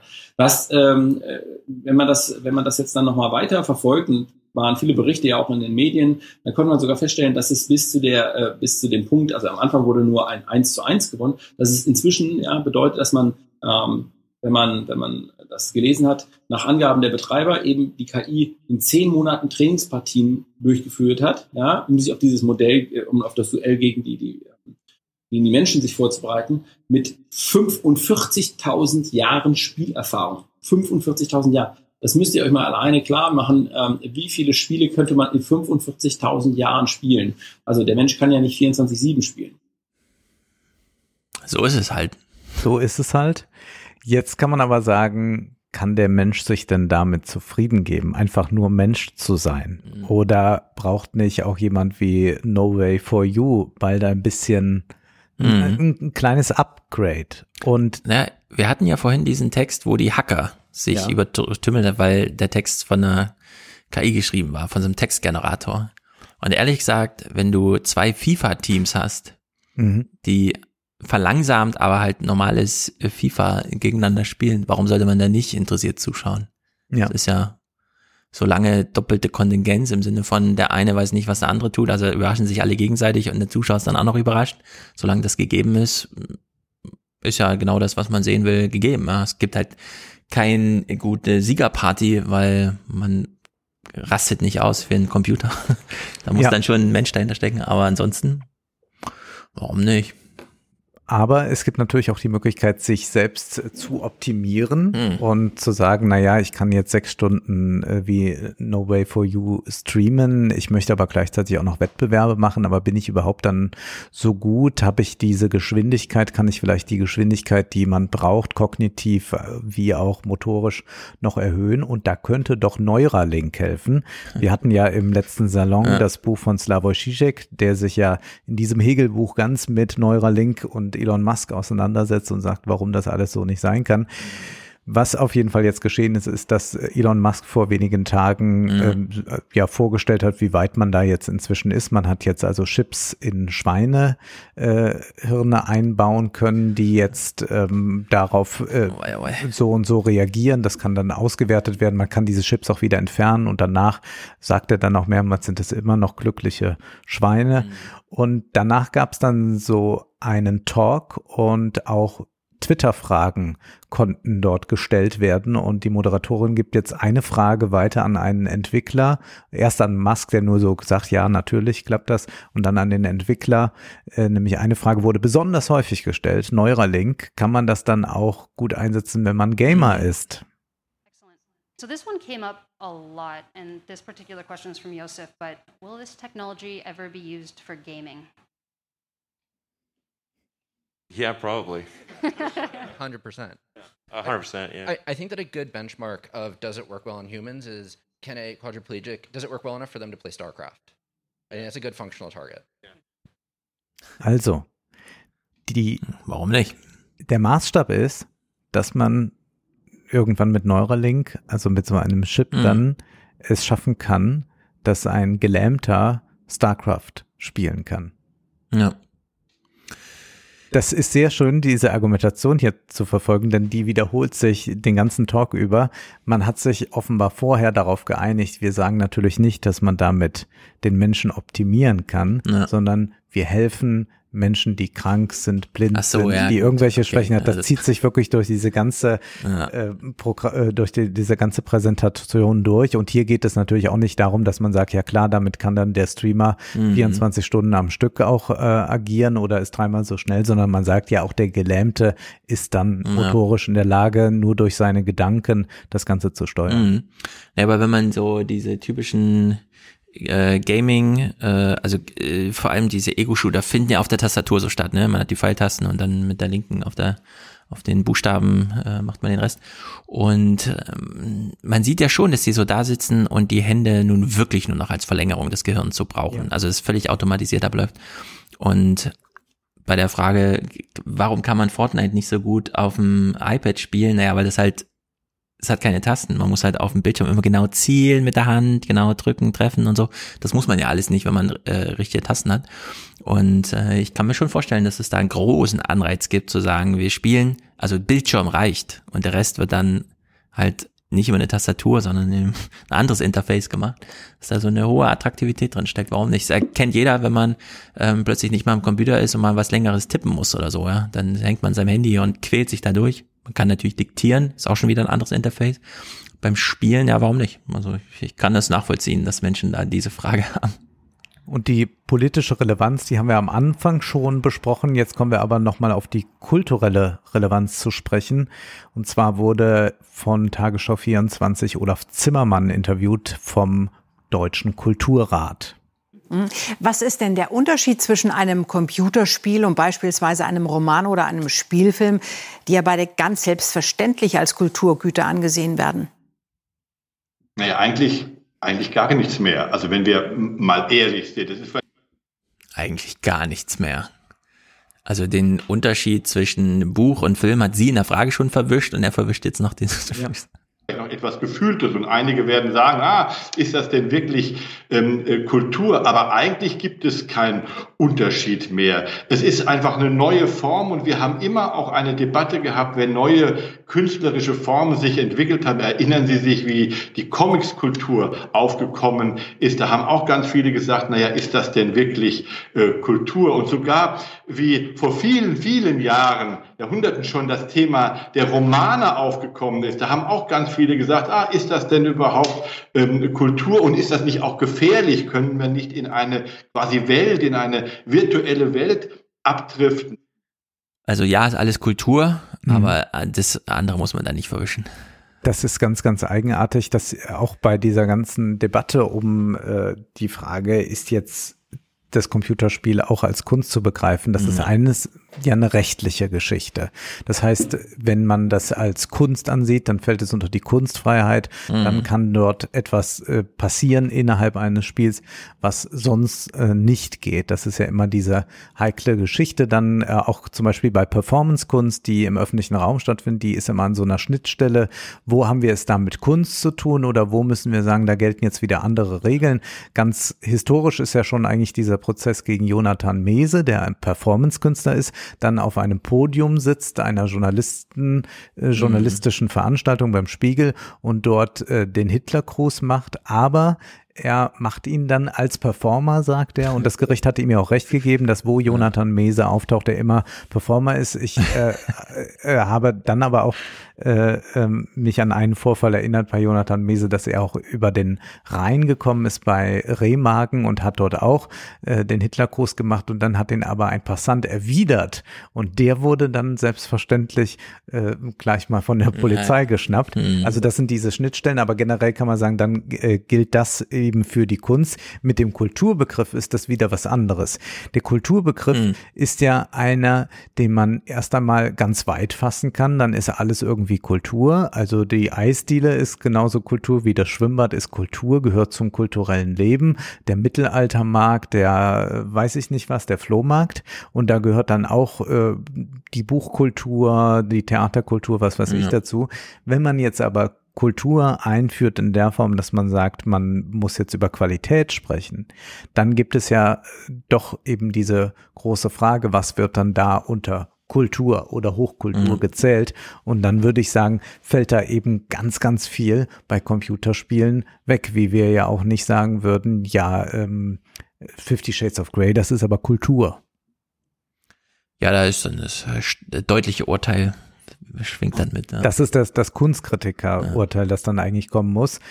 Und jetzt muss es selbstverständlich aber auch, wenn so ein Interview geführt wird, auch um die Ego-Shooter gehen. Mhm. Besonders umstritten sind aber nach wie vor ja sogenannte Ego-Shooter-Spiele. Nur kurz zur Erklärung. Das ist, wenn ein Spieler aus der Ich-Perspektive mit Waffen andere Spieler bekämpft und auch tötet. Und da hat nun Innenminister Seehofer zum Beispiel gefordert, nach dem rechtsradikalen Terroranschlag auf die Synagoge in Halle im vergangenen Jahr die Gamer-Szene stärker in den Blick zu nehmen, weil der Attentäter nachweislich solche Ego-Shooter-Spiele gespielt hatte. Wie gefährlich sind Ego-Shooter-Games? Also ich glaube, wir müssen, ich habe es ja eben schon gesagt, auf den Jugendschutz achten. Aber ähm, es gibt in jeder ähm, Kunstform gibt es Gutes und Schlechtes. Ich spiele keine Ego-Shooter. Äh, Also mich langweilt das, auf, auf Menschen äh, zu ballern und ich kann auch nicht den wirklichen Sinn darin erkennen. Aber ich muss das ja auch gar nicht. Es gibt Dann sind sie leider der falsche Ansprechpartner. Ciao. Muss man eigentlich sagen, äh, Florian hat mir das auch so gesagt, also Ego-Shooter sind wahnsinnig innovativ und interessant zu spielen. Da würde ich auch Sport akzeptieren im Sinne von, Ja. das ist Sport, das muss man trainieren, weil das ist auch wirklich, naja. viel, viel mehr gute Spiele als schlechte Spiele. Deswegen haben wir in unserem neuen Handbuch Games Kultur auch einen Vorschlag für einen Kanon gemacht. Da kann man sich mal anschauen, was man denn vielleicht als Einstieg in den Computerspielebereich spielen kann, ohne solche negativen Spiele zu spielen. Negative Spiele. Das heißt, wir wollen jetzt äh, positive Spiele. Wir hatten jetzt bei Mars schon ein positives Spiel, der machte uns ein, ein, eine Ja. grenzenlose Welt. Konstruktives Spiel. Ein, ein konstruktives Spiel, ja. Dabei vergisst man ja, dass es bei den meisten Spielen in irgendeiner Weise um Gegnerschaft geht. Mhm. Mitunter auch geht es um Feindschaft. Dann wollten wir die nutzenorientierten Spiele von Scheuer und Bär natürlich nicht äh, vergessen. Mhm. Und jetzt haben wir hier positive Spiele, die Aber- uns gezeigt werden. Und dann denke Ja. ich mir, wie weit kann eigentlich so ein Funktionär von der Wirklichkeit entfernt sein? Dann gibt man jetzt ein Handbuch raus und hat dort jetzt eine Kanonbildung, also Ja, eine lange ein Debatte. Kanon, ja, ja. in der, in der Literaturkritik brauchen wir, brauchen wir einen Literaturkanon. Ich denke schon. Ähm, Und das macht man jetzt da auch und man Hm. wählt aber jetzt eben nicht, man will, dass es Kultur ist. Man Ja. wählt aber jetzt nicht nach ästhetischen Kriterien, denn ich bin mir sicher, auch wenn ich mich wenig auskenne mit äh, Spielen, dann bin ich mir sicher, dann müssten Ballerspiele darunter sein, weil sie innovativ sind, weil sie eine wahnsinnige Ästhetik haben. Ja, ich Macht man aber nicht, sondern man sucht dann wahrscheinlich eher so ein Spiel aus, wie Heiko Maas es gefallen wird. Mhm. Wir bauen uns ein buntes Europa. ja, wenn man mal vergleicht, dieses League of Legends, Dota und so, also da, wo du diesen, diese Po- Vogelperspektive von oben hast und 5 gegen 5 gespielt wird, das ist nicht ästhetisch ansprechend. Das sind keine Details nicht, das ist einfach nur ein Spielfeld und Platzierung und dann halt Action, die da stattfindet. Im Vergleich zu diesen ganzen, was weiß ich, Halo, Call of Duty vielleicht nicht so sehr, das ist dann doch äh, so ein sehr reduziertes Geballer, Mhm. aber so äh, Destiny, ja, solche Spiele, die, wo du halt wirklich so ein immersives Erlebnis, wo auch die Größe des Monitors eine Rolle spielt, weil man dann so präsent ist in dieser Welt, da spielt ja Ästhetik nur eine Rolle. Ja, da geht's ja nur darum, wie sieht eine postapokalyptische Welt aus und der ganze Kram, wie sieht's im Weltraum aus und so. Und da, umso mehr es in diese Richtung geht, und da spielt dann wirklich nur Abschießen eine Rolle, ja? Ja. Umso weniger kann man da in diesem Argument folgen, dass es da nicht ästhetisch zugeht. Außerdem wird ja dieses Killen sowieso völlig missverstanden. Äh, dieses, äh, also diesen, diesen Kill, das ist ja einfach nur dieses Finale, okay, Erfolg eingestrichen. Ja. Den gibt's in positiver Richtung nicht. Ja. So, alle Spiele laufen, jemanden abwerfen, entweder getroffen oder nicht, das ist halt sehr binär, ja, äh, dieses, wir ziehen was aus dem Gürtel raus, eine Fahne oder so, dann haben wir sie, das ist auch sehr binär und dieses, okay, er hat den Kopf getroffen, Spieler fällt um, ja oder nein, ja, wenn man das jetzt in eine positive Richtung, so wie Heiko Maas, wir bauen hier eine EU, ja, wie werden da bitte die Erfolgsmomente drin gepflanzt? Ja. Also so im Sinne von, ja, jetzt haben wir den Plenarsaal fertig gebaut oder sowas, ja. Also das ist, das finde ich bei, ähm, bei Fortnite oder auch bei äh, Minecraft so interessant, dass man da doch so dieses gestalterische Element drin hat. Also dass die Welt noch nicht fertig ist, sondern Mhm. man baut sie erst. Aber das ist super aufwendig, da dann Erfolgsmomente unterzubringen, weil ganz unendlich bauen, ja, das ist ja auch das Prinzip der Sache. Und dass man, dass man das so übersieht, dass es in diesen Spielen dann, dann auch mal auf diese Momente, dass man so von Kill zu Kill sozusagen sich vorarbeitet und dass das nun wirklich relativ wenig mit Töten zu tun hat, ja, im Sinne von Töten. Ich habe das Wort jetzt auf Deutsch übersetzt, nee, sondern dass es darum so dieses situative Erfolgserlebnis geht. Aber Aber das, ist halt sind typischer, so, Politiker reden ja, darüber. Das ne? sind, ist so das sind die typischen Reden, die man aber frustrierend. genau so in den 80er Jahren über ähm, Action, Ja, Horror wahrscheinlich, ja. und Westernfilme erleben konnte. Und man kann sich ja eigentlich nur davor fürchten. Aber es ist wirklich, als würden die in der DDR über Beatmusik reden, ne? Ja, ja. So auf diesem Niveau ist es. Ja, ja, äh, ganz exakt so. Und ich habe mir dann noch mehr auf der Gamescom angeguckt, hatte aber dann irgendwie diesen Verdacht, da geschieht ja gar nichts Relevantes. Ja. Dann wurde irgendwie der, der dritte Trailer von einem Spiel vorgestellt, Mhm. bei dem der erste Trailer schon im Dezember da war. Ja. Und dann auch, was ist eigentlich mit den Konsolen, die zu Weihnachten kommen? Auch da gab es dann so gut wie nichts Neues. Und dann hat äh, Florian Reisert mir das alles nochmal so erklärt, dass eigentlich das Interessante bei dieser Gamescom war, dieses laute Schweigen, das man da gehört hat, dass Mhm. eben so wenig wirklich passiert ist, dass die so irrelevant ist. Und ähm, Florian fasst das jetzt nochmal zusammen, wie er die Gamescom jetzt erlebt hat. Das, worauf bei Messen wie der Gamescom in Köln und der E3 in Los Angeles geblickt wird, sind die Neuerscheinungen. Sowohl am Beispiel der Spiele als auch der neuen Konsolen lässt sich beobachten, wie die großen Unternehmen der Branche einen eigenen Weg gehen. Dieses Jahr erscheinen reihenweise großer Titel da, wo normalerweise das Sommerloch sein soll. Neben dieser Verschiebung tut sich etwas im Vertrieb von Spielen. Während Sony weiterhin einen Schwerpunkt auf die Veröffentlichung von Exklusivtiteln setzt, die eben nur auf der PlayStation gespielt werden können, geht Microsoft einen anderen Weg. Spiele von Microsoft werden direkt mit erscheinendem Abo-Dienst Game Pass veröffentlicht. Der Xbox Game Pass ist ein Abo-Dienst vergleichbar mit Netflix. Die Spieler und Spielerinnen bezahlen einen monatlichen Beitrag von ca. 10 Euro und haben dafür die Möglichkeit, Spiele wie den Flight Simulator, der in der Standardedition 69,99 Euro kostet, direkt zu spielen. Sony bietet neben den Exklusivtiteln einen ähnlichen Dienst an, der PS Now heißt, jedoch weit weniger populär ist. Der Game Pass lässt sich aktuell auf dem PC sowie auf der Xbox-Konsole benutzen. Microsoft hat angekündigt, dass es in Zukunft möglich sein wird, die Spiele auf mobilen Geräten zu streamen. Interessant ist dabei, wie sich der Krieg der Konsolen hin zu einem Konflikt der digitalen Plattformen verschiebt. Dieser Kampf ist einer um die Plattformbindung der Kunden. In Zeiten des digitalen Kapitalismus bestimmen Plattformen in Form von Abo-Diensten die Marktherrschaft, größer als die Hardware der Konsolen.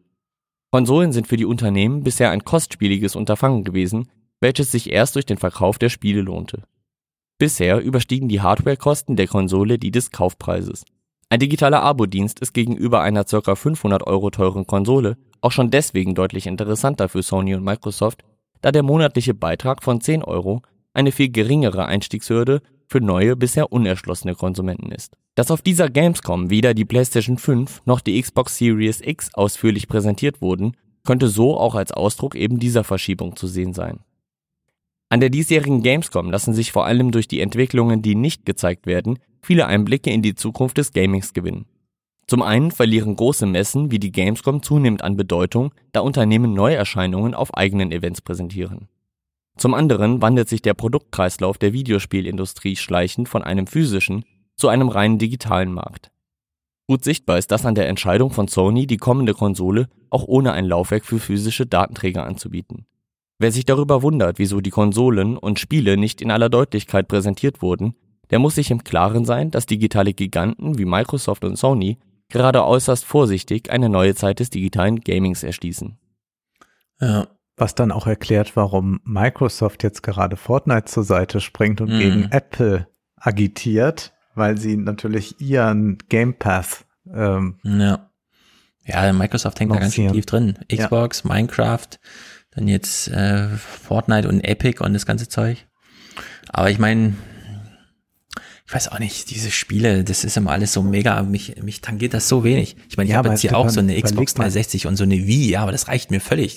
Ja, ja, aber überleg mal der Markt. Also wir sprechen da ja, von einem Jahresumsatz 2019 weltweit von 130 Milliarden. Ja. Das ist wesentlich mehr, als die Filmbranche mhm. einspielt. Ja, dass sie jetzt bei PlayStation diesen Weg gehen, das komplett ohne Laufwerk auszuliefern. Verrückt, weil üblicherweise hat man ja, ja. noch so stapelweise die grünen ja. Dinger da rumstehen jetzt für die Xbox und so. Das ist schon, finde ich schon, das, da sieht man schon, es geht jetzt in so eine gewisse Richtung irgendwie. Man wird jetzt so richtig reingesogen.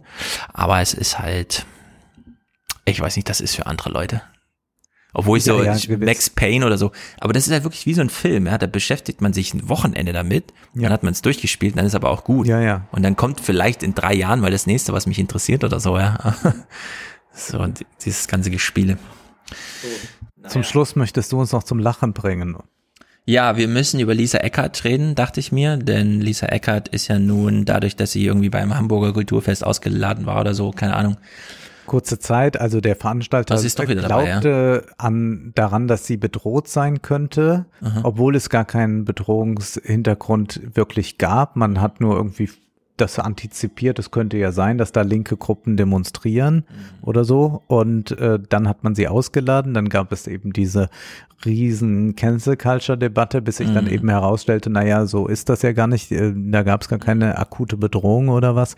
Und jetzt ist sie, glaube ich, wieder eingeladen, ob sie mhm. kommt oder nicht, ist egal. Und dann entzündete sich auch nochmal neu so ein Auftritt äh, der schon eine Weile her ist, ähm, mit, ja. ähm, ich weiß nicht, ob du den auch hast, mit Weinstein und äh, Woody Allen und, und ja, Roman das, Polanski, ähm, dieser Antisemitismus-Vorwurf, ja. der da kam, äh, das war ähm, insofern interessant, als es gab diese Debatte um einen Auftritt von Lisa Eckert bei dem sie sich auf MeToo bezog und dann eben sagte Harvey Weinstein, Woody Allen, Roman Polanski mhm. und dann spielt sie sowohl mit dem antisemitischen Stereotyp vom äh, Juden, der über Frauen äh, sich hermacht, als auch das antisemitische Stereotyp vom geldgierigen Juden. Und dann versucht sie mit diesen Klischees ein Comedy-Programm zu machen. Und das wurde ihr jetzt im Nachhinein dann äh, nochmal anders ausgelegt, beziehungsweise beim ersten Mal ist das gar nicht so äh, bemerkt worden, das ist so unter dem Radar gelaufen und dann gab es jetzt eben die Interpretation, dass es eigentlich antisemitisch sei. Andere sagten, nein, sie greife doch nur den Diskurs auf. Ich habe mir den dann jetzt, als du sagtest, wir sprechen über Lisa Ecker zum ersten Mal angesehen, diesen Auftritt. Und was ich sehr merkwürdig daran finde, ist erst einmal so ein eigenartig glucksendes Publikum, das da immer sitzt und auch nicht so richtig weiß, ja, wie ihm geschieht. Äh, und dann tut sie so, als seien diese beiden Diskurse, also ähm, ähm, die Juden und das Geld, die Juden und die Frauen, als seien diese beiden Diskurse präsent gewesen während der MeToo-Debatte. Und das ist ja nicht der Fall. Ja. Kein Mensch hat das in irgendeiner Weise so rezipiert. Kein Mensch hat gesagt, Harvey Weinstein, ähm, äh, das ist ein Jude. Der wurde mhm. nicht so, das wurde nicht so rezipiert, sondern es ging um diese Vorfälle, die es da gab. Und ähm, es gab ja auch viele, viele andere MeToo, ähm, Täter, äh, die ja. überhaupt gar keinen jüdischen Hintergrund haben. Und sie unterstellt da etwas, um dann noch ein weiteres äh, antijüdisches Klischee mit reinzunehmen, um dann damit irgendwie zu spielen und das alles so im Wagen hm. zu lassen. Und da würde ich sagen, das, glaube ich, geht so nicht. Wenn das jetzt ein Diskurs gewesen wäre, der stattgefunden hätte ja. und sie hätte das jetzt noch einmal persifliert, dann kann man sagen, okay, da versucht die äh, Comedy-Szene auf was hinzuweisen, mhm. was im Diskurs sonst nicht da war. Aber hier war es doch eher so, dass sie das sich selbst aufgebaut hat. Und wenn man sich dann selbst äh, zwei Klischees aufbaut um dann mit denen ja. zu jonglieren, dann ist man schon in der, einer sehr, sehr eigenartigen Ecke. Hm, ja, es ist eh sehr eigenartig. Ich weiß gar nicht, wie ich auf das Thema gekommen bin. Ich habe natürlich äh, so Lisa Eckert und so weiter, irgendwas Hamburger Kultur, bla bla, nicht eingeladen, ausgeladen, äh, Antisemitismus und so weiter. Äh, nur wir machen uns ein ganz eigenes Bild, denn ich habe dann auch wirklich nur punktuell reingeguckt und war aber auch ein bisschen bestürzt, ehrlich gesagt, äh, was da, was da so vor sich geht im Kabarett oder wie das heute heißt.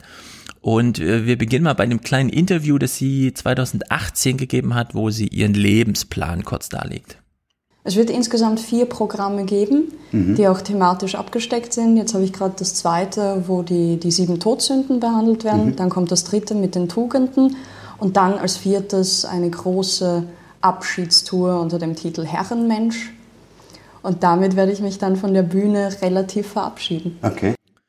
Ja, also sie möchte das große Publikum gern nutzen, weil es lukrativ ist und macht dann so vier Programme. Herrenmensch, Todsünden, Laster, keine Ahnung, so ein bisschen ui, over ui, the top, ui, würde ich sagen, ja, so insgesamt für so eine 27-jährige Österreicherin, die halt irgendwie den deutschen Markt erobert.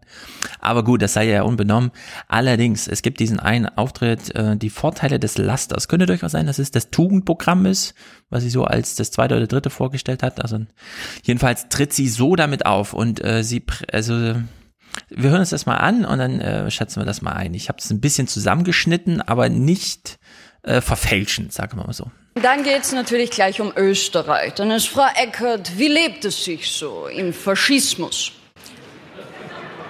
Wie arrogant und überheblich, als ob es in Deutschland besser wäre. Ihre Rechten, die laufen ja völlig unkontrolliert und frei herum. Wir konzentrieren sie wenigstens in der Regierung. Ja, ihre Rechten auf den Straßen? Voll Teufel. Zerrissene Jeans, dreckige Shirts, unrasiert, drei Tage Haar. Ihre Rechten? Die schauen schon langsam aus wie die Linken. Das hat er sicher nicht gewollt. Ja. Aber bitte tun Sie mir einen Gefallen. Nennen Sie diese Rechten da auf den Straßen nicht andauernd Nazis. Ich will nicht, dass man diesen ungustiösen, lauten, pyromanen Mob in einen Topf mit meinem Großvater wirft. Nein. Also klar, jeder Nazi ist Rassist, aber nicht jeder Rassist ist ein Nazi. So wie jeder Ungar Österreicher ist, aber nicht jeder Österreicher Ungar. Ja? Sie verstehen schon. Ich meine, er wäre nicht weinend durch die Straßen gezogen, sich klammernd an die Deutschlandfahne, um jeden Syrer anzujammern. Das hier, das ist unser Land.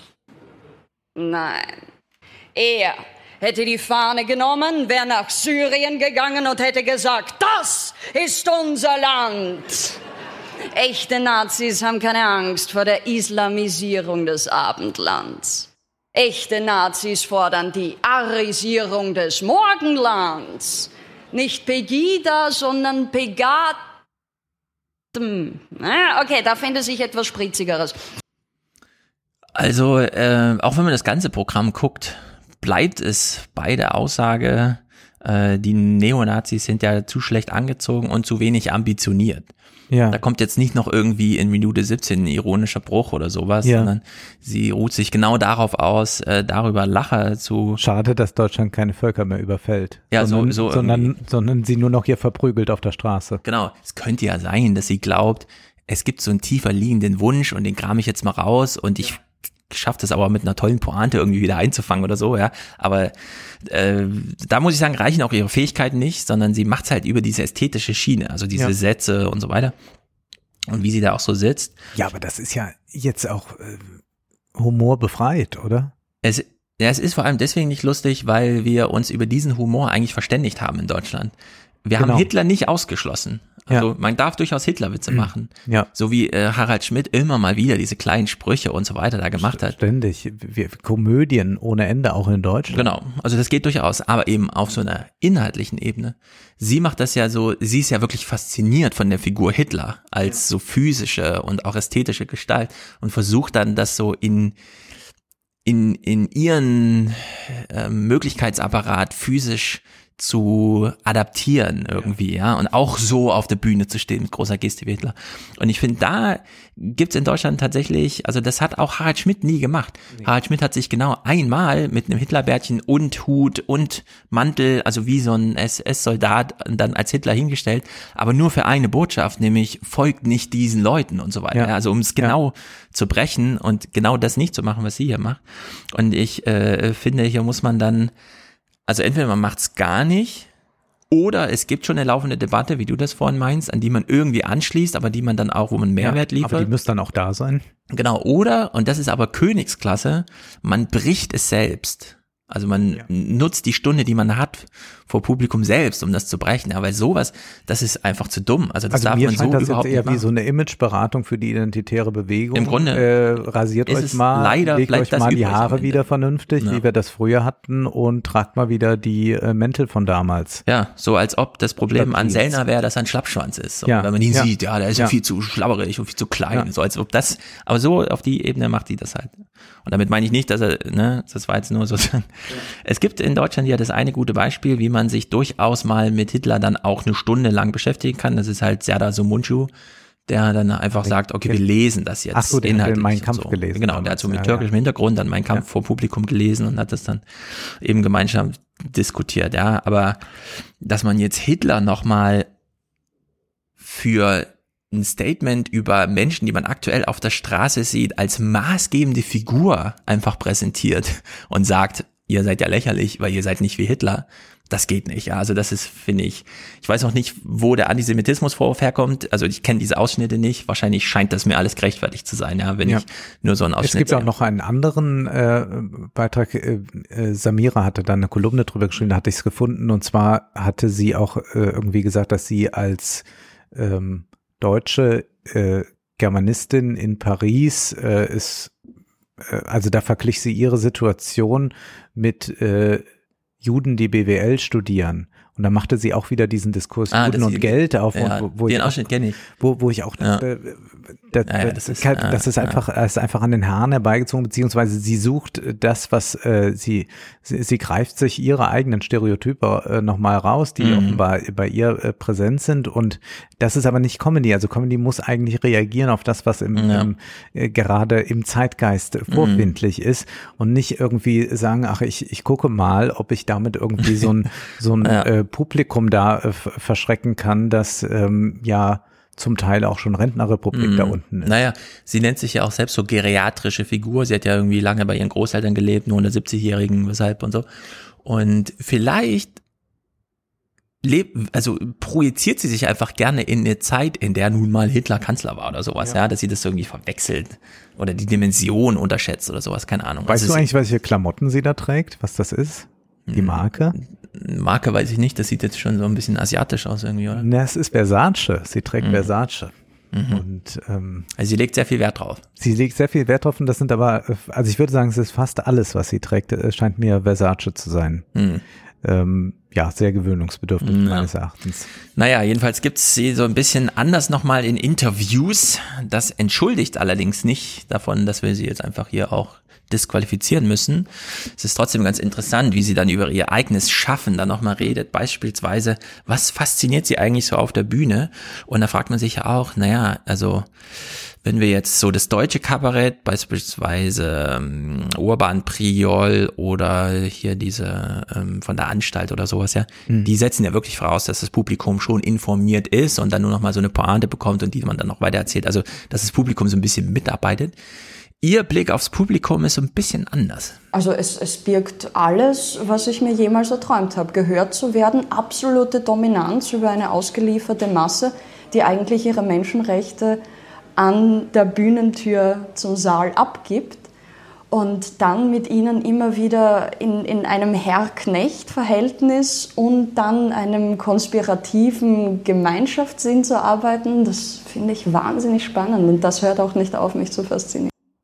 Ja, also sie hat kein konspiratives Verhältnis mit dem Publikum, so wie ich das mitbekomme, sondern sie möchte es möglichst abgedunkelt. Sie sagt dann auch, das macht für mich erst ab zehn Leute Sinn.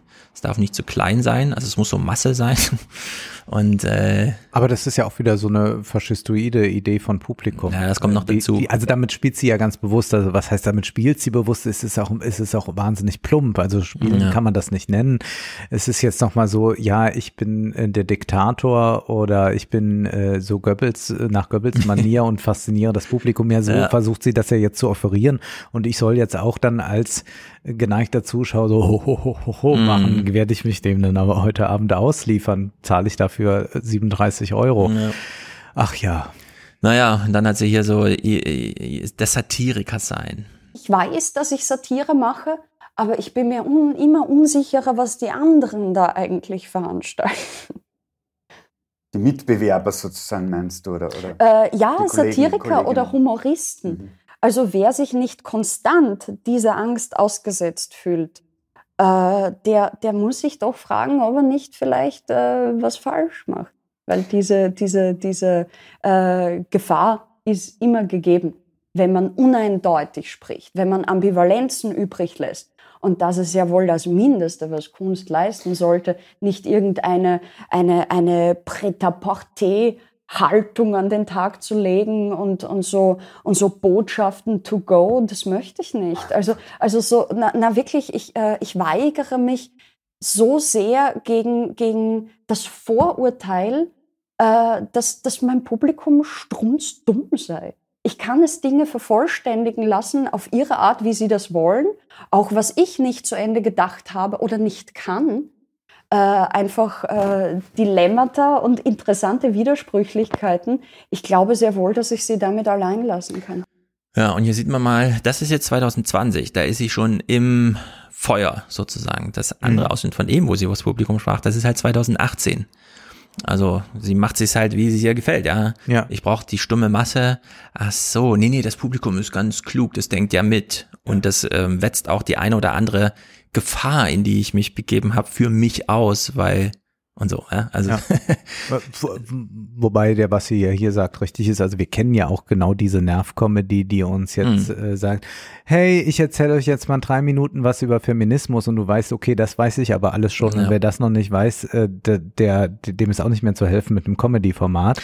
Ja. Das ist ja auch ganz, ganz furchtbar, dieses, äh, eigentlich aber, wollte ich eine Kolumne schreiben, aber mit Comedy verdiene ich viel mehr Geld. Genau, aber wenn man die Grenze sucht, ja. die man eventuell überschreiten könnte. Das entscheidet sich dann erst später. Man ist also eine Gefahr eingegangen.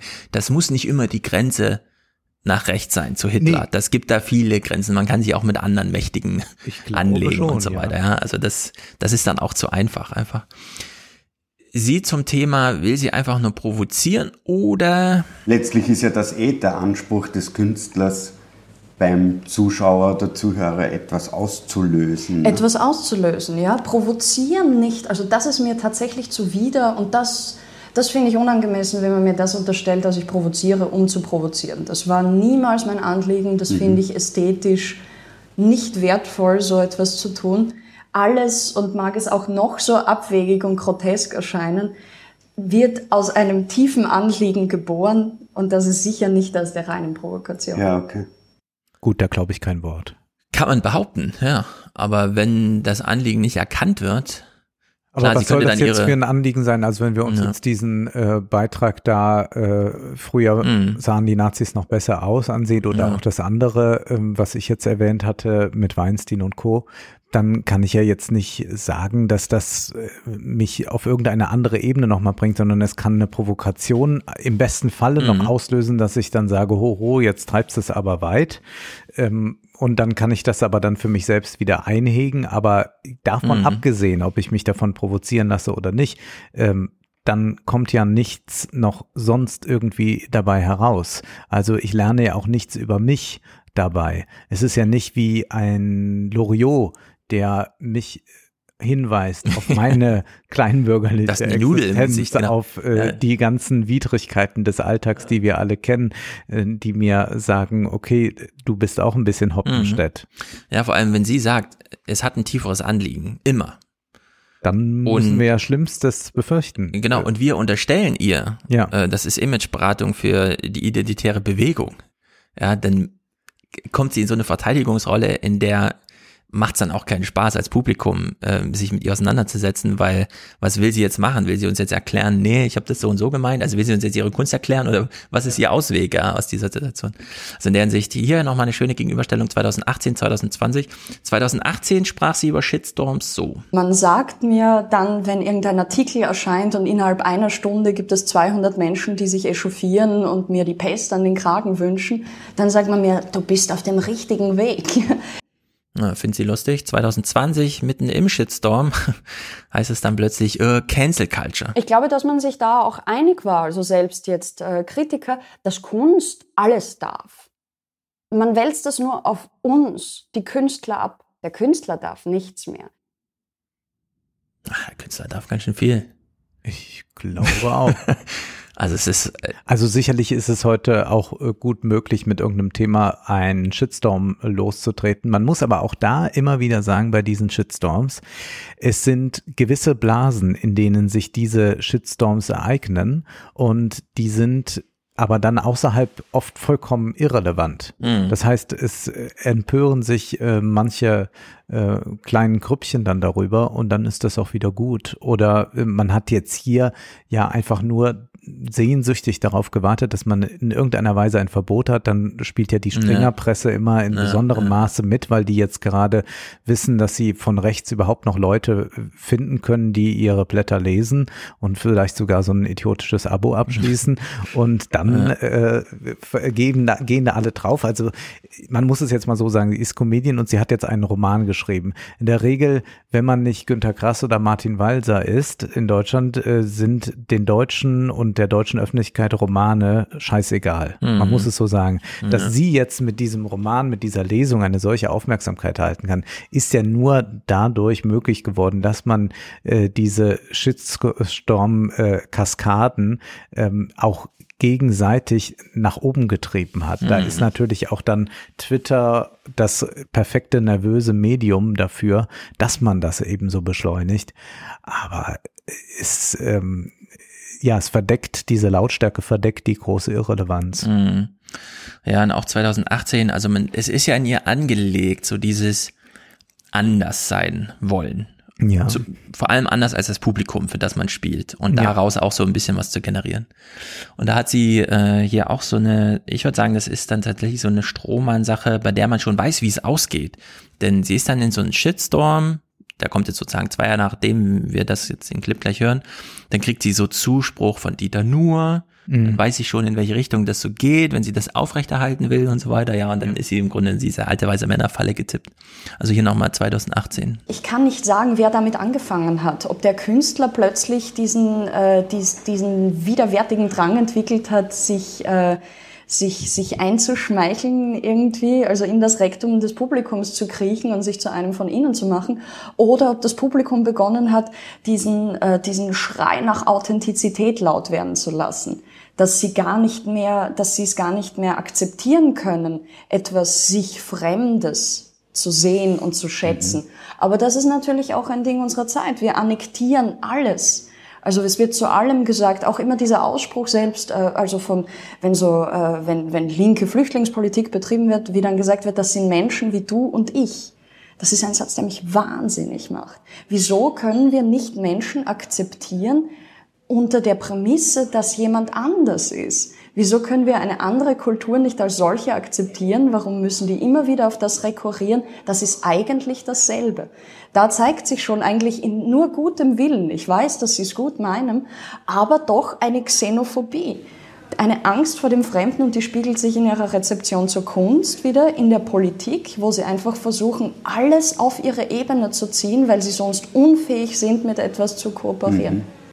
Also das ist total Banane wenn wir sagen, wir retten Menschen im Mittelmeer, dann machen wir das, weil es Menschen sind und keine anderen Argumente werden dann gebraucht. So, eben, ja. das ist der Bezug auf die Menschenrechte und ja. die gehen davon aus, die sind aber auch eben nicht davon befangen, welche kulturellen Unterschiede ja. sind, hört er auch gerne Klassik oder nicht, der ja, da Ja, genau. Und dass sie hier unterstellt, dass eine linke Debatte so geführt wird, dass man sagt, wir retten die, weil sie Menschen sind wie du und ich Und damit hegt man schon mal ein, weil wenn es ein Mensch wäre wie der andere, dann würden wir es nicht machen. Ja, und dann diese Haltung, die sie denen andichtet, Xenophobie zu unterstellen, das ist schon über drei Ecken zu viel gespielt und sich gerechtfertigt. Das ist wirklich, ähm, also dafür gibt's auch das Wort perfide, ja, weil so kann man nicht, wenn man mit so einem Mindset dann Programme schreibt und die dann da so vorträgt, und am Ende ist da so eine Hitler-Sache dabei, ja, das geht nicht. Also das ist wirklich. Und sie macht aber so eine interessante Verschränkung, denn sie beobachtet ja erstmal etwas sehr Richtiges, dass es eine Tendenz gibt, dass man die Kunst nicht mehr als Kunst auf der Bühne sein lässt. Wir hatten das ja eben jetzt auch bei den Computerspielen, sondern dass man sagt, ja, was hat das dann für Nutzen? Und das soll mich aber jetzt auch ganz konkret ansprechen. Und wenn das mich nicht konkret anspricht, wenn es mich nicht da abholt, wo ich stehe, um einmal diese fürchterliche mhm. Formulierung zu gebrauchen, dann bin ich beleidigt. Dann bin ich auch eingeschnappt. Warum muss eigentlich Christopher Nolan seinen Film so kompliziert machen? Der hätte doch mal linear ja, erzählen können. Wo ist ja? das denn mit dem Plot? Das gibt es. Jetzt macht sie nur Folgendes. Erstmal muss man unterscheiden zwischen der Kunst und dem Künstler. Künstler. Ich würde erstmal sagen, der Künstler interessiert mich nicht, sondern mich interessiert eigentlich nur das Werk.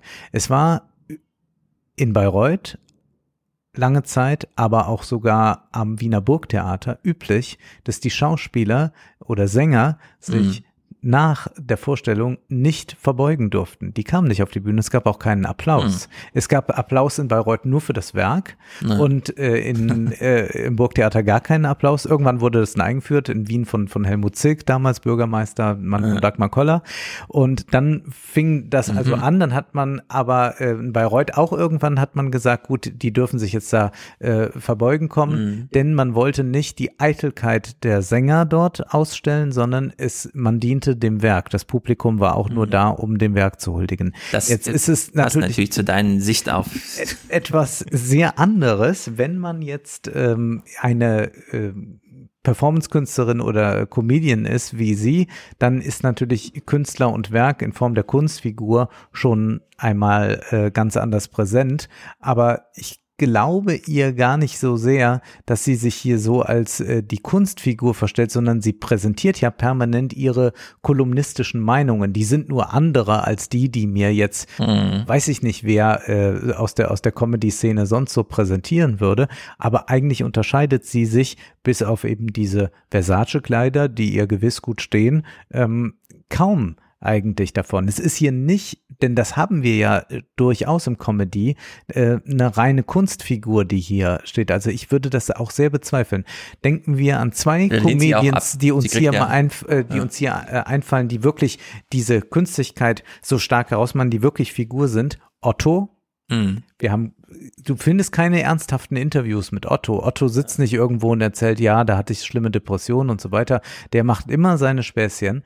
Atze Schröder ähm, ist sogar verboten, ja ihn äh, zu fotografieren zu und sein, bei seinem Namen zu nennen, wie er eigentlich heißt. Also bleibt er immer in dieser Figur. Haben wir in der Comedy-Szene eben sehr häufig. Hier haben wir es nicht. Mhm. Ja, sie lehnt das auch komplett. Also sie kriegt ja häufiger diese Frage, ist es eigentlich eine Kunstfigur? Und dann stöhnt sie immer darüber, weil nein, das, das ist das echte Ich, während sie dann gleichzeitig der Kunst und die äh, ja und die Künstler und so, mag genau. sie gar nicht, aber man fragt dann ja. ja, was denn nun? Ja, sie arbeitet sich und das finde ich, da ist sie halt gut, wenn sie so gegen gegen ähm, den Selfie-Wahn, die sozialen ja. Medien und so weiter, ja. das kann sie alles machen, ja, aber da muss sie nicht in einem Halbsatz nochmal den Linken irgendwas unterstellen, was sie dann wieder, wo sie klar provoziert einfach. Sie hat hier nochmal diesen Spruch über Diversität. Das klingt auf wenn man es erstmal hört, ist, oh, das, das ist klug, aber es ist halt einfach nur blöde. Man hält immer hoch Diversität, und das finde ich ja schön, aber nicht im Individuum. Und das ist das Perverse. Sie wollen Diversität in allem, aber das Individuum hat authentisch zu sein. Und da halte ich es immer mit Rambo. Ich ist ein anderer. Und äh, das sollten Sie sich mal auf die Fahnen schreiben. Ja, was soll man mit so einer Aussage machen? Alle das geht ja auch alles hinten und vorne nicht zusammen. Also ja. Individuum und Authentizität äh, widersprechen sich ja nicht. Ich bin ja. nun jetzt auch kein Anhänger des Konzepts der Authentizität. Ich frage dann auch immer, wer ist gemeint. Aber äh, ich ist ein anderer, ist schon wieder ganz anders zu deuten, als sie das er tut. Also es ist ja alles total verworren und verschränkt. Aber es wirkt so, als sei es ähm, klug. Und ich glaube, das reicht für das Kabarettpublikum noch allemal. Genau, das ist so ein, äh, also man kann das, äh, wenn man sich jetzt für Lisa Eckert so ein bisschen interessiert, man kann die Bühnenprogramme mal links liegen lassen, weil die sind einfach, das ist halt so, naja gut. Diese Interviews, sie ist dann mal bei Volle Kanne ZDF, dann beim MDR irgendwie, dann macht sie diesen roten Stuhl da alle zwei Jahre irgendwie so. Und äh, wenn man sich auf so Sachen vorbereitet wie den Podcast wie ich, dann haue ich mir das ja alles in eine Playlist und höre das dann in doppelter Geschwindigkeit durch. Mhm. So, und das heißt, ich habe dann so drei Stunden Material, aber alle 20 Minuten geht es wieder von vorne los. Weil, ja, und sie langweilt sich dann selber darüber, ja. Also hier zum Beispiel, das ist ja wirklich, sie sitzt beim MDR und wird dann gefragt, ist das eigentlich eine Kunstfigur? Ist eigentlich, ich hole mal den Cappuccino, ist eigentlich, Lisa Eckhardt, ist das eigentlich eine Kunstfigur oder sind sie immer so? Ach, das ist natürlich die beliebteste Frage. Hat dich schon mal jemand gefragt, die Frage? Wirklich? Nein, Jeden komm, Tag ich habe zwei fünfmal. Stunden an der Frage ungefähr gefeilt heute. Ich, ich, hätt- ich habe einfach so. Angst um meine Fingerknöchel, wenn ich jeden Journalisten verprügeln würde, der mir diese stupide Frage stellt. Nein, natürlich ist es keine Kunstfigur. Sind sie, sie sind auch im normalen Leben so. natürlich, Haben ja. Sie da es ist- Freunde? Nein. So wie sie genervt ist von der Frage, die sie immer bekommt, äh, ist das eigentlich eine Kunstfigur?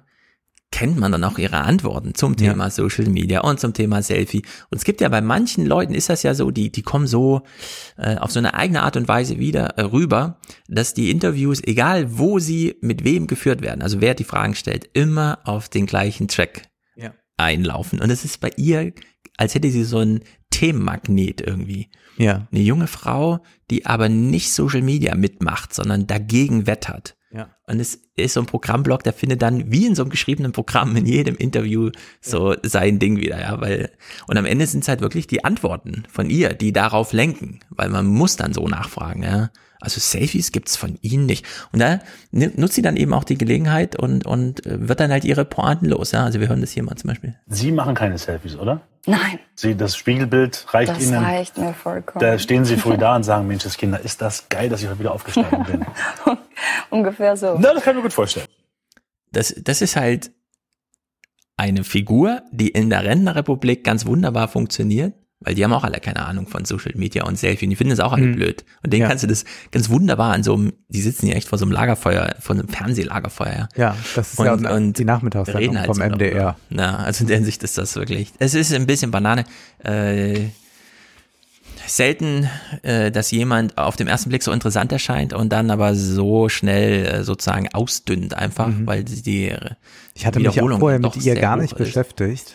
Ja, ein, eine schöne Auch jetzt schon das Interesse wieder verloren. Genau, eine, eine schöne Pointe hat sie dann trotzdem, nämlich zum Thema, und das hast du ja auch schon häufiger mal so als Halbsatz drin gehabt. Also in, in fünf, sechs Jahren werde ich, glaube ich, nicht mehr den Zug besteigen wollen jeden Tag und mich dann entflusen mit diesen Filzsitzen in der Bahn. Das, äh, ja, das erdet mich zu sehr. Dann kommt immer wieder dieses Gefühl von Menschlichkeit auf, das ich so nach und nach von mir abschaben möchte.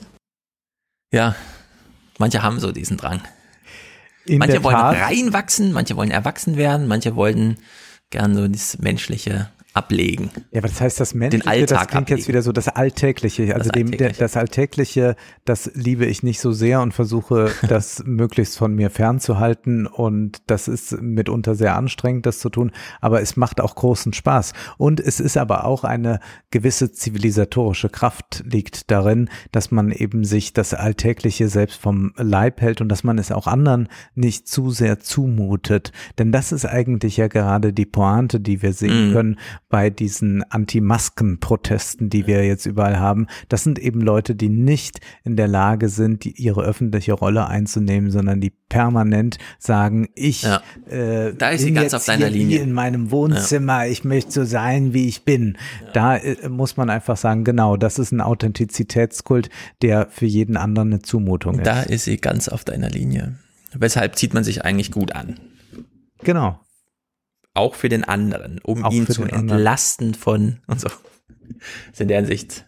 Ja, ich bin ja da ganz anders gestrickt. Ich finde ja Alltag am besten. Wenn meine Frau mir sagt, am Wochenende kommt Besuch, dann, oh, echt, muss ich kurz durchatmen, bevor mich interessiert, wer kommt. Ja, ja. Ich will dann lieber Alltag.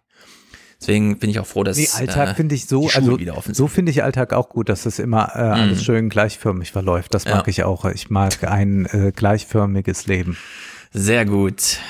Ähm, damit beschließen wir heute den August. Wir haben ihn natürlich vollumfänglich abgehandelt, verweisen noch kurz auf den äh, Salon ähm, wir haben schon einen ersten schriftlichen Kommentar zum Thema sehr gut, dass ihr Hegel und die Philosophen behandelt habt und Zizek und so. Könnt ihr das heute, äh, könnt ihr das öfter machen? Ich möchte hier ankündigen, dass ich ähm, die Einleitung des Buches von Markus Gabriel mitbringen werde. Es ist das schlechteste Buch, das ich jemals also ich kann mir nicht kann mich wirklich nicht erinnern. ich habe äh, sein Interview es, im deutschen so Radio unfassbar. gelesen, äh, in dem er sich zu Bertolt Brecht ja, und seinem Marxismus ja, ja, auslässt und ich musste wirklich denken, das kann ja gar nicht passieren Dieses Interview Menschen. war für mich der Trigger, mir das Buch im Urlaub runterzuladen und ich konnte es nicht glauben. Ja. Deswegen kündige ich hier an, wir müssen es zerreißen. Es ist, ich habe nicht weiter als die Einleitung gelesen. Ich habe noch mal ins Corona-Kapitel reingeguckt, wo er noch mal betont, die Regierung hat alles richtig gemacht es war ein moralischer Fortschritt, der geleistet wurde im ersten Halbjahr 2020 in Deutschland. Kann man so urteilen, ob man als Philosophieprofessor in Bonn, der irgendwie mit keine Ahnung, 19 Jahren Professor wurde, ähm, nochmal also ein Dank an Angela Merkel zum letzten Amtsjahr als Buch und Standardwerk der moralischen Fortschrittlichkeit publiziert ist, eigene Sache. Ja, Je nachdem, wo man noch so hin will. Äh, das kann sein, dass da Kalküle dahinter sind. Es ist, es ist unglaublich. Also es ist ein großes Rätsel auch. Ich werde äh, ausführlich daraus zitieren und wir müssen uns dann gemeinsam die Frage stellen, wie ist das möglich? Waren wir nicht mal das Land der Dichter und Denker? Ist jetzt alles verloren, ja? Das ist ja. so die Frage. also in der Hinsicht, ja, wir bleiben der Philosophie treu, wir gucken uns das ganz genau an. Ansonsten QAnon und so, diese Sachen, das, waren sehr, ich habe eine sehr große Auswahl, ehrlich gesagt. Aha. Manche Monate ist ja ein bisschen eng, aber äh, diesmal jetzt August äh, war äh, ganz gute Ernte, würde ich sagen, was Texte angeht. Bei mir auch. Es wird ein bisschen um Wirtschaft gehen. Es wird auch um Literatur und Arbeit wird es äh, ein wenig gehen. Und es gibt äh, jetzt ein Unternehmen, Unternehmensporträt über Instagram ein Buch. Ah, ja, das ähm, habe ich auch. 350 äh, Seiten über Instagram. Ich habe die erste Hälfte gelesen, genau, da, da werden wir zusammen drüber reden. Da ich, das ist Prima. doch ganz schön historisch aufgearbeitet, wie das so losgeht, mit limitierenden Fähigkeiten dann doch noch sowas Tolles, also Großes zu zaubern einfach. Sehr gut, dann sind wir hier vertagt und melden uns dann im Salon, den ihr natürlich alle bucht. Ähm, ihr könnt auch auf die Gästeliste schauen, da wird mhm. fleißig äh, eingeteilt. Also wir haben jetzt irgendwie so 30 Gastmitgliedschaften und Ach, die Hälfte davon ist so jetzt im August, Juli, August gekommen, seit wir das haben. Das ist sehr gut, dass das funktioniert. Ansonsten äh, gerne direkt buchen, wenn euch das finanziell möglich ist, denn das unterstützt uns auch hier, den Kopf frei genau. zu räumen für Lisa Eckert und die Republikaner in Amerika. gut, drin hauen, Leute, macht's gut. Tschüss.